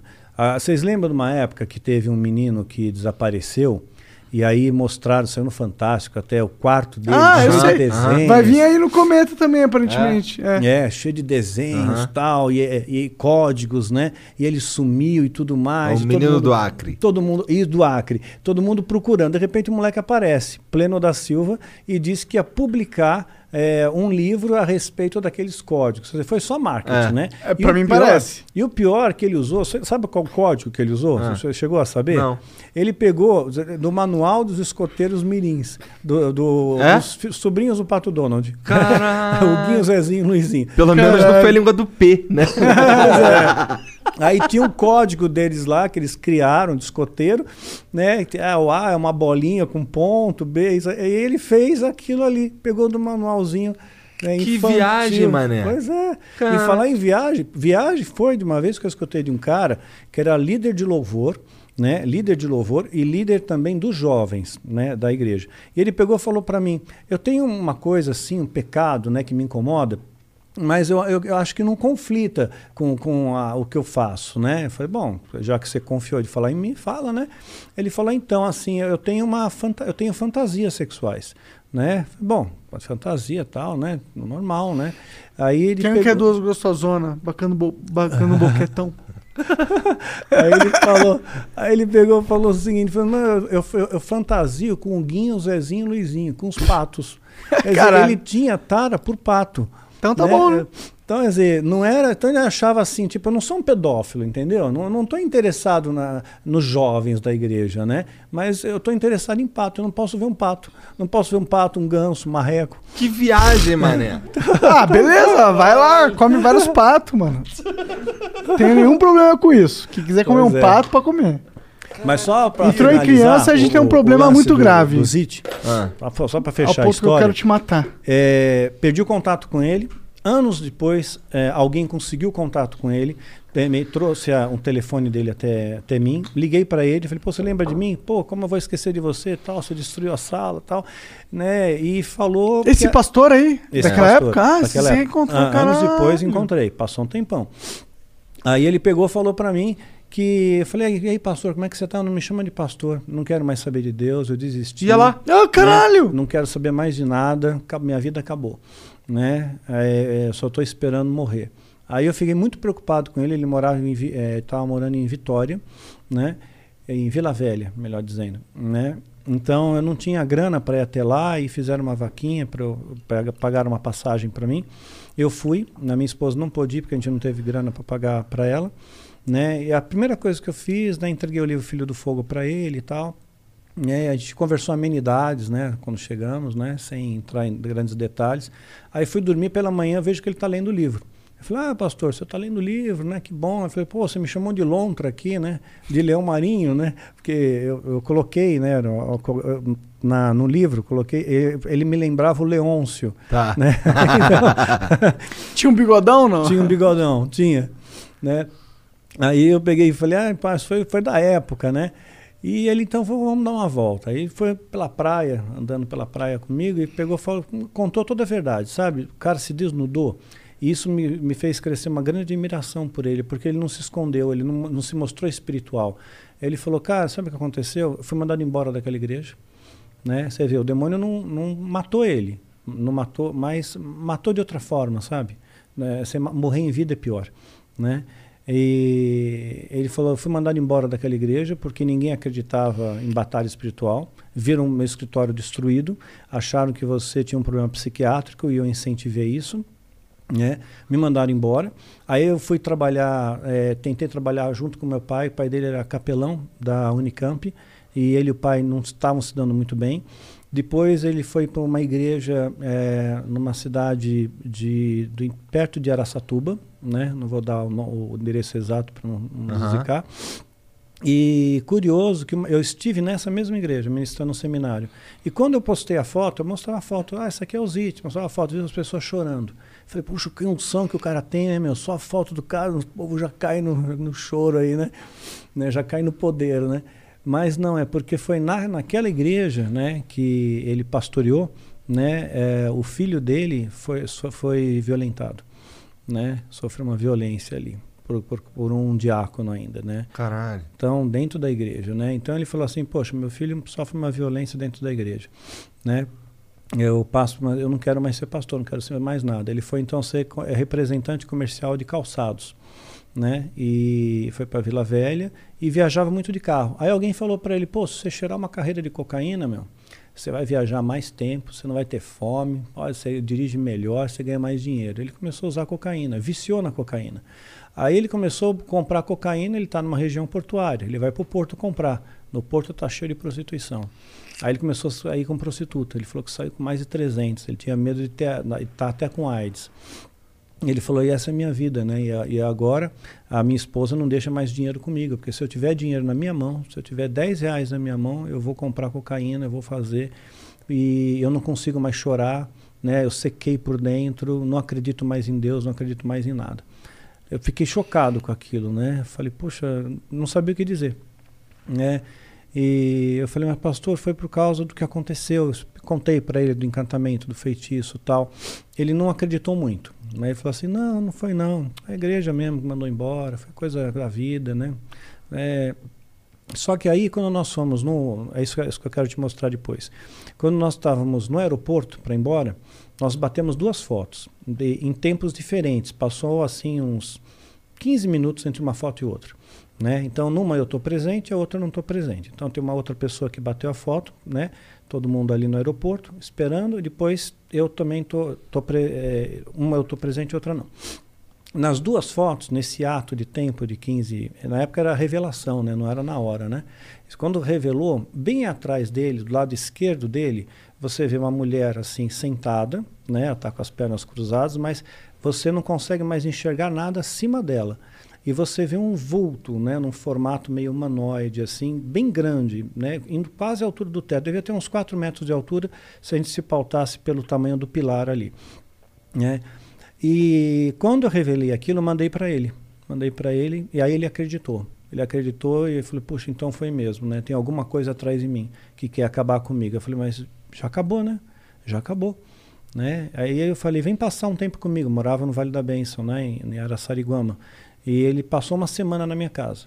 E lá tem uma casinha de oração, tal, né? Tentava levar ele, ele não queria, não queria saber de nada, né? Não, não queria nem falar de Deus, né? Queria falar de outras coisas. Então, chegou um momento que já era o último dia dele, né? Falei, puxa, Deus, faz alguma coisa, né? E quando eu levanto, ele está na varanda de casa, assim, com a Bíblia aberta, sentei do lado dele. Falei, pastor, tá lendo a Bíblia, né? Ele falou assim, não, eu só abri, não consigo ler, né? Esse livro não tem mais significado para mim, né? Aí ele pegou, ficou em, fiquei em silêncio com ele um tempo, né? E um silêncio perturbador, cara, né? De repente ele abaixou a cabeça, ficou quieto por uns instantes, olhou para mim, né? E falou: Olha, um dia eu orei por você. Eu orei por você, rapaz, e, e te libertei. E hoje, né, através de você, muitas pessoas têm se convertido. Então eu tenho meus, meus filhos e netos na fé, né? Tenho netos na fé através de você, que é meu filho na fé. E, então eu tenho muito orgulho de você. Mas eu tenho certeza, eu, eu, se hoje você orar por mim, quem sabe Deus não me restaura, né? Então, cara, eu chamei minha esposa, falei, vamos orar pelo pastor, né? A gente orou por ele, né? E foi assim um momento tão lindo, tão bonito, cara, né? indescritível em palavras. Né? Aquele homem chorou como um bebê, a gente chorou junto, se alegrou, né? Ele e aí ele quis voltar para a igreja, né? Ser pastor. Só que lamentavelmente a igreja que fala de perdão não perdoa, que fala de amor muitas vezes não ama e rejeitaram ele. Ah, você não é o pastor viciado em droga, tal. Né? Então ele começou a vender pão de mel para sobreviver, depois se reconciliou com o pai, né? E acabou morrendo, né? E teve uma sepse, né? Teve uma infecção generalizada, acabou morrendo. Caralho. E, então, pois é, eu fui tentar consolar o pai dele, né? Fui até Campinas, né? Tentar conversar com o pai dele. Inclusive o pai dele está na abertura. É, tem, um, tem um vídeo no meu canal, Seminário de Missões né? Ele aparece na, ele dá um testemunho breve, o pai dele, o pai do Zit. Ele foi ali, ele estava doente ainda, mas ele foi, eu falei, não, eu quero falar, eu quero, e eu mantive o registro até hoje, né? Então, eu fui para querer tra trazer algum conforto para ele, né? E eu não sabia o que dizer. Eu falei, mas só dizer para um pai que perdeu um filho, né? Então, é, e, e, e ele ficou em, em silêncio e, e falou para mim, sabe, você está querendo me confortar? Vou te dizer uma coisa, rapaz. É, quando meu filho nasceu, eu levantei ele e falei, Senhor, é teu, é teu, né? Me, capacita a cuidar dele, né? Para que siga nos teus caminhos, né? E quando ele estava quase morrendo, né? Ele é médico também, né? É geriatra. Ele abraçou o filho dele, ele percebeu que o filho dele estava partindo e ele pegou, falou, orou junto com o filho, né? Falou: Deus, olha, um dia o Senhor me entregou ele nas minhas mãos. Hoje eu te devolvo, vem das minhas mãos para as tuas mãos, né? Eu te entrego ele de volta. E falou isso sorrindo, com um sorriso no, no rosto, sabe? Então aquilo ali me tocou de uma maneira tão grande, sabe? Eu demorei para chegar em São Paulo. Eu parava, eu chorava, né? Parava, enxugava as lágrimas, né? Então, até hoje Caraca, emociona. sinistro isso aí. É. Caraca. Então. é tu conhece história. um cara. Tu conhece um cara que na internet ele, ele usa o nome de Spooky Houses? Já viu esse cara? Não. House? Não, então depois não. Não é? Spook É House, Spook não. House, não não. House. É Spook House, tá bom. Então, deixa. É porque ele fala uns bagulho de, de energia, aquele. Ele é bem espiritualizado. Bem um negócio assim. a quem ao, ao natural, né? Um negócio sobrenatural. O que tu quer dizer com a quem, cara? A quem é algo que é diferente, né? A quem é menos. É, se é menos que o natural. Pra mim, o sobrenatural é menos que o natural. Mas é sobrenatural. Porra, aí você tem uma linguística foda aí, com, com argumento. Mas eu acho que o sobrenatural é uma resposta aquém da realidade, no sentido que é uma, uma desculpa. A gente tenta interpretar as coisas que acontecem na nossa vida, a gente, a gente é um ser humano de merda. Sim, A gente não tem a nossa. A gente não tem a capacidade de perceber tudo que acontece, então a gente faz subjeções, a gente interpreta as coisas. É verdade. E nessa, nessa, nesse, nesse- nessa ferramenta de, de interpretação a gente erra, né? A gente acaba entrando num, numa ilusão Sim. aí da vida, né? Sim. Vamos ler as mensagens que mandaram aqui pra gente? Vamos? Opa! Deve estar bombando. O Jean falou que tem um monte. Imagina. Vamos lá. Manda aí. Quer que eu comece com o vídeo aqui? Manda Ah, aí, manda o vídeo. Maravilha. E a Vascaína? Peraí, peraí. Olha, tem até vídeo. né? Aí não. Ah, que maneiro. Um minutinho. Salve Igor, salve Monark. Daniel, como é que a gente faz pra manter a naturalidade da vida, continuar tendo planos futuros a longo prazo, né? Sabendo que a data de 2023 se aproxima, uma data que tá batendo aí as portas, como é que a gente faz pra manter a vida normal? Você tem alguma dica? O que que. Enfim. Bom, ó, eu sei que foi a pergunta pro Daniel, Uhum. mas eu vou responder. Vai. Todos os apocalipses que foram profetizados aí deram em nada. A probabilidade de não dar em nada é muito grande. Eu não acredito nessa porra. Fica tranquilo, Sim. se o mundo vai acabar, não vai ser na sua fucking vida miserável. É, porque disseram que o mundo ia acabar dia... 2000, várias era 2012. 2012, o calendário maia, né? É. Era o calendário maia. O mundo sempre vai acabar. Sempre É. vai acabar. Sempre alguém É. tá inventando Mas uma na, aqui na, na questão, não é que o mundo vai acabar. Né? Se- pela linha de tempo, por essa linha de tempo programada pela Irmandade, né? se Deus assim permitir, né? 31 de outubro de 2023 começaria o que nós chamaríamos de período de tribulação. Né? Então, E aí isso dura um tempo. Dura três anos e meio. Né? Aí depois vem a outra parte que é a grande tribulação, mais três anos e meio.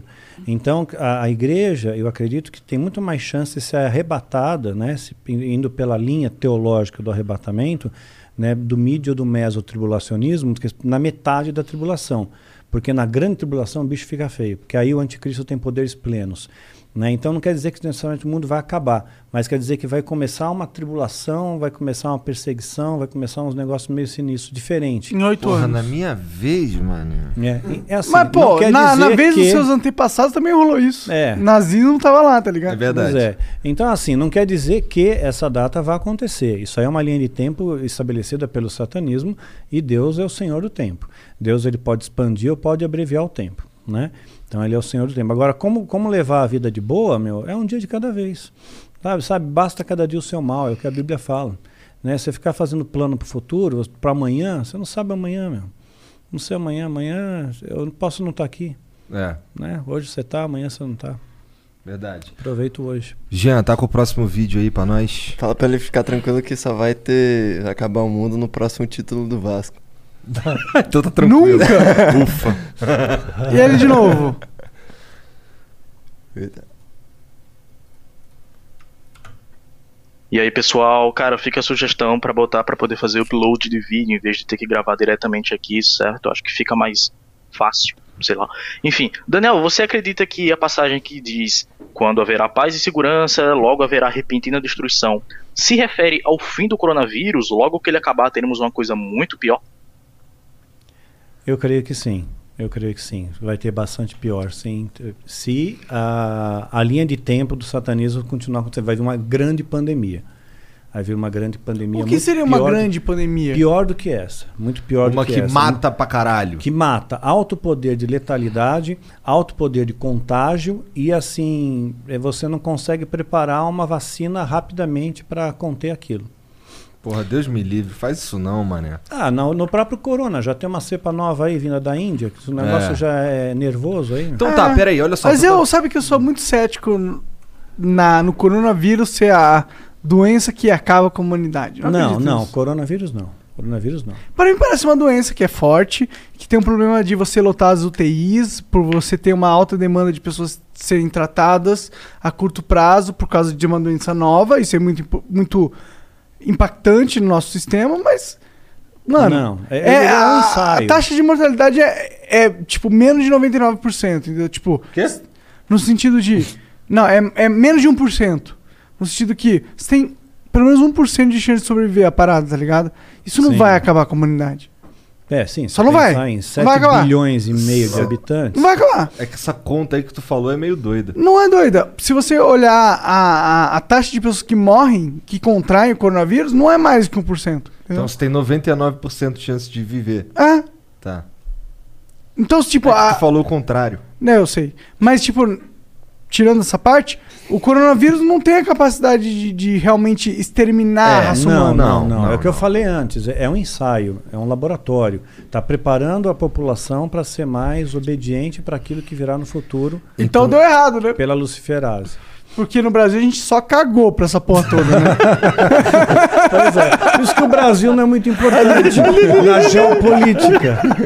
O Brasil não é importante nessa geopolítica. Se liga, cara. É, Mas tu tá é, falando, né? tu tá falando que tá rolando que assim, que as coisas é, até agora têm andado conforme esse calendário. Tem andado.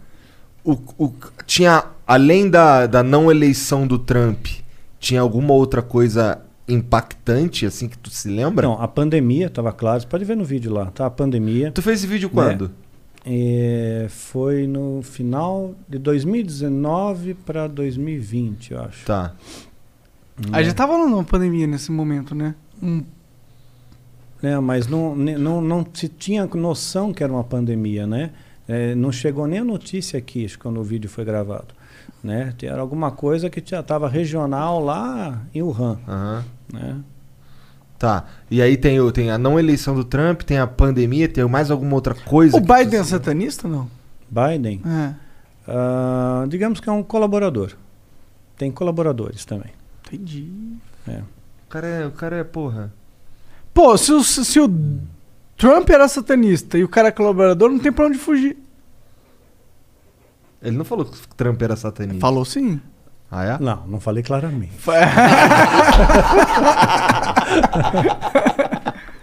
Tá. Bom, tem aqui uma propaganda dos caras da Tribe. Manda aí, Tribe. Salve, salve família. Ó, uma escola muito pica de programação. Se você quer aprender programação, vai na Tribe. Você tem até a oportunidade de aprender de graça. É verdade. Se você for muito bom, você passa na prova deles e você ganha um curso de graça.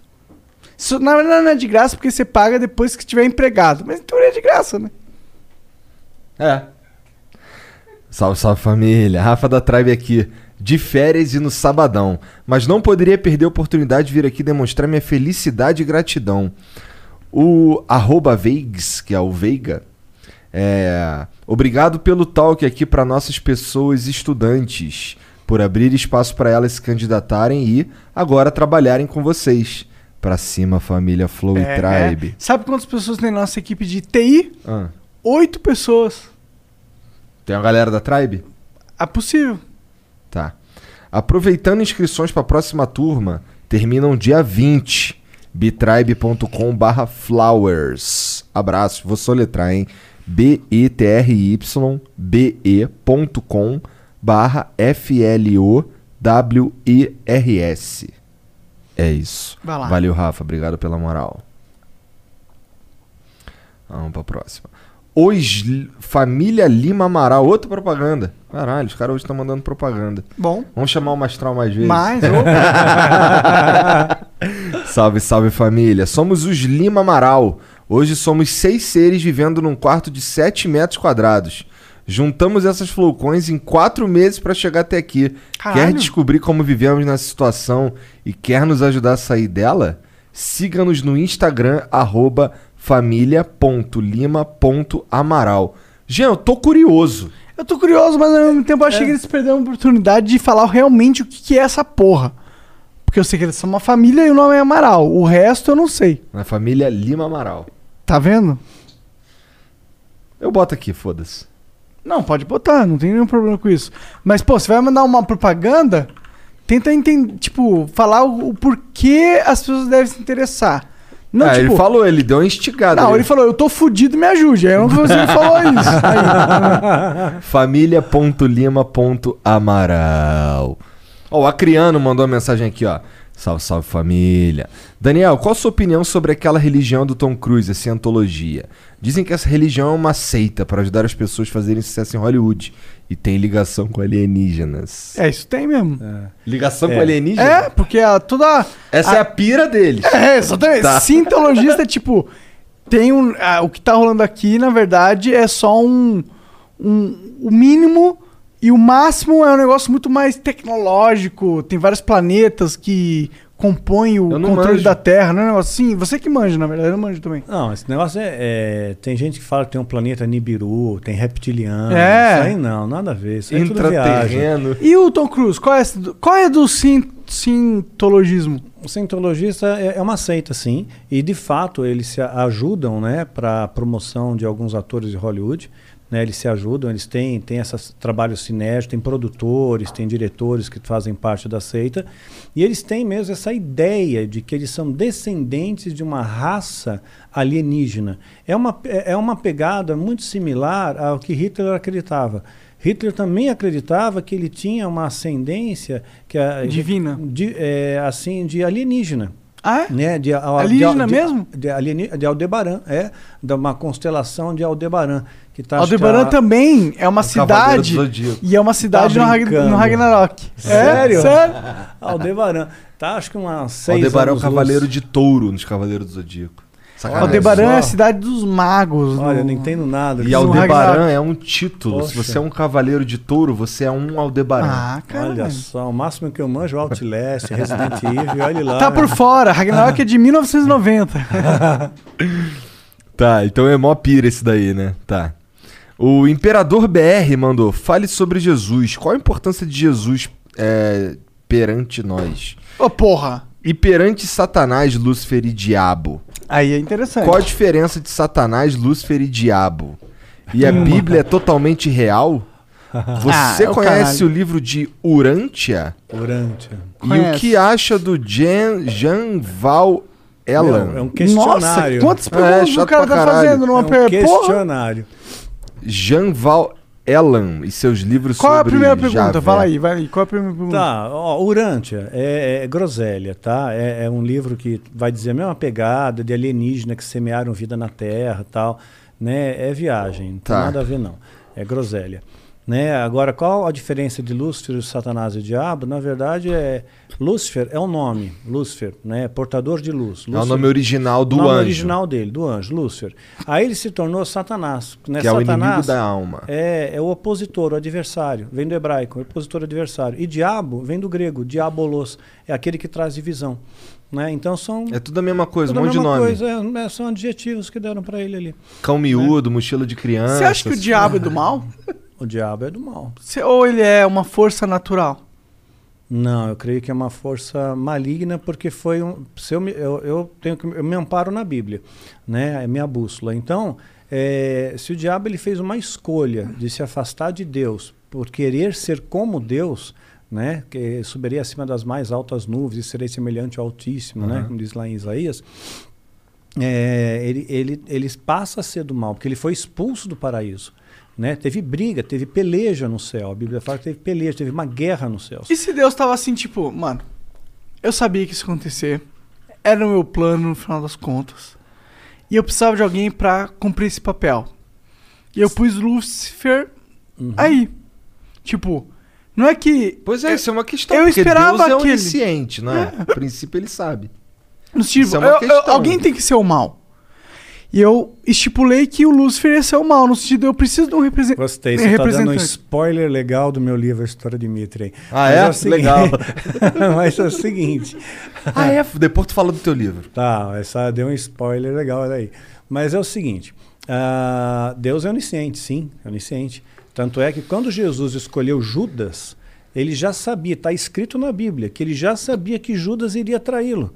Quer dizer, então, quer dizer, por que, que então Judas merece ser taxado de mal, de traidor e tudo mais? Porque ele se arrependeu em seguida. Ele se arrependeu, ele devolve as moedas de prata E e, vai e se enforca, né? Então, é porque não conseguiu, falou, entreguei sangue inocente. É porque Judas era um zelote.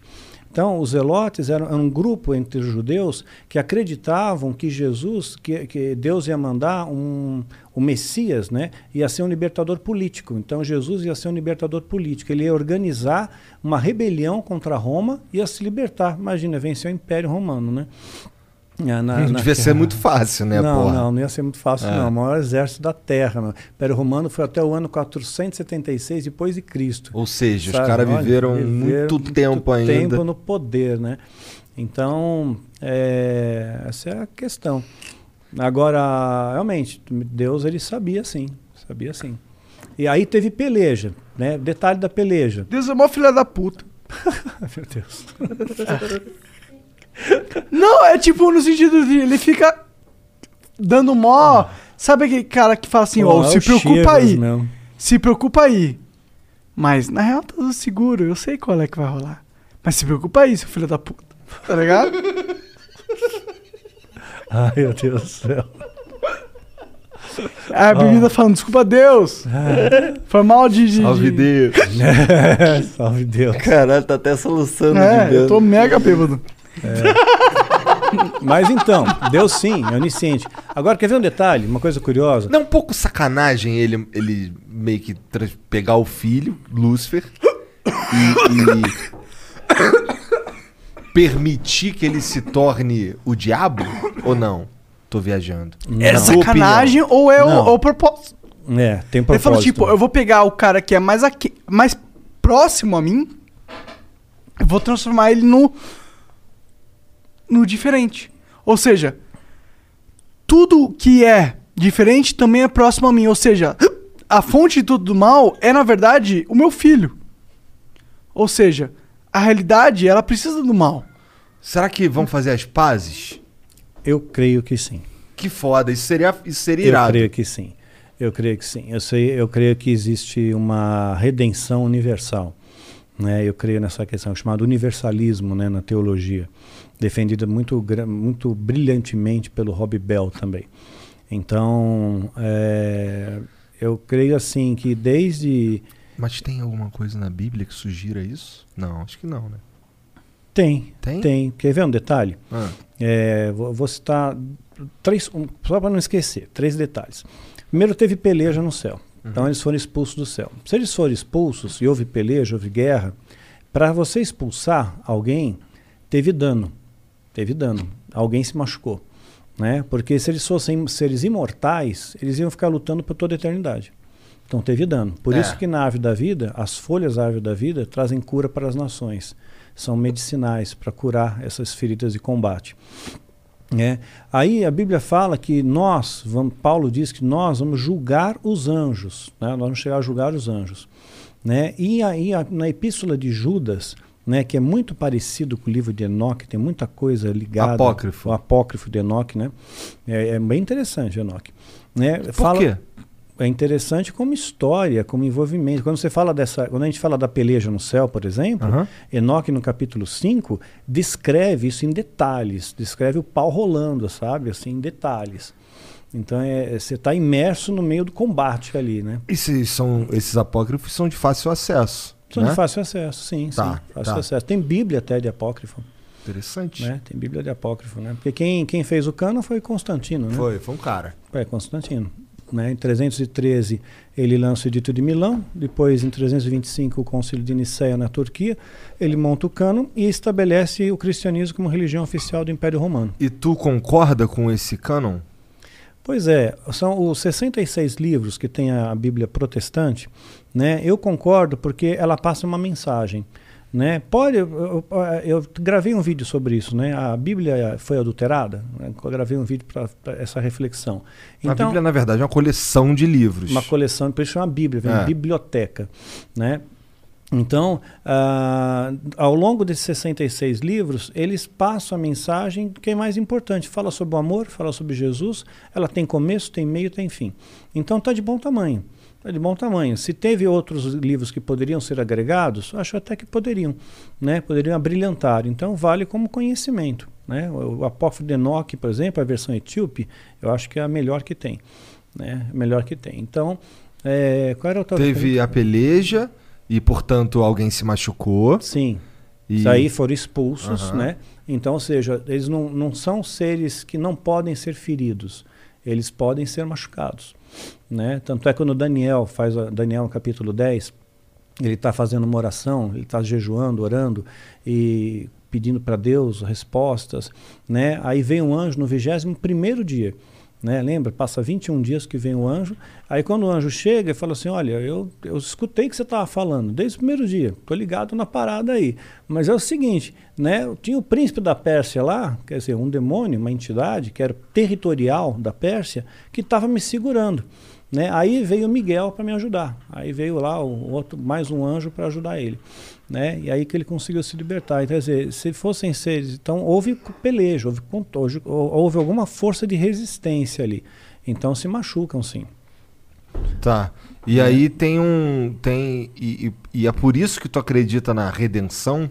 Não, não. Na redenção não tem nada a ver com machucado, Não. não.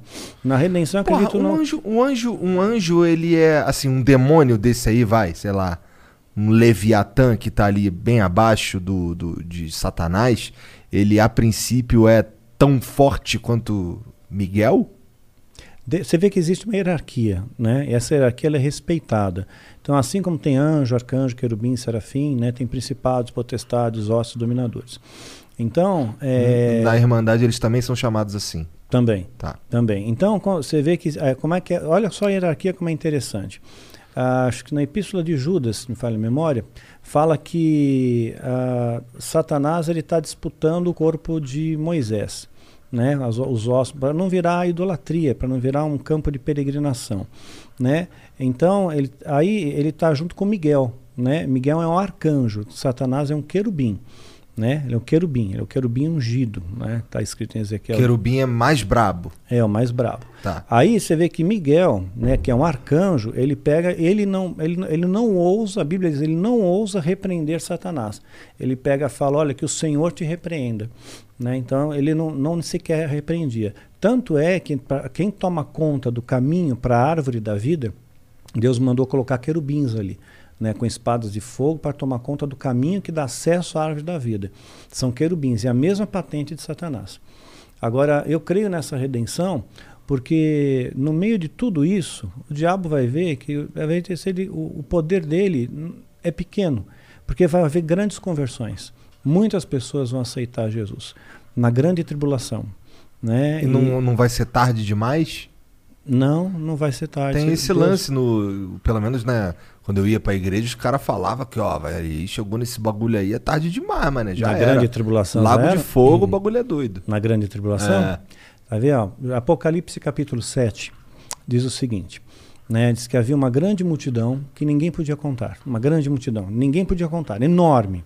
Todo mundo com vestes brancas e palma nas mãos, né? Com a, a palma à flor, né? E aí alguém pergunta para o outro: escuta, de onde veio tanta gente? De onde, de onde veio essa multidão? E fala: ó, vieram da grande tribulação. Ou seja, quando o bicho pegar mesmo, as pessoas que ficarem aqui, né, que não forem arrebatadas, né, vão, vão olhar um para o outro, puxa vida, está rolando tudo aquilo mesmo, né, está acontecendo tudo aquilo que os profetas falaram, olha, tá, tá, eu não acreditei e agora está acontecendo, e vão se converter, né, vão se converter, vai ter grandes conversões. Né? Entendi. E é, é. Então, cara, isso é mu- muito interessante, assim, pensar que. Bom, se Porque Deus. filho, o filho pródigo não voltou? É. Filho pródigo foi, fez um monte de bobagem. O pai não impediu o filho de ir. Não falou, não, não vá. Ele, ah, quer ir, vai. Né? Aí, Mas também não encheu o saco. Quer dizer, não foi escroto quando ele voltou. Não, fez festa. Fez É. uma festa quando ele voltou. Deu um beijo nele, fez uma festa. Então, quer dizer, não podemos ter um filho pródigo aí, porque é filho. É filho. Porra, cara, pra, mim seria incrível, porque isso aí significa que não tem inferno. Não tem. Não vai ter. Quer dizer, pelo na menos. verdade, o inferno é, é um tempo, existe o inferno, porque as pessoas vão colher o que plantam. O que você planta, você colhe. né? Mas, às É- vezes o inferno tá na terra, né? Não, tem coisa pior. tem coisa pior. Então tem, tem, tem assim. Mas existem infernos na Terra, né? Tem, tem. Existem situações onde a sua consciência pode chegar. Que tu tá no inferno. É. É. Não, Sim. mas eu entendi o que você quer dizer. É, que existe uma dimensão que a gente paga pelo que a gente fez. Paga pelo que fez, né? Que seria o inferno. Só que ele não é eterno. Né? Ele não pode ser eterno. Ele, é ele é, pode. Ele é, Não é justo se for eterno. Não é justo, exatamente. Porque, quer dizer, você viveu 50 anos, agora você fez uma bobagem aqui, isso é a eternidade. Não é justo. Então isso é mentira. Na verdade, o eterno, você, você redefine essa palavra por eh, tempo indeterminado. Né? É que nem o arrepender-se de Deus. Fala que Deus não se arrepende, mas Deus se arrependeu de ter feito Saul, rei de Israel, se arrependeu de ter feito homem, se arrependeu de muita coisa. Então, quer dizer, ele muda de ideia, mudou de ideia. Né? Então, é, essa. Bom, eu teria me arrependido de ter feito homem também. Pois é. Eu não. Pois é. Eu Agora, não. uma coisa interessante, quando se fala, quer ver, para a gente fechar essa questão da redenção, eu li um livro chamado A Cabana. O, o livro, Ah, tô ligado. O livro é bom, o filme não tão bom, né? Mas tem uma cena que, que marcou muito para mim, né? É, conta a história mais ou menos da filha do cara que foi assassinada, né? E, e ele queria punição para aquele cara. E, e de repente chega um momento que Deus fala: Ok, agora você vai ficar no trono, você vai julgar, você é Deus, você julga. Você vai julgar. Agora está aqui teus dois filhos. Teu filho está fazendo um monte de coisa errada, né? Tá, tá roubando dinheiro da sua carteira, tá, tá andando com má companhia, tá fazendo tudo errado, né? Tá sendo uma decepção para você. E o futuro dele é, é o pior possível. E a sua filha não. Sua filha tá uma menina assim exemplar. Agora você tem que escolher um dos dois, né? Qual você vai para o inferno e qual vai para o céu. Aquele pai fica tão desesperado, não sei se você lembra dessa cena. Eu não li esse né? livro, na verdade, nem vi Ah, o filme. Minha pai- mãe que, que leu e, e viu o filme. Não, tremendo. O pai ele fica tão desesperado que ele fala: Não, não, não, não, não. Eu não tenho coragem de mandar meus filhos para lugar nenhum. Não vou mandar meu filho para o inferno. Eu vou no lugar deles. Quer dizer, Jesus veio no nosso lugar. Né? Jesus deu a vida dele por nós. Né? Então ele pagou o preço por nós. Agora, esse período que você fica, né, você colhe sim. Tanto é que a Bíblia fala em 1 Pedro. 2 Pedro, 2 Pedro capítulo 3, né, diz que Jesus pregou os espíritos em prisão, né? Não sei se você lembra do termo. Então esse, ele desceu no Hades, Uhum. foi no inferno e pregou os espíritos em prisão. Então estavam em prisão, estão aprisionados, né? E quem são eles? Aí ainda fala, são aqueles que na época de Noé foram rebeldes, não aceitaram a pregação de Noé, foram rebeldes. Então agora o que, que o libertador, Jesus, o, o libertador, o príncipe da paz vai fazer lá no inferno? Olhar os caras, vai tirar sarro deles, vai tripudiar, haha, tá vendo só? Vocês ficaram aí, se lascaram, né? Não, ele foi libertar. Acabou o tempo. O tempo de vocês acabou, vim libertar. Acabou, vim, vim tirar vocês daqui. Então, o inferno não é eterno. Não é, não é eterno. Mas deve ser uma merda de qualquer jeito ficar lá com 30 É. segundos, né? Com toda certeza. O Imperador BR. Ah, ah, não, esse aqui é o cara que mandou 15 mil perguntas, verdade, da Urantia, não sei o que. Tá, vamos pro Pau no próximo. seu cu. Vamos pro próximo. Caralho, mandou outra aqui. É, existe uma elite satanista com viés contra a família, com conceitos de esquerda e com o Porra! apoio dos comunistas Caralho! querendo destruir a humanidade? Nossa! Ou você nega isso? Caralho, você Não, nega eu, eu- isso? Eu nego isso. Eu Caralho, nego você nega isso? Você nego não é um Porque aí- ocultista não, de direita, porque isso então. não é, não é satanismo, isso é escolha humana, é, ma- é maldade humana, é arquiteto- arquitetado pela, pela mente O que, humana. que você acha sobre o marxismo? Ah, é uma linha de pensamento. Mas não tem nada a ver com questões religiosas? Não, não, Não? acho mais filosófico. Entendi. Caralho, então esse lance do. Esse lance de satanismo mesmo, esse bagulho aí de. Essa parada que tu tava aí, é algo muito controladinho, pelo que eu tô percebendo Bem aqui. controladinho, sim, sim. É algo Nossa, bem é específico. Pra mim parece uma seita de humanos que querem poder. E por- portanto, eh, portanto eles encontraram dentro da fé, dentro da insegurança das pessoas, uma ferramenta de exercer o poder que eles queriam. E meticuloso, e cuidado pra caralho. Não tem. É, não é. Não dá pra pegar e colocar dentro de uma caixinha que não seja. Eles curtem o capeta. Não, Tipo, ah, é, eles pode ter todo poder. tipo de gente ali. Mas, ó, o cara que Exatamente. quer curtir o capeta é muito por um motivo egoísta de querer poder. Ah, sim, sim. Eles querem É. poder. Eu acho que é isso, na verdade, tá ligado? No sentido que as pessoas elas inventam um monte de desculpas pra conseguir poder.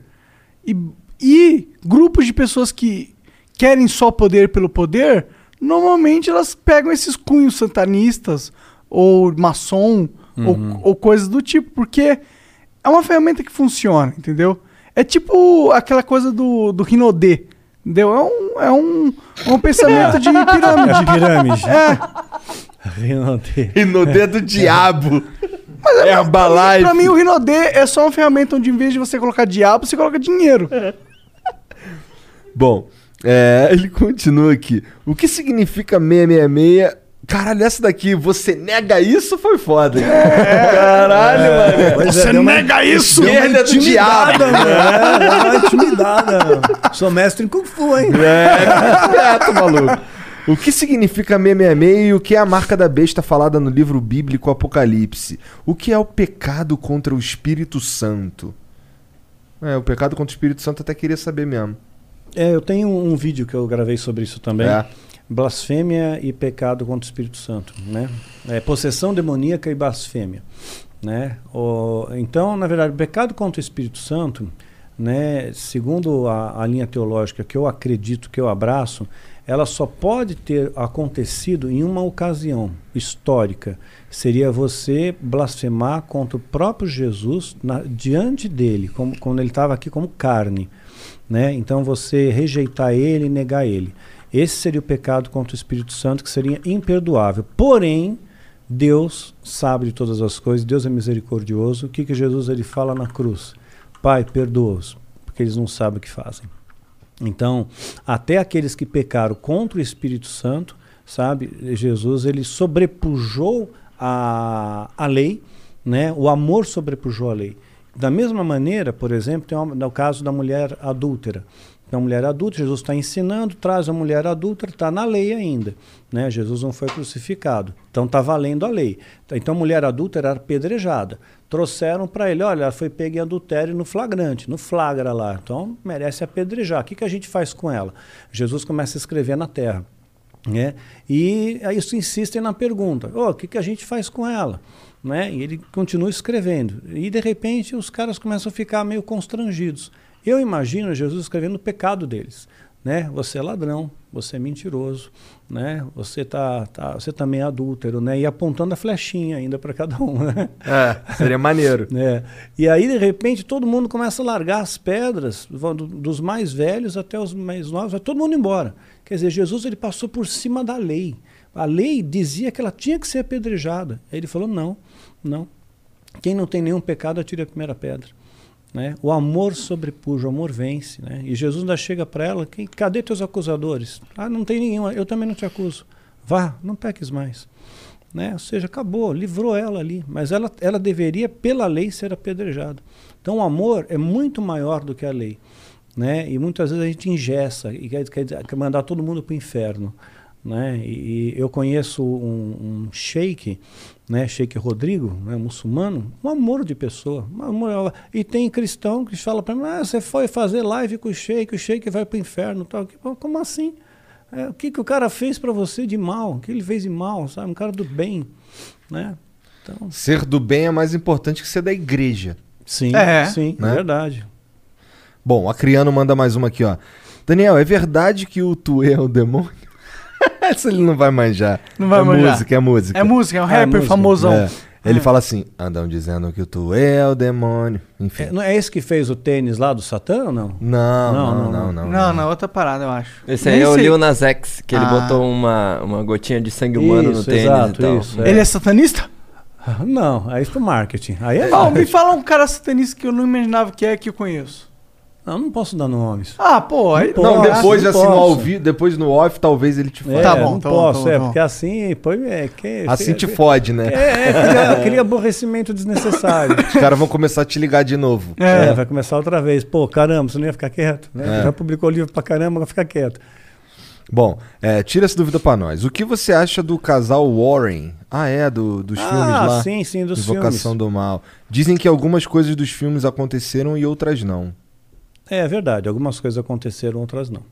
É? É, fato, é fato. É que nem a história do Amityville, lembra? A minha Amityville? Uhum. Então, é, o, o que o fato que aconteceu, né? Realmente teve lá o Ronald Delfel, que acho que em 74 ele mata a família inteira, os pais e quatro irmãos a tiros, né?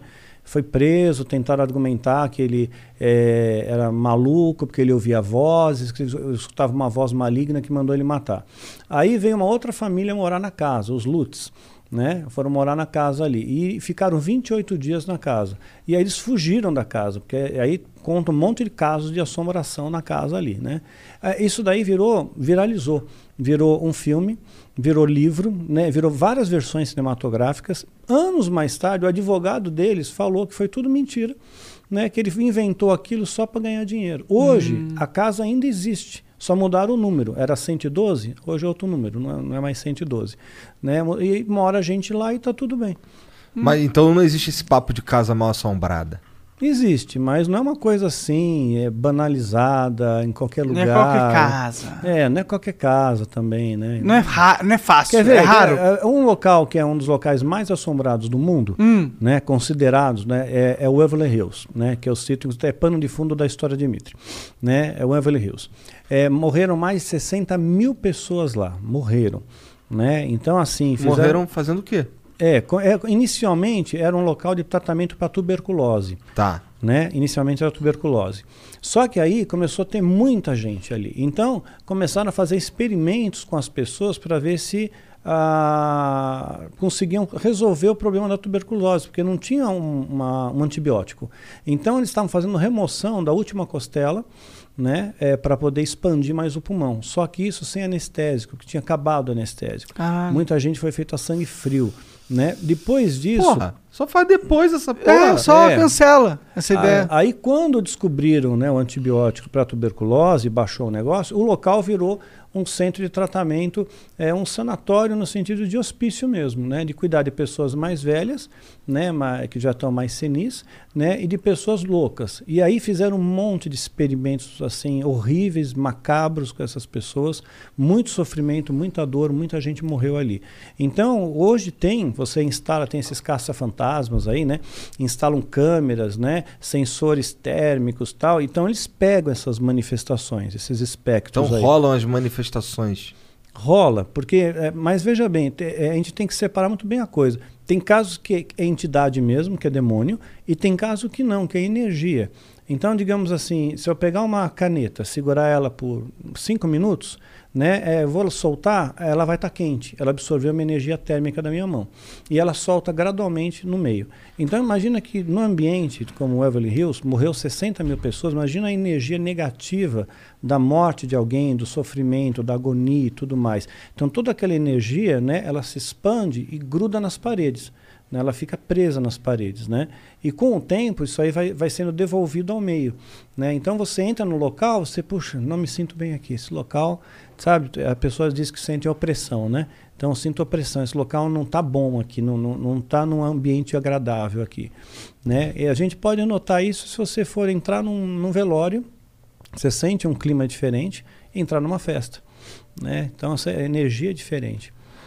E se os caras derem uma festa muito foda lá nesse, nesse antigo hospício? Ah, o pessoal tem medo, meu. Ninguém vai lá, não. Os caras não vão lá nem a pau, não.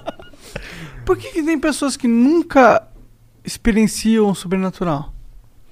Ah, eu acho que não é uma coisa para todo mundo, né? Acho que a grande maioria não experiencia, né? Não, não tem a experiência, né? Eu acho que é uma coisa mais pontual, né? Acho que algumas pessoas, sei lá, têm, estão destinadas eu pra confesso que eu isso. queria muito. Eu não, tô tranquilão. Não, eu queria muito. Porque a, a partir do momento que existe sobrenatural, tem todo um uma validação de, de, de que aqui não é só o limite da consciência, no sentido que eu não tô limitado à nossa experiência atual, entendeu? Eu sou o Monark, o, o Bruno aqui, nesse contexto de realidade, mas eu gostaria muito que, tipo, fora desse contexto, tivesse uma, uma nova Um consciência. Ah. Não precisa ser vida. Tipo assim. Porque a vida ela remete a um contexto físico, entendeu? Eu queria ter um negócio que transcendesse a consciência. Eu queria ter consciência depois da, da fisicalidade, entendeu? Entendi. Tipo assim, de vez em quando, não é uma coisa é, constante, é esporádica, mas acontece. Eu sou convidado a, a ir em casas assim supostamente mal assombradas, que tem poltergeist, ou alguém que está tendo possessão demoníaca, e tal. A grande maioria não é nada, né? Mas tem alguns casos que eu fui que o bicho era para valer, né? Se você topar, né? Numa dessas que me chamam, Eu iria, mas eu iria ser, eu ia ser o chatão. Não tem problema. Eu você- ser o chato. E eu sou eu consigo De- ser deixa o capeta falar com você, né? deixa eu Demorou. trocar uma ideia na boa. Demorou. é que, tipo, pra mim seria muito bom se isso acontecesse. Por mais que eu observasse o mal sobrenatural, Uhum. pra mim seria a aprovação do sobrenatural. Sim. Se existe o mal, existe o bem. Então, pra mim, isso comprova que existe um pós. E pra mim tá ótimo. Eu tô muito satisfeito de. Eu não sei o que, que vai acontecer daqui depois que Não, eu nós morrer. não sabemos. Mas se acontecer algo depois que eu morrer, não importa o que, pra mim já, já é muito positivo no sentido que existe algo além do desse momento aqui que a gente tá vivendo, Sim. entendeu? É, a gente não sabe exatamente, né? A gente se pauta no que a Bíblia diz, né? Quando você depois da morte vem o juízo, é isso que a Bíblia fala. E aí você vai, né, ou por um período no inferno, né, ou vai para o céu, né? O céu parece ser muito chato A ideia que tem é perante essa, a né? Bíblia, tá ligado? Parece ser um não. lugar onde nada acontece e você fica só contemplando nada acontecer, porque ninguém vai fazer nada diferente do, do que você sabe que é bem. Que é Não. algo simples de você Aham. identificar, entendeu? É, mas não, assim, ó. A- a- o céu, quando é descrito na Bíblia, né, fala da Jerusalém celestial, fala que é uma cidade. Quando você imagina cidade, cidade é, tem arranha-céu, tem shopping, tem avenida, tem movimento, tem dinâmica, né? Então não é uma coisa que é marasmo, né? É uma coisa de- Depende. é uma coisa de Se for uma cidade onde tudo que acontece é óbvio, é meio marasmo. Isso é a parada do bem. Isso é o negócio do bem. O bem é um direcionamento. No sentido que ele aponta como você deve agir em determinada situação. Mas aí existe o. Quantos níveis do bem existem? No sentido, quais atitudes você pode tomar? Existe liberdade no bem? Ou seja, existe a- o caminho certo ou existem milhões de caminhos certos? Qual é? Porque da minha percepção é que se o bem existe é um caminho certo. Mas isso é muito limitador na liberdade, no sentido que se existe um caminho certo, não existe realmente liberdade. Se existe apenas um condicionamento do caminho do bem. Uhum. Pois é, mas o, o céu ele é muito mais do que isso. Eu, eu acredito assim, né? Ele é dinâmico, ele é ativo. Eu creio que você vai ter atividades lá, vai ter obrigações, vai ter coisas legais para fazer. Tem muita festa, né? Porque a Bíblia, a Bíblia diz que cada pessoa que se converte na Terra tem festa nos céus. Cada pecador que, cada convertido afastado que volta tem festa também.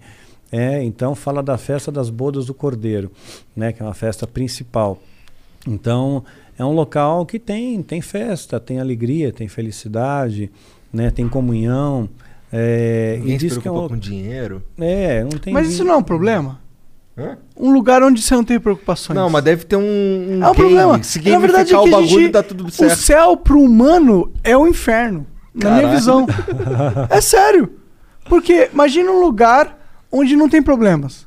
Onde não tem Mas tu evolução. acabou de falar. Tudo é perfeito. Tu acabou de falar que desde que haja algo, tu tá feliz, pô. Exato, mas isso não é o céu. O céu não é o algo Mas se tiver existente. O céu é o- a perfeição do algo. A perfeição do algo parece um lugar muito chato. Porque se é perfeito, não é- há aquilo que seja passível de mudança. Ou seja, você está num condicionamento perpétuo de sempre ser aquilo. Isso parece muito chato.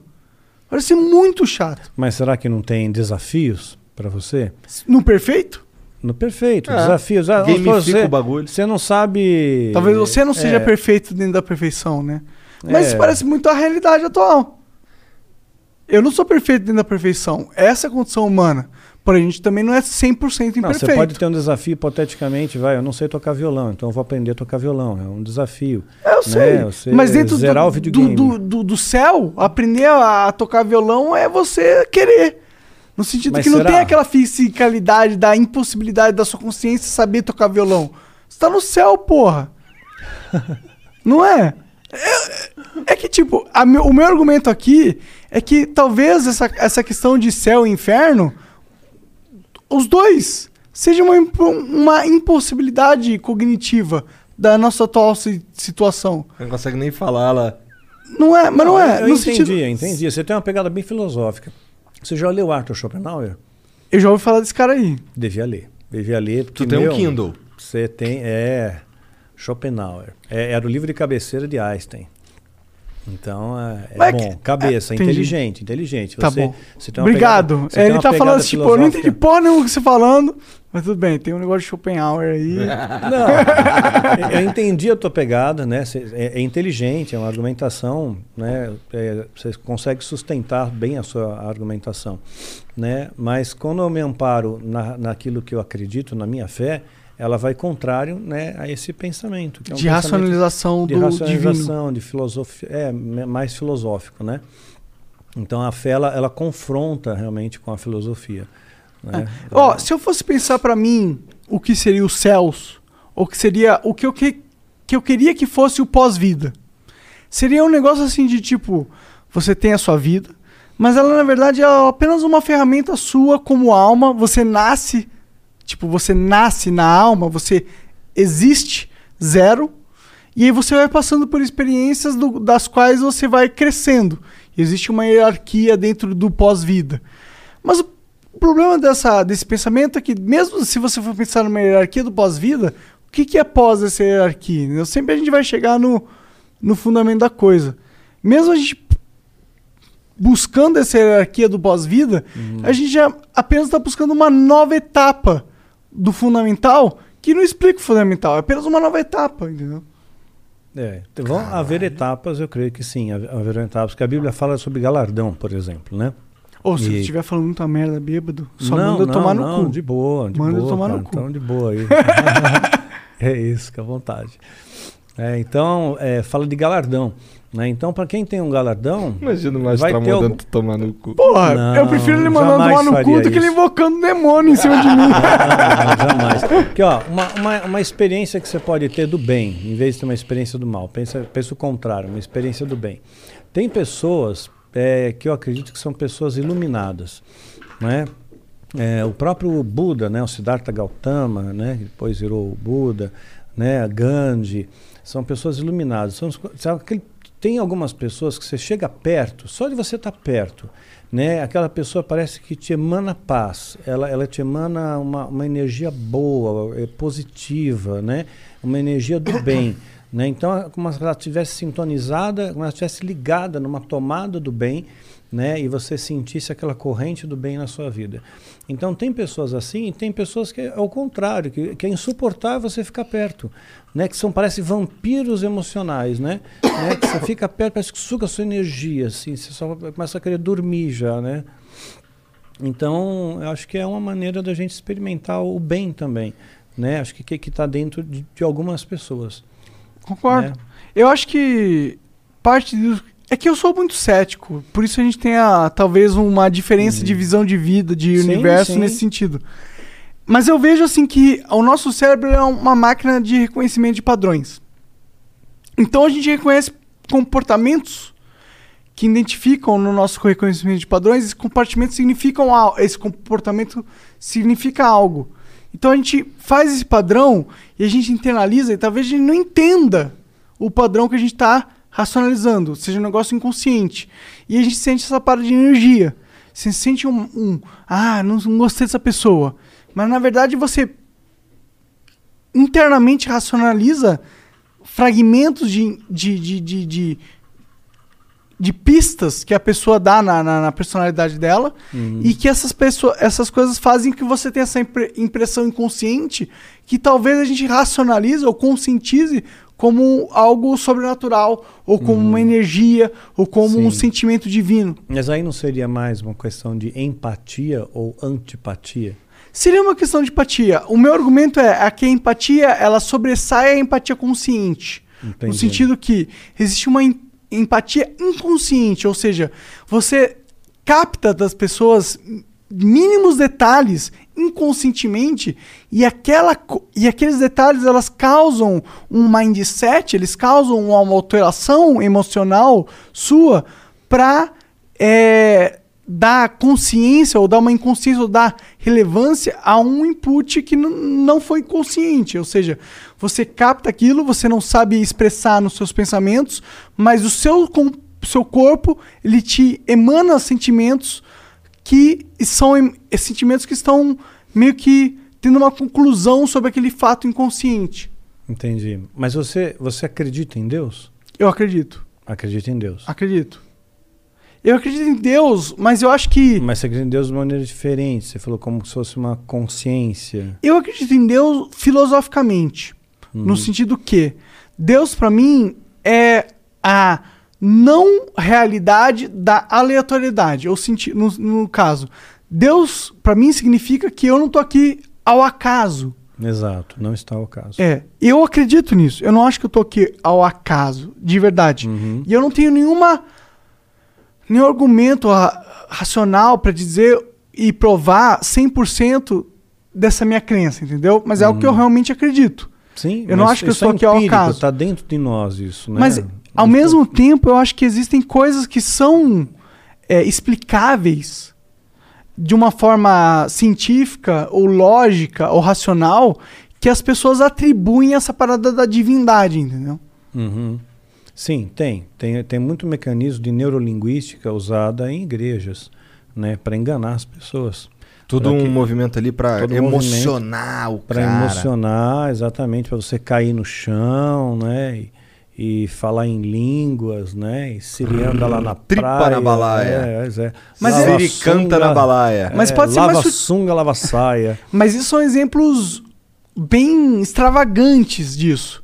Eu acho que isso existe também num, num âmbito mais sutil. Conclui que já são uma Ah, hora desculpa, da manhã, desculpa. o cara tem que ir embora. Mas sério?